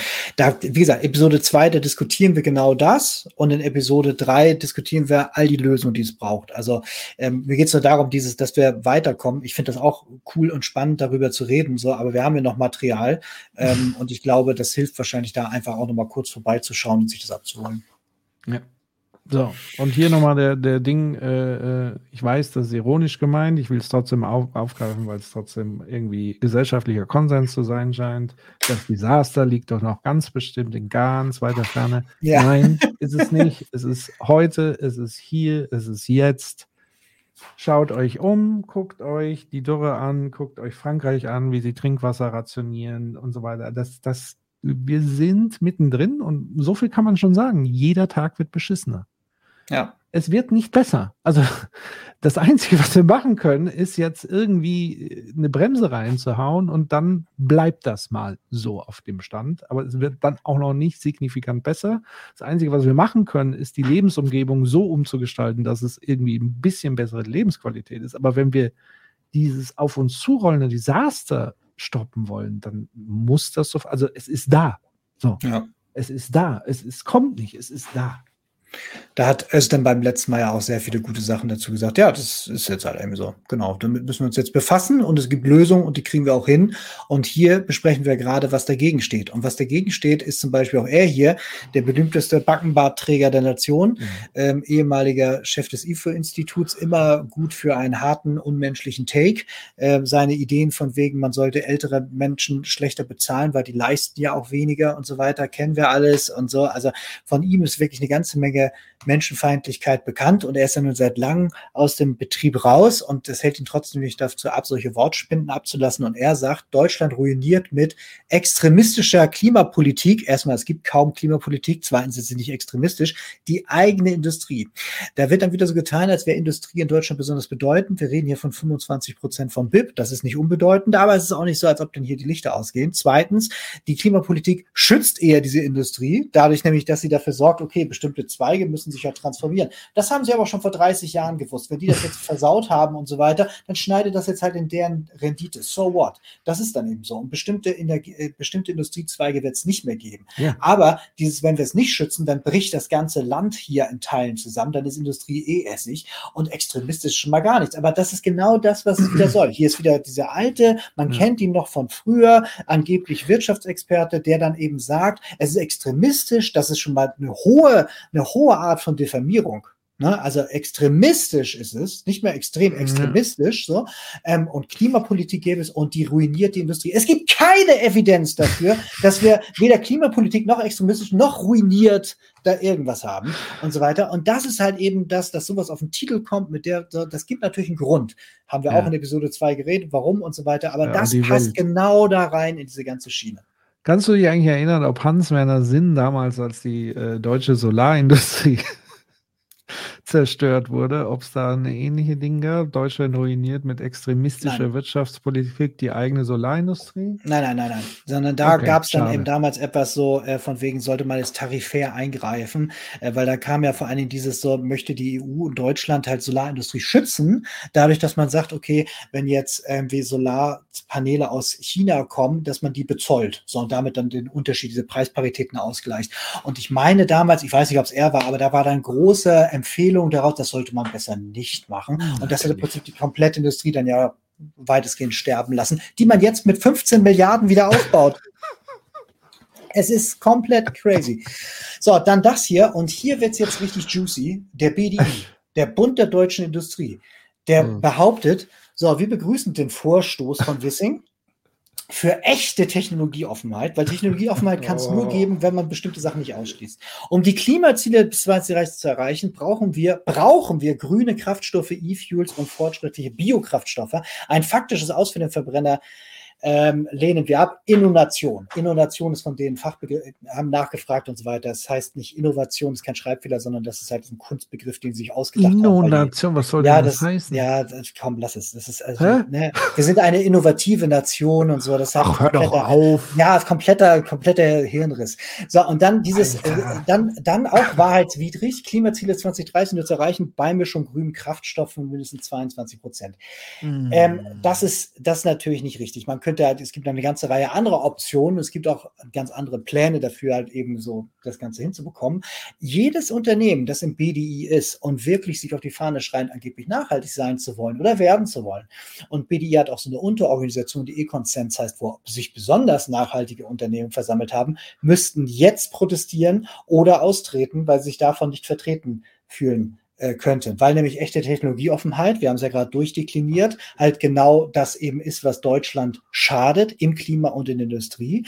Und zweitens ist es nicht so, als ob wir jetzt E-Fuels brauchen würden, weil es gar nicht genug E-Fuels ist, das gibt. Das haben wir in Episode 6 ja bewie oder belegt und dann eben auch durchgesprochen. Also es wird auch auf absehbare Zeit nicht genug E-Fuels geben. Das behaupten die aber. Und dann sagen sie halt eben, man muss grünen Kra Wasserkraftstoff halt irgendwie beimischen und so weiter. Da hast du noch mal ein ganz anderes Verbrennerthema und so. Also das ist, das ist richtiger Horror. Und warum ich das jetzt hier mit drauf habe, ist. Ganz kurz, Jens, apropos bitte. austreten. Ich muss mal ganz kurz austreten. Du darfst aber gerne weiterreden. Ja. Ähm, ich werde nichts verpassen, weil ich ahne dann auch schon, was kommt. Äh, ja, ja. Mach genau. mal weiter. Genau, sag einfach, wenn du wieder da bist. Ich rede weiter. Ja, ja. So, und das Besondere an dieser ganzen Geschichte ist jetzt, die ganzen Geschichten kommen alle zu einer gewissen Zeit. Ähm, also es ist jetzt nicht so, als ob die jetzt untereinander sich verbrüdern würden oder so, aber man teilt Interessen. Und diese geteilten Interessen sind ähm, unter dem Deckmantel von verschiedenen Geschichten, dieser Grundnarrative, die das Ganze halt eben begleiten, eben zu sagen, okay, für den Status quo, ähm, für die, äh, die ganze ähm, fossile Infrastruktur, wie sie gerade da ist, weil dahinter steht nämlich immer, dass man äh, E-Fuels, dann kann man die ganze alte fossile Infrastruktur weiter nutzen, wird gedacht und so weiter. Auch wenn man Wasserstoff, der nicht grün ist, versucht zu, äh, voranzutreiben, bedeutet es auch fossile Industrie und so. Das heißt, man hat sich jetzt entschlossen, gegen Klimapolitik zu sein, offen gegen Klimapolitik zu sein und gleichzeitig dann auch ähm, äh, also Wissenschaftsfeindlichkeit herauszugeben, weil die ganzen Sachen sind da kontrafaktisch, in Teilen sogar man müsste sogar sagen, auch ein bisschen gelogen, zumindest aber unvollständig dargestellt. Und das kommt jetzt alles zu ähm, äh, Schlag auf Schlag und zur selben Zeit. Das heißt also, wichtige Wirtschaftsakteure bilden jetzt langsam eine Art von, ja, nicht konzertierter Aktion, aber geschlossener Front gegen Klimapolitik und das ähm, äh, offen gesellschafts- und wirtschaftsfeindlich und mit dem Mittel von, naja, ähm, Populismus und ähm, Faktenferne. So, und das ist ganz wichtig, weil das ist das, was wir in den Staaten gesehen haben vor 15 Jahren, als da eben auch der Angriff der Privatwirtschaft auf die Gesellschaft angefangen hat, mit den Kochbrüdern und so weiter, auch die Tea Party-Bewegung, Republikaner, die sich radikalisiert haben und so. Diese Verbindung, die muss man sehen. Hm. Die muss man sehen. Das ist kein, das ist kein Zufall. Es ist auch nicht so, als ob die recht haben. Das können wir alles halt eben sehr, sehr gut belegen. Sondern hier wird jetzt halt eben offen dagegen gearbeitet und dem müssen wir uns entgegenstellen. Und guter Journalismus würde jetzt an der Stelle das rausarbeiten. Das hier geht noch mal eine Stufe weiter. Hier behauptet nämlich einer der Managing Director des BDI, dass angeblich Putin die deutschen Klimabewegung unterstützt und bezahlt. Och, angeblich komm, sind Leute. du und ich Agenten, Agenten von Putin, die ähm, hier Deutschland kaputt machen sollen. Das, das erzählt der Managing Director des Bund der deutschen Industrie. Da auf dem Niveau sind wir angekommen. Das ist schon Trump und das ist jetzt schon ultrarechte Verschwörungstheorie. Und das muss man dann irgendwie auch mal so klar so sehen. Er hat natürlich nachher gesagt, na, bin ich falsch irgendwie verstanden worden ja, und so. Ja, und dann äh, den, den Lösch haben sie dann darauf angesprochen, hat er gesagt, naja, das hat er, war ja irgendwie eine Privatmeinung. No, nix Privatmeinung.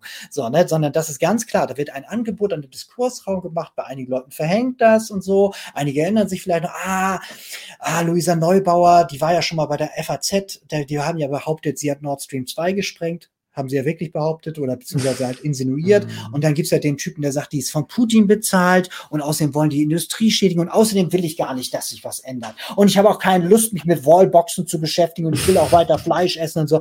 Na, also man bietet damit dem, dem, dem stumpfen Michel auch irgendwie an nach dem Motto, sei dagegen, wir sind die Guten und so weiter und ähm, gleichzeitig auch auf einem neuen Aggressivitäts- und Kampflevel. Weil wenn wir in dieser postfaktischen Welt sind, dann fangen wir an, uns nur noch anzuschreien und gar nicht mehr mehr über Lösungen zu mhm. diskutieren, weil wir müssten, anstatt das jetzt zu machen, uns doch über die Lösung diskutieren. Jetzt hat mal ein Politiker da einen Vorstoß gemacht, jetzt geht das halt tatsächlich ein bisschen los und schon wird jetzt scharf geschossen. Viel schärfer als so kannst du gar nicht mehr.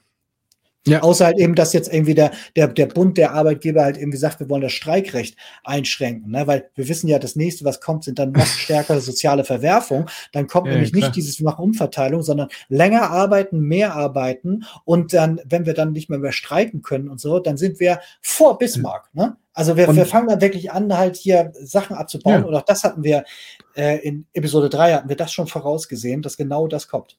Das stimmt. Und das ist jetzt eingetreten mit Verdi und Fridays for Future. Und es gilt wie immer die alte, ich glaube, Machiavelli war es ja, äh, oder nicht Machiavelli, ich glaube eher irgendwelche römischen äh, Herrscher, Teile und herrsche. Das ist genau diese Strategie spalten, um einen aufkeimenden solidarischen Zusammenschluss, in dem Fall der Gewerkschaft Verdi mit der Bewegung von Fridays for Future, wo man sich schon gedacht hat, Gott sei Dank fusionieren die, weil zum ersten Mal sozusagen soziale Frage mit der Klimafrage kombiniert wird auf der Straße und es nicht nur sozusagen mehr Menschen auf die Straßen treibt, sondern vor allen Dingen auch diejenigen, die als allererstes davon betroffen sind, nämlich die, die nicht so gut verdienen.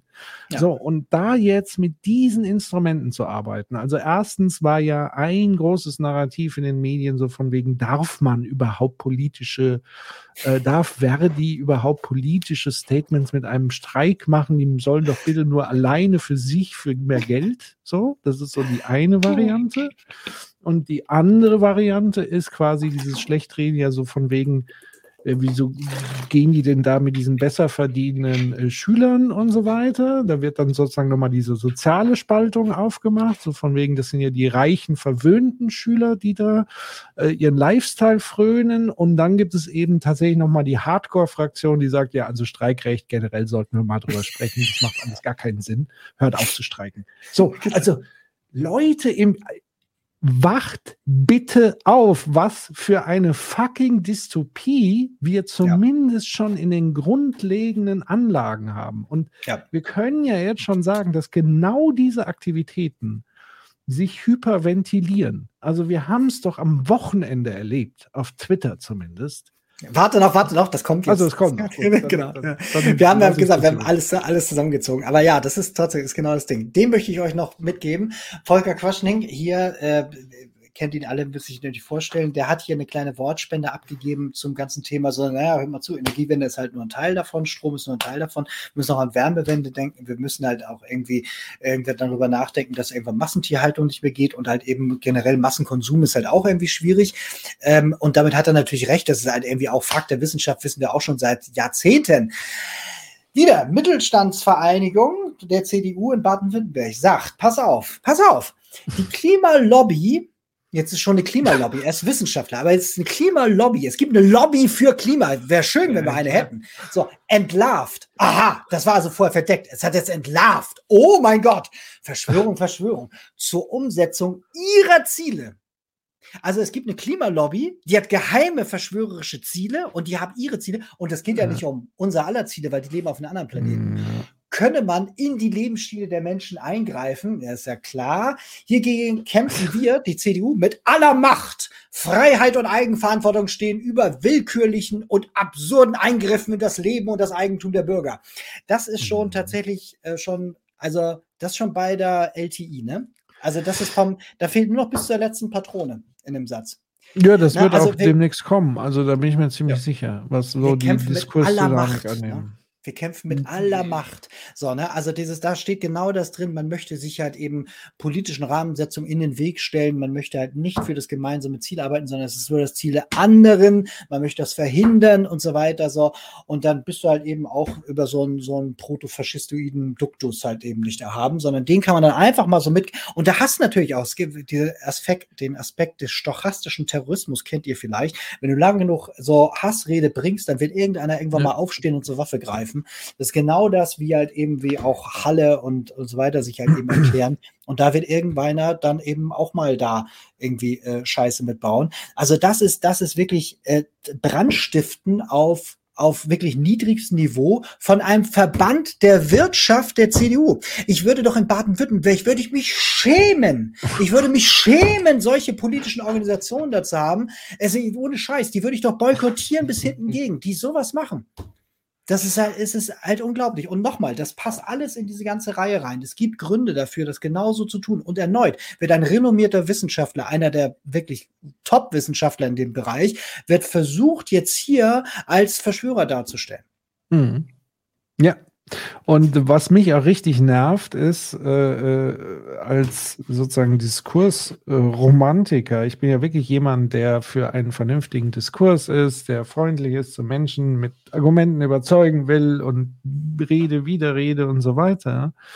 Und äh, das entspricht ja auch so ein bisschen, sage ich mal, dem Geist der sogenannten politischen Mitte, auch so ein ideologisches Ding letztlich.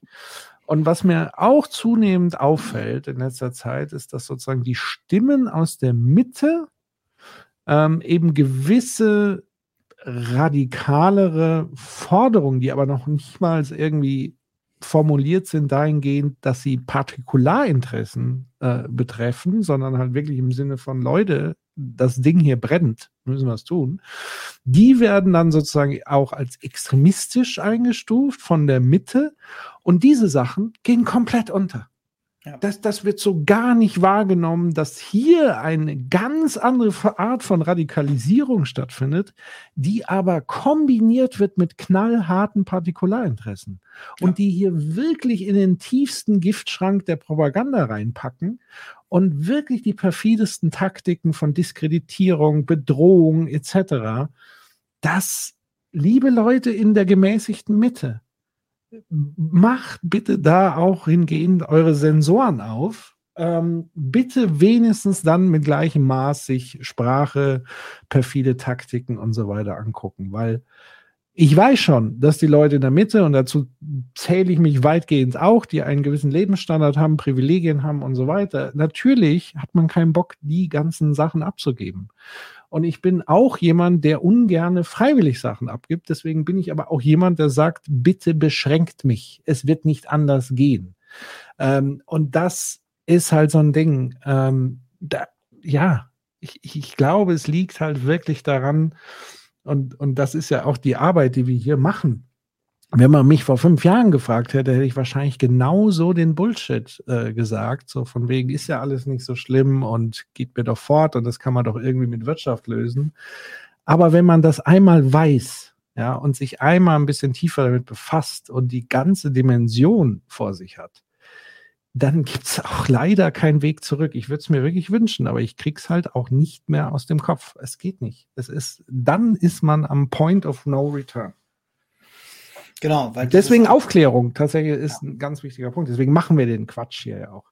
Genau, genau das ist es. Deswegen, damit dann irgendwie man darüber neu nachdenkt, neu reflektiert und auch irgendwie das vielleicht auch so ein bisschen hinterfragt und dann irgendwie auch den Mut hat, auch solchen Sachen entgegenzutreten. Das wird immer schlimmer. Das wird halt eben nicht mehr besser, sondern dieses Bewaffnen mhm. des Diskurses, Bewaffnen mhm. der Leute soll halt eben auch dazu führen, dass eine Wagenburg-Mentalität generell jede Form von mhm. Diskurs ablehnt. Mhm. Also man soll nicht mehr darüber reden können und auch ähm, nicht mehr in politisches Handeln kommt. Und diese Argumente von wegen Eigenverantwortung Verantwortung und so weiter. Naja, produziert wird es ja erstmal in erster Linie so und wir haben ja auch in diesem Overconsumption-Ding auch einfach sehr viel, was produziert wird für die Halde. Nein, nein, also es geht nicht jetzt um Quoten, aber es geht darum schon, dass wir uns darüber Gedanken machen, wie wollen wir zukünftig leben, was gehört uns zu einem guten Leben hinzu. Und hier gehört eben dazu, wir wollen auf einem Wüstenplaneten leben, aber Hauptsache mit 17 verschiedenen Sorten Zahnpasta. Dazu passt nämlich dann auch dieses willkürlich also mit anderen Worten, jemand hat eine arbiträre Entscheidung getroffen, die nicht an die Rahmenbedingungen knüpft, sondern einfach willkürlich entschieden nach Gusto. Also, der, der, oh Gott, wir werden beherrscht von dem bösen Herrn Quaschning. Und auf der anderen Seite absurd, also im Sinne von, es ist nicht in der Wirklichkeit behaftet hat, also auch gar keine Wirkung. Beides ist nicht wahr. Na, also es ist eine mehrfache Diffamierung der Person und der Sache, die hier als Kommuniqué von einem politischen Verband kommt. Das sind einfach neue Qualitäten, die, wodurch dann natürlich der private Mediensektor halt eben wieder auch eben sehr gut hilft und so weiter. Und das müssen wir erkennen, nicht anerkennen, entlarven, also erkennen, nicht anerkennen, entlarven und so weiter und darüber auch dann eben hart mit ins Gericht gehen. Ich würde mit jemandem, der mir sowas erzählt, würde ich kein Wort mehr wechseln. Warum auch? So, das ist also für mich ist dann wirklich so dieses Sorry, also auf dem, so, so rede ich nicht mit dir, so, ne? Das, äh, ja. Dazu passt, und jetzt kommt nämlich das, was du, glaube ich, gerade eben anspringen wolltest, dieses, was war denn am Wochenende los? Am Wochenende hat sich die Organisation Letzte Generation getroffen, um äh, an einer äh, Installation des Grundgesetzes halt eben ein wenig Speiseöl zu verteilen und Plakate anzubringen. Das Ganze hat dazu geführt, das Ganze hat dazu geführt, dass im Prinzip das halbe politische Berlin gebrannt hat. Nein, das halbe stimmt gar nicht. Alles. Also es hat, glaube ich, ganz wenig Solidarität gegeben. Also sowohl Journalisten, Top-Journalisten, Politiker, politische Akteure, Unternehmensvertreter, alle haben gesagt, oh Gott, also bis zu Vernichtungsfantasien ihr seid Schweine, ihr seid Taliban, ihr seid schlimmer als Hitler. Also nicht schlimmer als Hitler kam noch nicht, aber das ist wahrscheinlich das nächste, was kommt und so. Also es wurde im Prinzip komplett, der komplette Schrank wurde ausgeräumt um äh, diese Aktion zu verdingsen, so, weil man sich dann doch hier sehr, auch sehr künstlich dann echauffieren sollte. Und das ist eigentlich schön, was dabei rausgekommen ist, finde ich, denn hier kann man drei Sachen ablesen, die ganz wesentlich sind. Ich mache gleich noch zwei weitere Tafeln auf, ähm, aber um das mal zu sagen, für mich sind drei Sachen dabei ganz wichtig, nämlich es ist in diesem ganzen Diskurs, der Aufregerdiskurs, so, ähm, dass da eine Täter-Opfer-Umkehr ist. Weil was wir haben, ist, dass die Opfer hier versuchen, die Verdrängungsgesellschaft aus dem Dämmerschlaf zu holen, indem sie sagen, hör mal zu, wir müssen hier was tun. Ihr sagt, dieses Grundgesetz ist euch wichtig. Ähm, das Grundgesetz wird gerade tatsächlich, das ist der zweite Punkt, geschändet durch die Art, wie wir wirtschaften. Weil da steht die Würde des Menschen, die Achtung des Lebens, da steht etwas unter 20a, so etwas, wir schützen die Natur und die Tiere und die Menschen für kommende Generationen. Auch das wird mit Füßen getreten, auch ähm, eben Eigentum verpflichtet und so weiter. Also ganze Menge Grundrechte sind im Kern massiv verletzt. Und darauf weist das Ganze hin. So, also Täter-Opfer-Umkehr spricht dieses, sie sind eigentlich eben die, die einfach nur darauf hinweisen, werden aber jetzt zum Täter gemacht, der jetzt also eine, eine, eine weite Grenzüberschreitung gemacht hat, die sogar sofortige Inhaftierung und ständige Überwachung rechtfertigt, während wir literally halt eben gerade rechtsextreme ähm, äh, Umsturzversuche hier hatten. So, ne? aber nein, nein, die, die Schüler, die halt ein Plakat geklebt haben, die sollen bitte überwacht werden.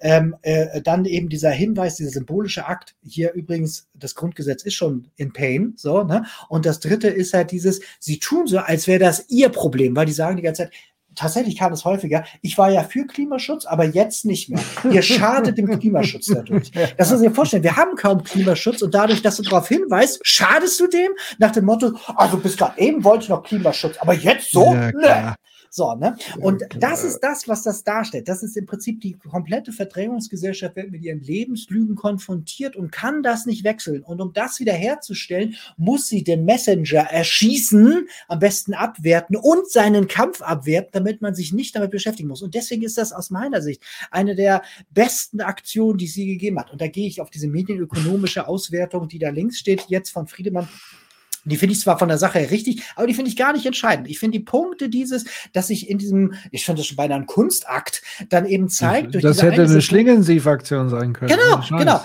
Ja. Hat sich doch gezeigt, dieses, da ist man wirklich mit dem, mit dem Finger nicht in der Wunde, sondern mit der ganzen Hand ist man in der Wunde, ja. Das, da wird wirklich gezeigt, was das Problem eigentlich ist. Und das hier ist ein ganz starkes Foto, weil das im Prinzip all das einfängt, worum es geht. Übrigens, das ist auch kein Erdöl, das war eben eingefärbtes Speiseöl, damit das so ein bisschen dickflüssiger ist und halt eben genau diese Reaktion provoziert. Ja, aber also, dass deswegen jetzt Klimaschutz halt eben aufhört, ist natürlich Blödsinn so. Aber das ist halt eben spannend, weil das genau diesen Nerv getroffen hat. Und genau jetzt müsste man die Transition hinkriegen und jetzt wieder auf das Thema kommen. Und dann müsste man merken, scheiße, die haben recht. Siehe oben, das haben wir durch die letzte halbe Stunde besprochen. Sie haben ja recht. Ja, das ist aber der Punkt, den äh, tatsächlich äh, die meisten einfach nicht wissen, weil sie nicht um den Stand der Dinge so wirklich wissen und, und die Ernsthaftigkeit. Das haben sie natürlich aus diesem Wissen heraus diese Aktion gemacht. So, und jetzt nochmal ein, kurzes, kurzer, kurzer Kommentar meinerseits dazu. Ähm, ich kann zumindest verstehen, warum bei manchen so ein Abwehrreflex da ist, zu sagen, Mensch, da wünscht man sich doch eine schönere Aktion, irgendwie was Konstruktives, was Netteres und besudelt hier und macht. Witzigerweise, ich, ich glaube, es waren, ich habe es bei zwei, drei eingehakt, die so gesagt haben, ach, wir brauchen doch irgendwie was. Und dann habe ich gefragt, sag mal, ja, dann warst du doch sicherlich letzten Freitag bei der Fridays for Future Demonstration dabei, weil die war einladend, die war konstruktiv, die war angemeldet. Kam nichts mehr zurück. Ja, genau. Also das heißt, dieses äh, äh, äh, von wegen, man müsste doch mal was Schöneres machen, das sind die Leute, die am Ende gar nichts machen, sondern immer nur Schlauberger Sprüche machen vom Sofa aus. Ähm, das ist so das eine, was ich beobachte. Dann wirklich mal Leute, den Ball also, wie gesagt, ich kann verstehen, dass man das nicht gut findet, ähm, dass da Abwehrmechanismen und so weiter dahinter stecken. Aber diese Vergleiche, die da gebracht wurden, also es fängt ja an mit Zerstörung von Kulturgut, Kulturgütern. Ja. So, also hier haben wir eine Plexiglasscheibe. Ich nehme mal an, die haben es sogar wie immer irgendwie kurz vorher angekündigt. Sie haben Speiseöl genommen, was eben kein Erdöl ist, wie manche dann behauptet haben. Das würde ja dann in den Grund, ins Grundwasser sickern und wie sie sich plötzlich alle Sorgen machen um die Natur und Umwelt bei dieser kleinen Aktion. Aber wenn es im großen Stil passiert, scheiß doch drauf, ist doch scheißegal. So, das heißt, hier wurde nicht zerstört, sondern deswegen kommt es sehr nah dran, wie ich finde, an eine Kunstaktion, die wirklich von Schlingensief und Co. hätte sein können die sehr wohl durchdacht war. Das war jetzt kein Akt von Vandalismus in dem Sinne, sondern haben sich ja darüber dezidiert Gedanken gemacht. Sie haben sich darüber Gedanken gemacht, was ist meine Message? Wie mache ich das, dass da kein nachhaltiger Schaden entsteht, aber dennoch ein symbolischer Akt ist, der wirklich reingeht? Und ihr könnt mir doch wirklich nichts vom Pferd erzählen, wer das nicht verstanden hat und wirklich glaubt, dass diese Leute auf unser Grundgesetz scheißen würden, Das kann, sorry, das kann ich in der ersten Reizreaktionskette, kann ich das nachvollziehen. Aber wenn man mal fünf Minuten länger darüber nachdenkt und sich wirklich mal gründlich anguckt, was diese Aktion ist, was sie bezweckt hat, was dahinter steht, da ist das nicht mehr haltbar.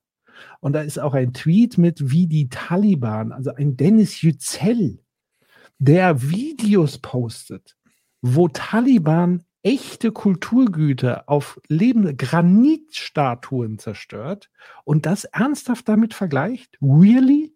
Really? Also, wirklich mal den Ball flach halten, aber ich finde, und da gebe ich dir dann vollkommen recht, ähm, am Ende des Tages hat diese Aktion bewirkt, dass es eine vollkommene Demaskierung gab unserer Gesellschaft. Nämlich eine völlige Demaskierung der äh, Bigotterie, der Hypokratie, also Hypocrisy, so, hier machen wir da, da ist es uns scheißegal, hier gehen wir aber mal so richtig in die Vollen mit Schaum vorm Mund.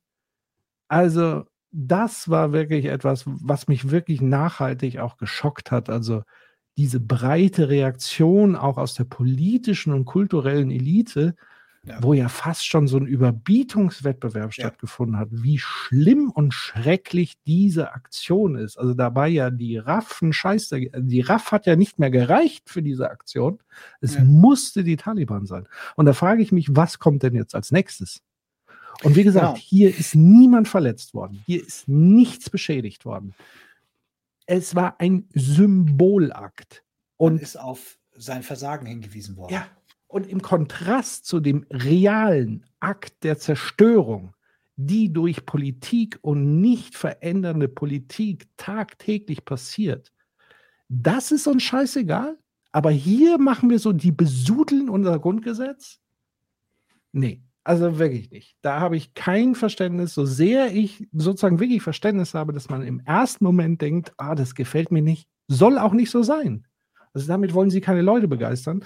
Und dann nochmal das Ding, was du ja auch gesagt hast, so von wegen, sie würden jetzt Klimaschutz den Leuten verübeln. Das ist Bullshit. Die Leute, die für Klimaschutz schon die ganze Zeit sind und, und das einsehen, die werden sich natürlich nicht davon abhalten. Wieso sollten sie? Es war eine lächerliche Aktion in dem Sinne, wenn man so will.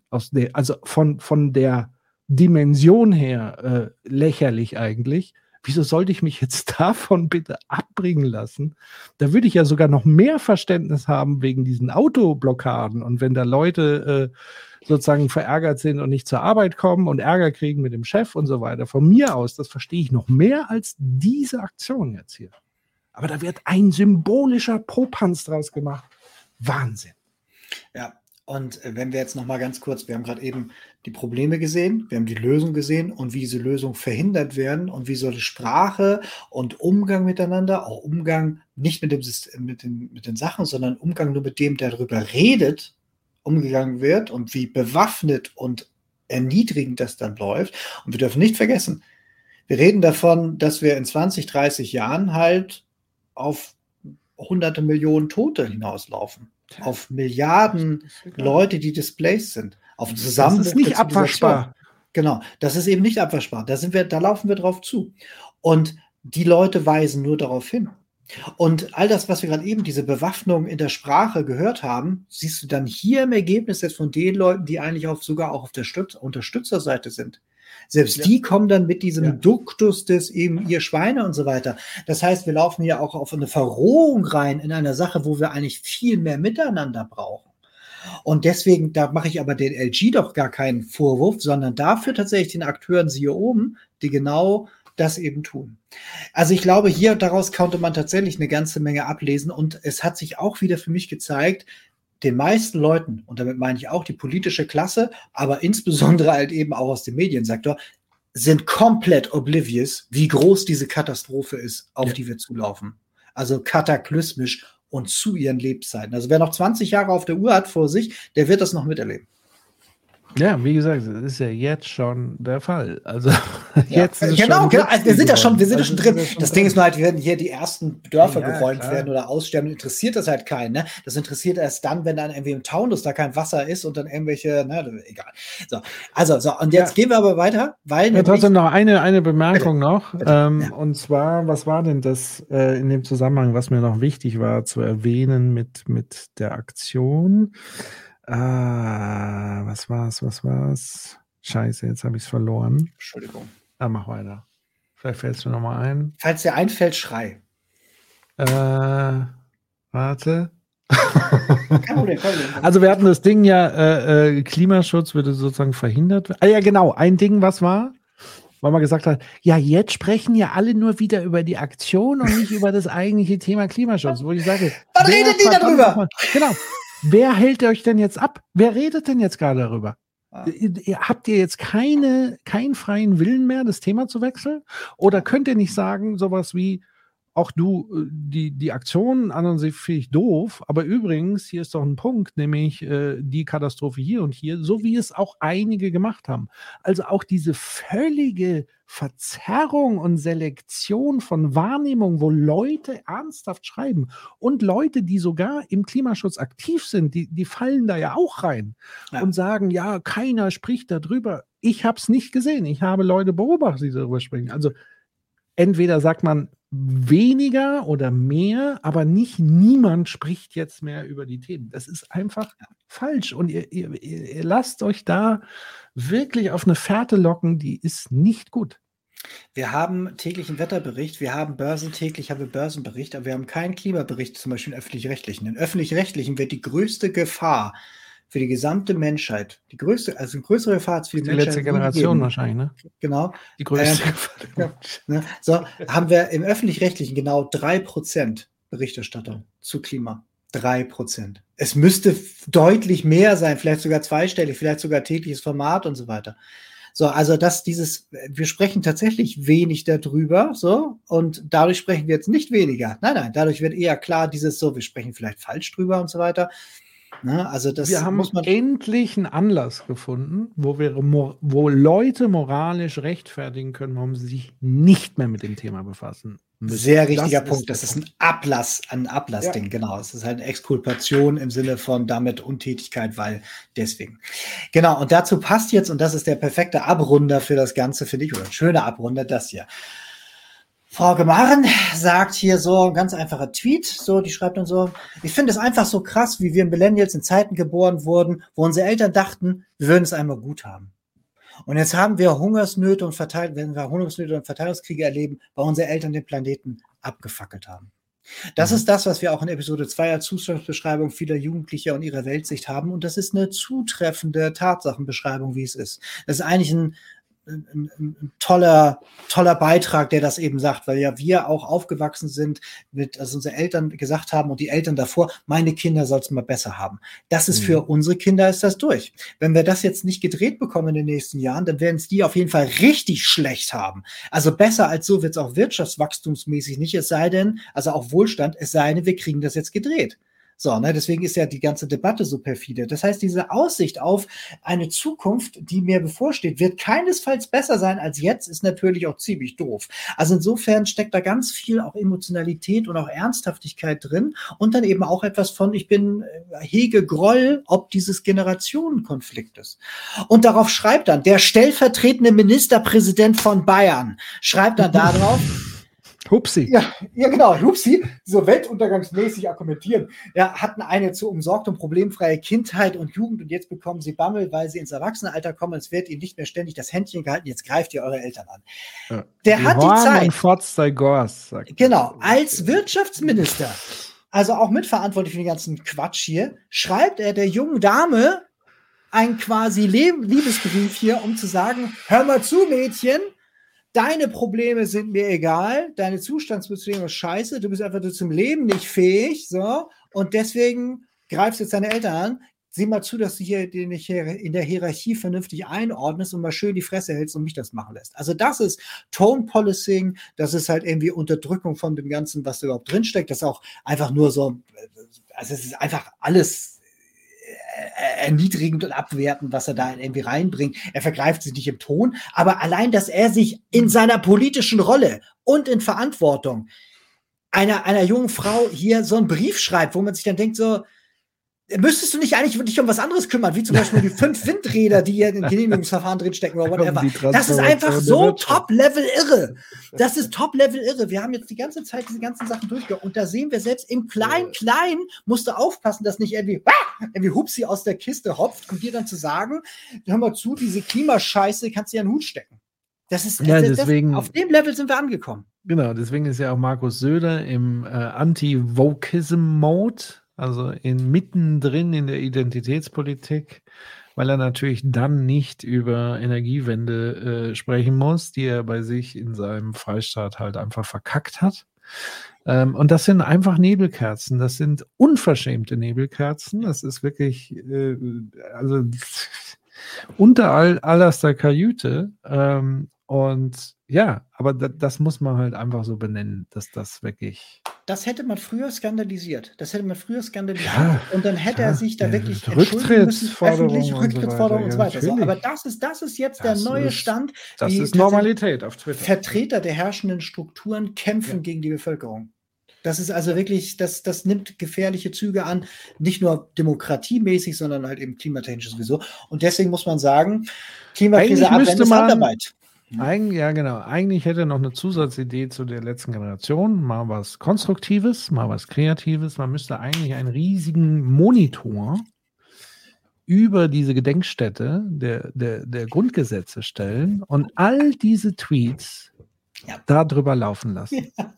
diese menschenverachtenden Tweets über die Installation unserer Grundgesetze da nebendran oder oben drüber dass man auch schön immer sieht, wenn man vorbeigeht, was hat denn jetzt wieder Politiker XY für einen menschenfeindlichen Scheißdreck, der gegen das Grundgesetz verstößt, äh, ausgesprochen großartig. Oder Konrad Adenauer Haus, so nachts anstrahlen. Sehr schön. Ja, ja ist ja alles also, möglich. Das ist eine geile Idee. da müssen wir nochmal drüber schneiden, genau. genau. Und dazu passt aber das, dieses, wir dürfen. Wir waren es nicht, wenn es genau, passiert. Genau, wir, genau. wir wissen, also die ganze Scheiße rutscht uns weg. Wir wissen auch, was die Lösung ist und dass die gerade bekämpft wird. Und das wird sich nicht ändern. Also das größte Problem, das das Weltklima und generell die Welt hat, ist zu glauben, dass ein anderer das retten wird. Nein, nein, man muss da selber sagen, wenn es mir nicht egal ist, dann muss ich dafür was tun und wir stellen ja mal was vor, was man tun kann. Und wir wissen ja eben auch, du hattest das vorhin schon angesprochen, nämlich dieses, naja, vielleicht muss man darüber reden, dass bestimmte Sachen der Daseinsvorsorge einfach nicht in private Hände gehören, weil sie dann halt eben Kapitalinteressen und halt eben auch Wachstumszwängen und das bedeutet halt dann eben einer quasi schon beinahe eingeteuer, eingebauten Verteuerung unterliegen. Bedeutet also, man muss sich überlegen, ob man wieder die Stadtwerke wieder zu Stadtwerken macht und nicht zu blauen Riesen, die uns hier irgendwie kaputt machen. Und deswegen gibt es die Bewegung RWE und Co. enteignen. Das ist eigentlich aus dem, ja, kommt so aus, aus, dem, aus dem Rheinland- und Ruhrgebiet heraus und so, wo sich dann eben äh, Leute in der Verteidigung dieser letzten Abbaugebiete da irgendwie getroffen haben und gesagt haben, so einerseits möchten wir das verhindern, also Ende Gelände und so weiter, und andererseits sagen wir, wir müssen strukturelle Veränderungen herbeiführen. Und wir möchten gerne dafür kämpfen, dass eben halt diese großen Energiekonzerne, und wir sprechen ja hier eigentlich so von quasi Monopolen oder zumindest halt irgendwie hochkonzentrierte Oligopolstrukturen, also sprich bestimmte Marktgesetze sind hier eh schon nicht mehr wirklich da. Gleichzeitig ist es eins der 100 schmutzigsten Unternehmen der Welt, so, ähm, dass wir vielleicht sagen, das müssen wir vielleicht alles organisieren damit wir auch mit der Energiewende schneller vorbeikommen, weil gegenwärtig ist die Energiewende at the hands of RWE. Ob die jetzt nun irgendwas da hinstellen oder nicht, ist denen überlassen. Und sie haben noch sehr viele fossile Ressourcen. Das bedeutet also, lass doch mal dafür streiten. Und dafür ist diese Organisation genau angetreten. So, und wenn ihr jetzt selber, wenn ihr jetzt selber sagt, so, ich wohne da aber nicht und so weiter, scheißegal. Die können trotzdem das immer gut unterhalten, wenn ihr anderen Leuten davon erzählt, wenn ihr die verfolgt eben auf Social Media, wenn ihr dort eben spendet und so weiter. Man kann mit wenig schon viel machen. Es geht einfach darum, es muss klar werden, es ist uns nicht egal, was da passiert. Es ist uns nicht egal. Und mit dem bisschen, was wir einbringen können an Zeit, an Energie, an Wortspenden und so weiter, das müssen wir machen. Und deswegen stellen wir halt immer so Möglichkeiten vor, genau das zu tun. rwe-enteignen.de. Wir äh, schicken das am Ende auch wieder mit in die Show Notes. So, Shelf Control. Shelf Control passt heute wirklich sehr gut rein. Äh, und zwar das hier von Jan Arthus Baudron. Den habt ihr schon mal gesehen in Episode 1. Da haben wir seinen Film Home vorgestellt von 2009. Den gibt's immer noch gratis in mehreren Sprachen bei YouTube. Schaut ihn auf Englisch, weil dann Kate Blanchett euch ins Ohr haucht.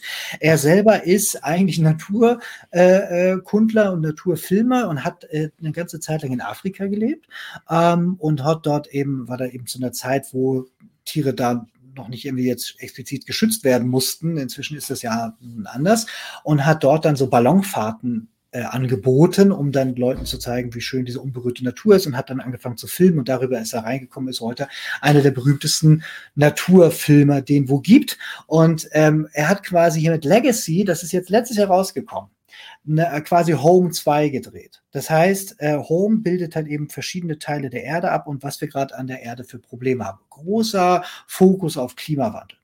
Ähm, da seid ihr jetzt alle Experten drin, das heißt, da werdet ihr nichts Neues erfahren. Ähm, außer eben, um das Ganze in Action zu sehen, und zwar aus der Höhe. Und aus der Höhe sieht die Erde halt irgendwie nochmal anders aus.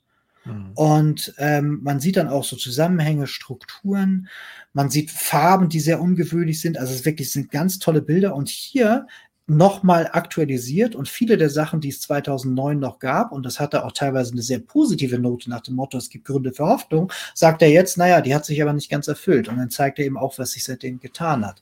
Und ähm, es ist mal nicht nur Klimawandel, es ist auch Biodiversität ist sehr stark im Fokus. Und am Ende hat er eine sehr eindrückliche äh, Botschaft, wo er eben sagt, so dieses, so, ja, wir müssen das jetzt machen. Wir müssen jetzt was verändern. Also im Prinzip er erzählt das, was ihr hier bei uns auch schon hört, auch von den Forderungen, auch das, was die Wissenschaft sagt. Also insofern nicht wirklich was Neues, aber das Framing ist spannend und die Bilder sind schön und das ist sehr, sehr anrührend und auch bewegend, auch uplifting. Man weiß wieder, wofür man das Ganze macht. Und wenn ihr jemanden habt, der für den Thema noch nie so ein bisschen Abstand hat oder so, das sind gute Sachen, um Leuten, sag ich mal, Interesse zu wecken, damit sie sich dann damit auseinandersetzen. Ja. Ist das so ein bisschen, Pau, Pau, wie ist es, Powakatsi-Stein früher? Ja, danke, danke, genau, genau. Und das, du bist, du bist so cool, weil nämlich genau das aus diesem ganzen Zyklus oder ah. aus dem Nebenzyklus kommt nämlich Baraka. Und das ah. ist 30 Jahre davor. Da hat man auch, und den gibt's auch bei Amazon für wenig Geld in HD und so weiter, enorm beeindruckend. Zeigt Natur, aber auch Menschen und Kultur und so weiter. Vor 30 Jahren. Wenn du vor 30 Jahren raufguckst, du findest interessanterweise bei dem Film hier, äh, Bilder, äh, die da schon zerstört sind. Die aber 30 Jahre davor gibt es sie noch. Mhm. Also da gibt es die Völker noch und die Erdteile äh, unberührt, die dann später quasi Müllhalden sind und die Leute dann irgendwie nicht mehr in ihrem natürlichen Lebensraum leben. Aber das ist enorm eindrücklich, hat so gut wie kaum Text, dafür äh, sehr gute Musik und so weiter. Und da siehst du halt eben so Einzeleinstellungen, die in gute komponiert sind und so weiter. Also tolle Komposition.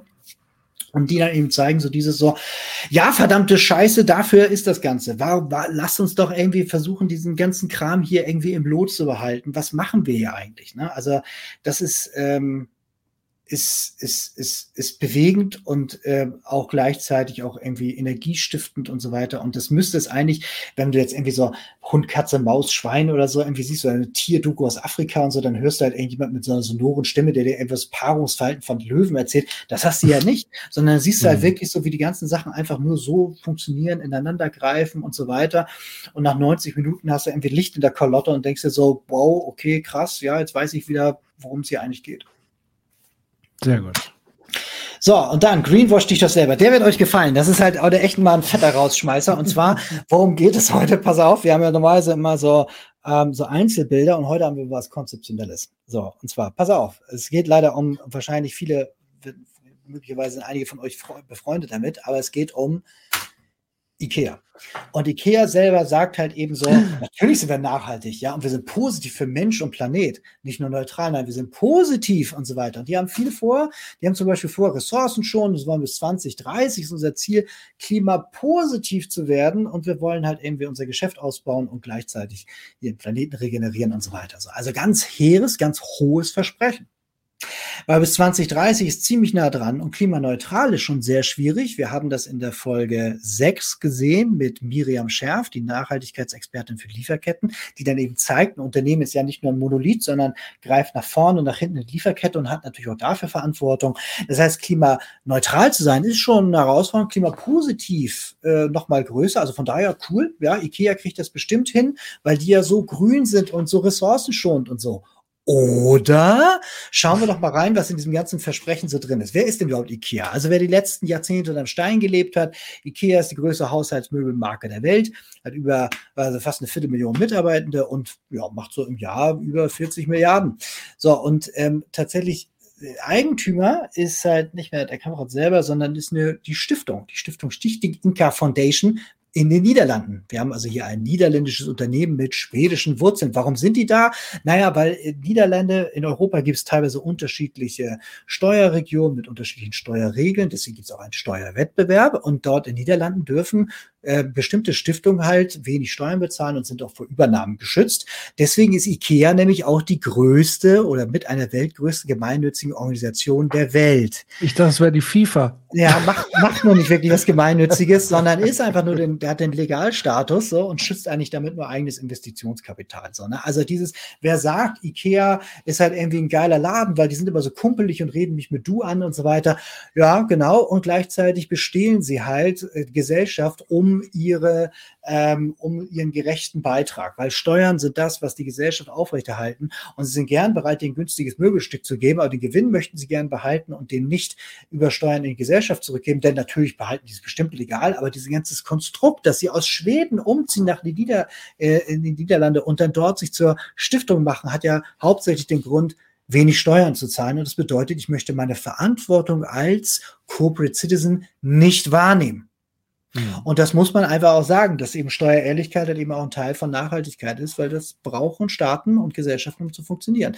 So, und jetzt aber gucken wir nochmal auf dieses Nachhaltigkeitsthema ja seit zwölf Jahren, eigentlich davor schon länger, also gerade auch früher haben wir viele in der DDR auch produziert und so weiter zu komischen Bedingungen, haben früher halt eben Holz gehabt, auch aus, aus Quellen, wo man nicht so richtig wusste.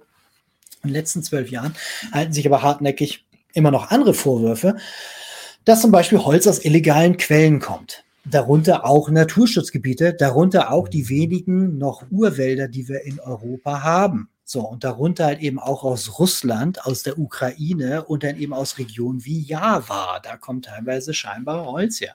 Dann werden teilweise Möbelstücke durch Subunternehmer hergestellt, die halt eben in Verbindung mit und teilweise halt eben scheinbar auch durch Zwangsarbeiter hergestellt werden. Also muss man sich vorstellen, dass Leute da quasi zur Arbeit gezwungen werden, um damit die Möbel zu machen, die du dir dann ins Haus stellst. Ne? Also Talking about Nachhaltigkeit positiv für Mensch und Planet.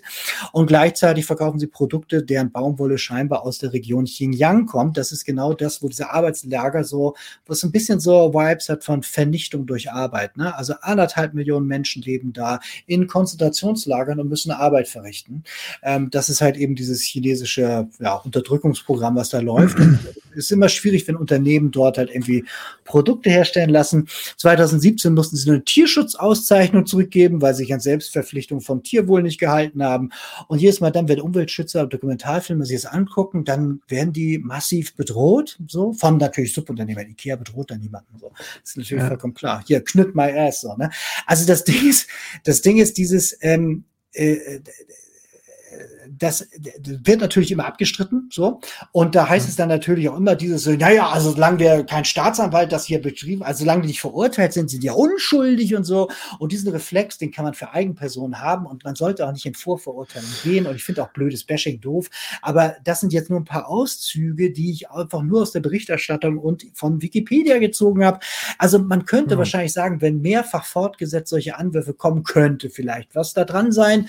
Ähm, und der Umgang damit ist jetzt auch nicht wirklich so lückenlos, als dass man das irgendwie unterschreiben kann. Also dieses, werden sie das bis 2030 schaffen? Ich glaube, sie haben heute noch nicht mal ihre Physicals so unter Kontrolle überhaupt jetzt schon mal ihre Produkte vernünftig herzustellen, dass sie es wahrscheinlich in sechs Jahren noch nicht geschafft haben, das sogar dann besonders gut zu machen. So. Und das, was wir hier sehen, ist ja nur ein Beispiel, was viele Mega-Corporations natürlich haben in diesem ganzen Bereich. Und deswegen müssen wir mal ganz genau hinschauen, wenn sie sowas behaupten, was denn wirklich dahinter steht. Und das hier, wie gesagt, das ist ein paar Minuten gewesen, da war die Folie fertig. Und es ist ja, hier Kurt 1 hat es ja schon im Chat gesagt, das ist ja eine lange Tradition von IKEA. Also äh, neun, ab 1969 und das ist tatsächlich sogar von IKEA selbst äh, veröffentlicht und zugegeben worden, haben sie in der DDR Zwangsarbeiter eingesetzt, quasi im DDR-Knast, ja. genau. Ähm, das nochmal ganz explizit, das ist also eine lange Tradition, äh, die hier sozusagen ähm, einfach fortgesetzt wird. Also ähm, ja, aber das hat man ja schon lange vergessen und jetzt macht man aber irgendwie weiter, aber es ist nette Werbung, finde ich. Also ein schönes der, Motiv der Kamprad hat auch lange Neonazis unterstützt und so sich dann nachher so halbseiden dafür entschuldigt. Ich meine, mal viele Milliardäre. So, ne, das, also, das, da steckt einfach in diesem ganzen Image nach vorne, weißt du, Knütt und hier und kauf dir mal hier meinen billigen Lacktisch und so weiter, den ganzen Quatsch und so. Das ist ja alles irgendwie so nett und kuschelig und da kriegst du irgendwie auch günstig irgendwas zu essen und so. Das, das sind ja alles so Sachen, die so vordergründig da sind. Und wie gesagt, der Preis, den zahlt ein anderer, hatte Frau gefunden. Ja. Sagt, genau, das ist halt eben ein Punkt dabei. Und wenn irgendeiner von denen behauptet, also mit dem Wort, den einen Scheck ausstellt, hier von wegen, ah, ich gehöre zu den Guten und ich werde es besonders toll machen, der muss ihn verdammt nochmal auch einlösen. Und hier sehen wir eben, dass sie es nicht tun und genau dafür sollten sie halt von links und rechts eine wegkriegen. Genau, und das Problem ist, ähm, man sieht es vielleicht tatsächlich im Hintergrund, das ist ein Ikea-Schrank. Äh, der Rechner steht hier auf dem Ikea-Tisch. Ja, also man kann jetzt sagen, wieso machst du das und so weiter. Also A, es verschwindet ja, nachdem wir hier aufhören zu senden, sowieso schon wieder in der Versenkung, auch bei einem selbst. Und ich entziehe mich da gar nicht selber. Sondern das Problem ist ja, es ist mittlerweile, also wir haben A, dieses Problem, das wir ja vorhin schon beim Thema Schokolade haben. Also es ist entweder massiv teurer, sozusagen. Das heißt, wir haben dieses Ungleichheitsproblem, was uns ja dazu mehr oder minder fast schon zwingt, in diesen Dimensionen irgendwie zu konsumieren. Natürlich könnte man jetzt sagen, wieso überhaupt so viel zu konsumieren? Was ich damit sagen will, wir, wir, wir leben halt in einem System, was an und für sich schon so ideologisch ist, dass du so dich anstrengen musst, dass in, in persönlichen Verhaltensänderungen, ich meine, hier Jens trinkt die ganze Zeit Cola und so, da könnte man auch sagen, Und das ist aber genau der Punkt, den wir, den wir hier machen wollen. Es wird mit individueller Verhaltensänderung alleine nicht funktionieren. Es ist zu anstrengend. Es ist das komplette, die komplette Art und Weise, wie wir Dinge produzieren. Das ist letztlich der Schlüssel. Ich möchte nicht als Konsument permanent recherchieren, welche Verfehlung hat die und die Unternehmung gemacht und wo darf ich jetzt kaufen und nicht. Das wird mir ja schon so schwer genug gemacht. Also ja. Das kann nicht die Verantwortung letztlich sein methodologischer Individualismus ist halt eben ein der Kerntreiber des neoliberalen Projekts, dafür zu sorgen, halt irgendwie der Einzelne ist eigenverantwortlich, es gibt aber keine Gesellschaft und so weiter. Das soll eben dafür sorgen, dass man eben tatsächlich immer auf, diese, auf dieses Ding kommt, von wegen so, ja, du kannst ja selber und so, aber wir alle nicht und so.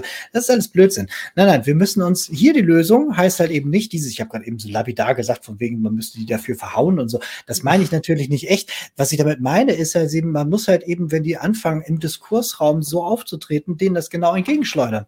Man muss das dann eben, wenn sie versuchen, einen so dann irgendwie zu catchen, dann sich an solche Sachen erinnern. Man muss sich vielleicht vorher darüber so ein bisschen informieren und dann irgendwie sagen, so dieses, okay, wie ist jetzt mein Verhältnis dazu? Das kann man machen. Aber was die Veränderung bringt, ist, dass man sagt, wir müssen als Gesellschaft eine Diskussion darüber führen, was sind denn Arbeitsnormen und Standards in Lieferketten? Dann kostet der ganze Scheiß vielleicht ein bisschen mehr, aber dafür hält so ein Schrank vielleicht auch ein Leben lang. So, ne? Also wir müssen dazu übergehen, dass man sagt, dieses Nein, es darf keinen Holzeinschlag da geben. Absolut nicht. Du brauchst eine Nachweispflicht wie bei Tropenholz fertig und schon ist das Thema durch. Ja. Weil das Ding, warum sie so viel Geld verdienen, hängt ja auch damit zusammen, nicht weil das, der, die Möbelstücke so günstig sind, die inzwischen auch gar nicht mehr so günstig sind, sondern weil sie halt eben da eine ganz gewaltige Marge haben, die sie halt eben behalten. So, und irgendwo wird es dann ja reinschneiden, wenn das, wenn das Grundgerüst halt eben teurer ist neben dem, dass wir, wenn wir über Holz reden, ja auch immer über Kohlenstoffsenken reden, also auch immer das Nachhaltigkeitsthema haben, plus Arbeitsrechte und so weiter. Man könnte auch einfach sagen, dieses Jahr, wenn du nicht nachweisen kannst, unter welchen Umständen die Leute da arbeiten, dann kannst du da eben nicht produzieren oder nicht einführen. Das kann man ja alles machen. Das ist ja alles auch nichts mhm. Ungewöhnliches. Wir müssen halt nur irgendwie uns Gesellschaft uns auf bestimmte Grundnormen einigen und sagen, das ist das, was wir wollen und was wir nicht wollen. Das ist das Einzige, was wir sagen. So, ne? Und dann ja, fallen glaube, ich, Sachen dann am Platz. Und ich glaube tatsächlich, es, äh, also wenn man das wirklich ernsthaft macht, und da verstehe ich dann schon die Panik und die Angst, da würde zumindest in, im, im globalen Norden alles erstmal komplett zusammenbrechen. Aber was einem vor Augen geführt werden muss, ist, dass der globale Süden jetzt schon unter katastrophalen Umständen und so weiter lebt. Also äh, so, also ich, ich, verstehe sozusagen auch die Panik, die damit einhergeht, weil wir ja komplett verlernt haben, ethisch zu produzieren, weil es auch gar nicht mehr strukturell wirklich möglich ist, auch im Preiswettbewerb und so weiter, weil ja genau das ist ja diese Logik. Der Preis muss zwanghaft nach unten gehen und zwar permanent, weil ich brauche ja unendliches Wachstum und so weiter und so fort ja, es ist ja kein Wunder, wenn die Systemlogiken so angelegt sind, dass wir diese hier im Ding äh, war schon im Chat der, der, der, die richtige Begrifflichkeit, im, emergente Strukturen. Also das heißt, ich habe äh, letztlich Rahmenbedingungen, die emergieren ein solches Verhalten. Die emergieren solche Unternehmensverhaltensweisen. Ja. Weil sie nicht anders, weil sie sozusagen unter dem Diktat stehen, ähm, zu wachsen, Profit zu machen. Und das geht halt nicht unendlich. Und dann fängt man an, die, die, die Schrauben zu stellen, indem man sozusagen die, die Löhne runter macht, dass man outsourced, dass man Natur ausbeutet und so weiter und so fort. Das muss man sich einfach nochmal ein bisschen vor Augen führen und sich dann überlegen, okay, was müssten wir funktionslogisch verändern? Und dann können wir uns immer noch darüber unterhalten, äh, wie wir das am Ende nennen, weil es bringt jetzt auch nicht zu sagen, Kapitalismus abschaffen, dann kommt die nächste Frage. Ja, und was soll dann kommen? Ja, Kommunismus oder was? Bullshit, darauf gar nicht einlassen, sondern sagen, was sind die konkreten Probleme dieses Systems? Was muss man gesetzlich etc. verändern? Und was dann dabei rauskommt, name it as you want. Das ist, ist es geht doch um das, die ganze Zeit labern Leute von pragmatischer Politik, von Realpolitik, die gilt es hier ganz pragmatisch zu verändern. Ganz genau. Mit kleinen und großen Gesetzen. Und was, wie das dann heißt und keine Ahnung. Sehr gut. Auf jeden Fall, da haben wir ein schönes Beispiel für Greenwash, was jetzt halt irgendwie doch sehr komplex ist mit all diesen ganzen Zusatzinformationen. Und komplex ist auch äh, jetzt der Ausstieg aus oder der Einstieg hier in die Abmod. Nämlich beim nächsten Mal haben wir einen Gast, den Konsti. Patrick, wer ist das denn? Konstantin ist ein alter äh, äh, Kollege und Freund von mir. Ähm, der eine oder andere, der schon mal früher von mir auch Livestreams gesehen hat, der war auch schon mal zu Gast zu ganz anderen Themen, nämlich Krisengebiete. Also damals zum Thema Ukraine, als der Ukraine-Krieg tatsächlich noch nicht ähm, wieder heiß war. Also vergessen ja auch immer, dass 2014 das erste Mal die Krim besetzt wurde. Ähm, also es ist nicht das erste Mal, dass da Krieg ist. Und da hatte Konstantin damals darüber berichtet. Er hatte auch damals Bilder mitgebracht von Moria, dem Flüchtlingslager, wo er auch selber vor Ort war. Das heißt, Konstantin ist Journalist, ähm, Autor, Regisseur von Dokumentarfilmen. Er ist ähm, Anchorman und Krisenreporter und Kriegsreporter bei dem Funkformat Crisis auf YouTube und ähm, dort gibt es auch eine Episode, über die wir wahrscheinlich auch verstärkt sprechen. Vielleicht bringt er auch ein bisschen Bonusmaterial mit. Und zwar war er in Kenia und äh, es gibt dann noch so eine persönliche Geschichte zwischen Konstantin und mir, weil ich, als ich sozusagen mich schon ein bisschen tiefer mit der ganzen Thematik hier befasst habe und gesehen habe, was für ein Wahnsinn wir hier gerade reinlaufen, hatte ich mit ihm nämlich auch mal so parallel eine Diskussion, wo er gesagt hat, ja, also diese apokalyptischen Voraussagungen und so weiter, das ist ja völlig übertrieben. Man muss da auch mal wirklich den Ball flach halten. So, und dann war er halt in Kenia äh, und guckt euch das vielleicht vorab schon an oder wie auch immer. Wir werden auch ausgiebig darüber sprechen, wo er selber in dem Beitrag sagt, ich bin hier mitten in einem apokalyptischen Gebiet, weil er ist sozusagen in den sogenannten fast schon Todeszonen, von der immer die Rede ist, also Kenia-Gebiete, wo eben noch Bauern eigentlich äh, ihr Einkommen verdienen konnten und die jetzt dazu gezwungen sind, eben das Land zu verlassen, weil die Klimakatastrophe so reingeschallert hat, dass der Lebenskontraum dieser Leute nicht mehr existent ist. Und da, da hat er eben Bilder eingefangen, hat mit Leuten vor Ort gesprochen, hat sich die äh, Situation angeguckt. Das heißt, wenn ihr das nächste Mal gut drauf sein wollt, schaltet wieder ein. Das ist von der Sache, ich finde das richtig, richtig toll ähm, und freue mich super darauf, weil diese persönliche Reise eines jeden Einzelnen, jeder hat die auf seine eigene Art gemacht, also außerhalb vom Thema rein ins Thema und dann wirst du ja auch irgendwie beschäftigt sich damit und so. Bei einem geht das schneller, langsamer, später, wie auch immer und so. Und aber diese persönliche äh, Lebensreise da drin, wie sich dieser Fokus verschoben hat, finde ich irre spannend und auch die Bilder, die da kommen und auch was er da gesehen hat, diesen Erlebnisbericht und auch diese, diese die, innere und die äußere Reise und so weiter. Das ist, finde ich, ein, ist toll, dass er uns daran teilhaben lässt und ich freue mich total drauf. Ich glaube, das wird richtig spannend, weil es dann eben auch darum geht, so ein bisschen auch, vielleicht so ein bisschen auch schon in die Zukunft zu schauen. Genau, und ich bin auch gespannt, ob er sozusagen, also was so heute seine Einstellung diesbezüglich ist. Ähm, und ähm, ja, ich bin, ich freue mich sehr drauf, ihn auch wiederzusehen, zu sprechen. Und das wird passieren am 21.03.20 Uhr. So. Genau. Sehr schön. Ja, da haben wir heute ja wieder mal richtig was abgefeiert hier. Ja.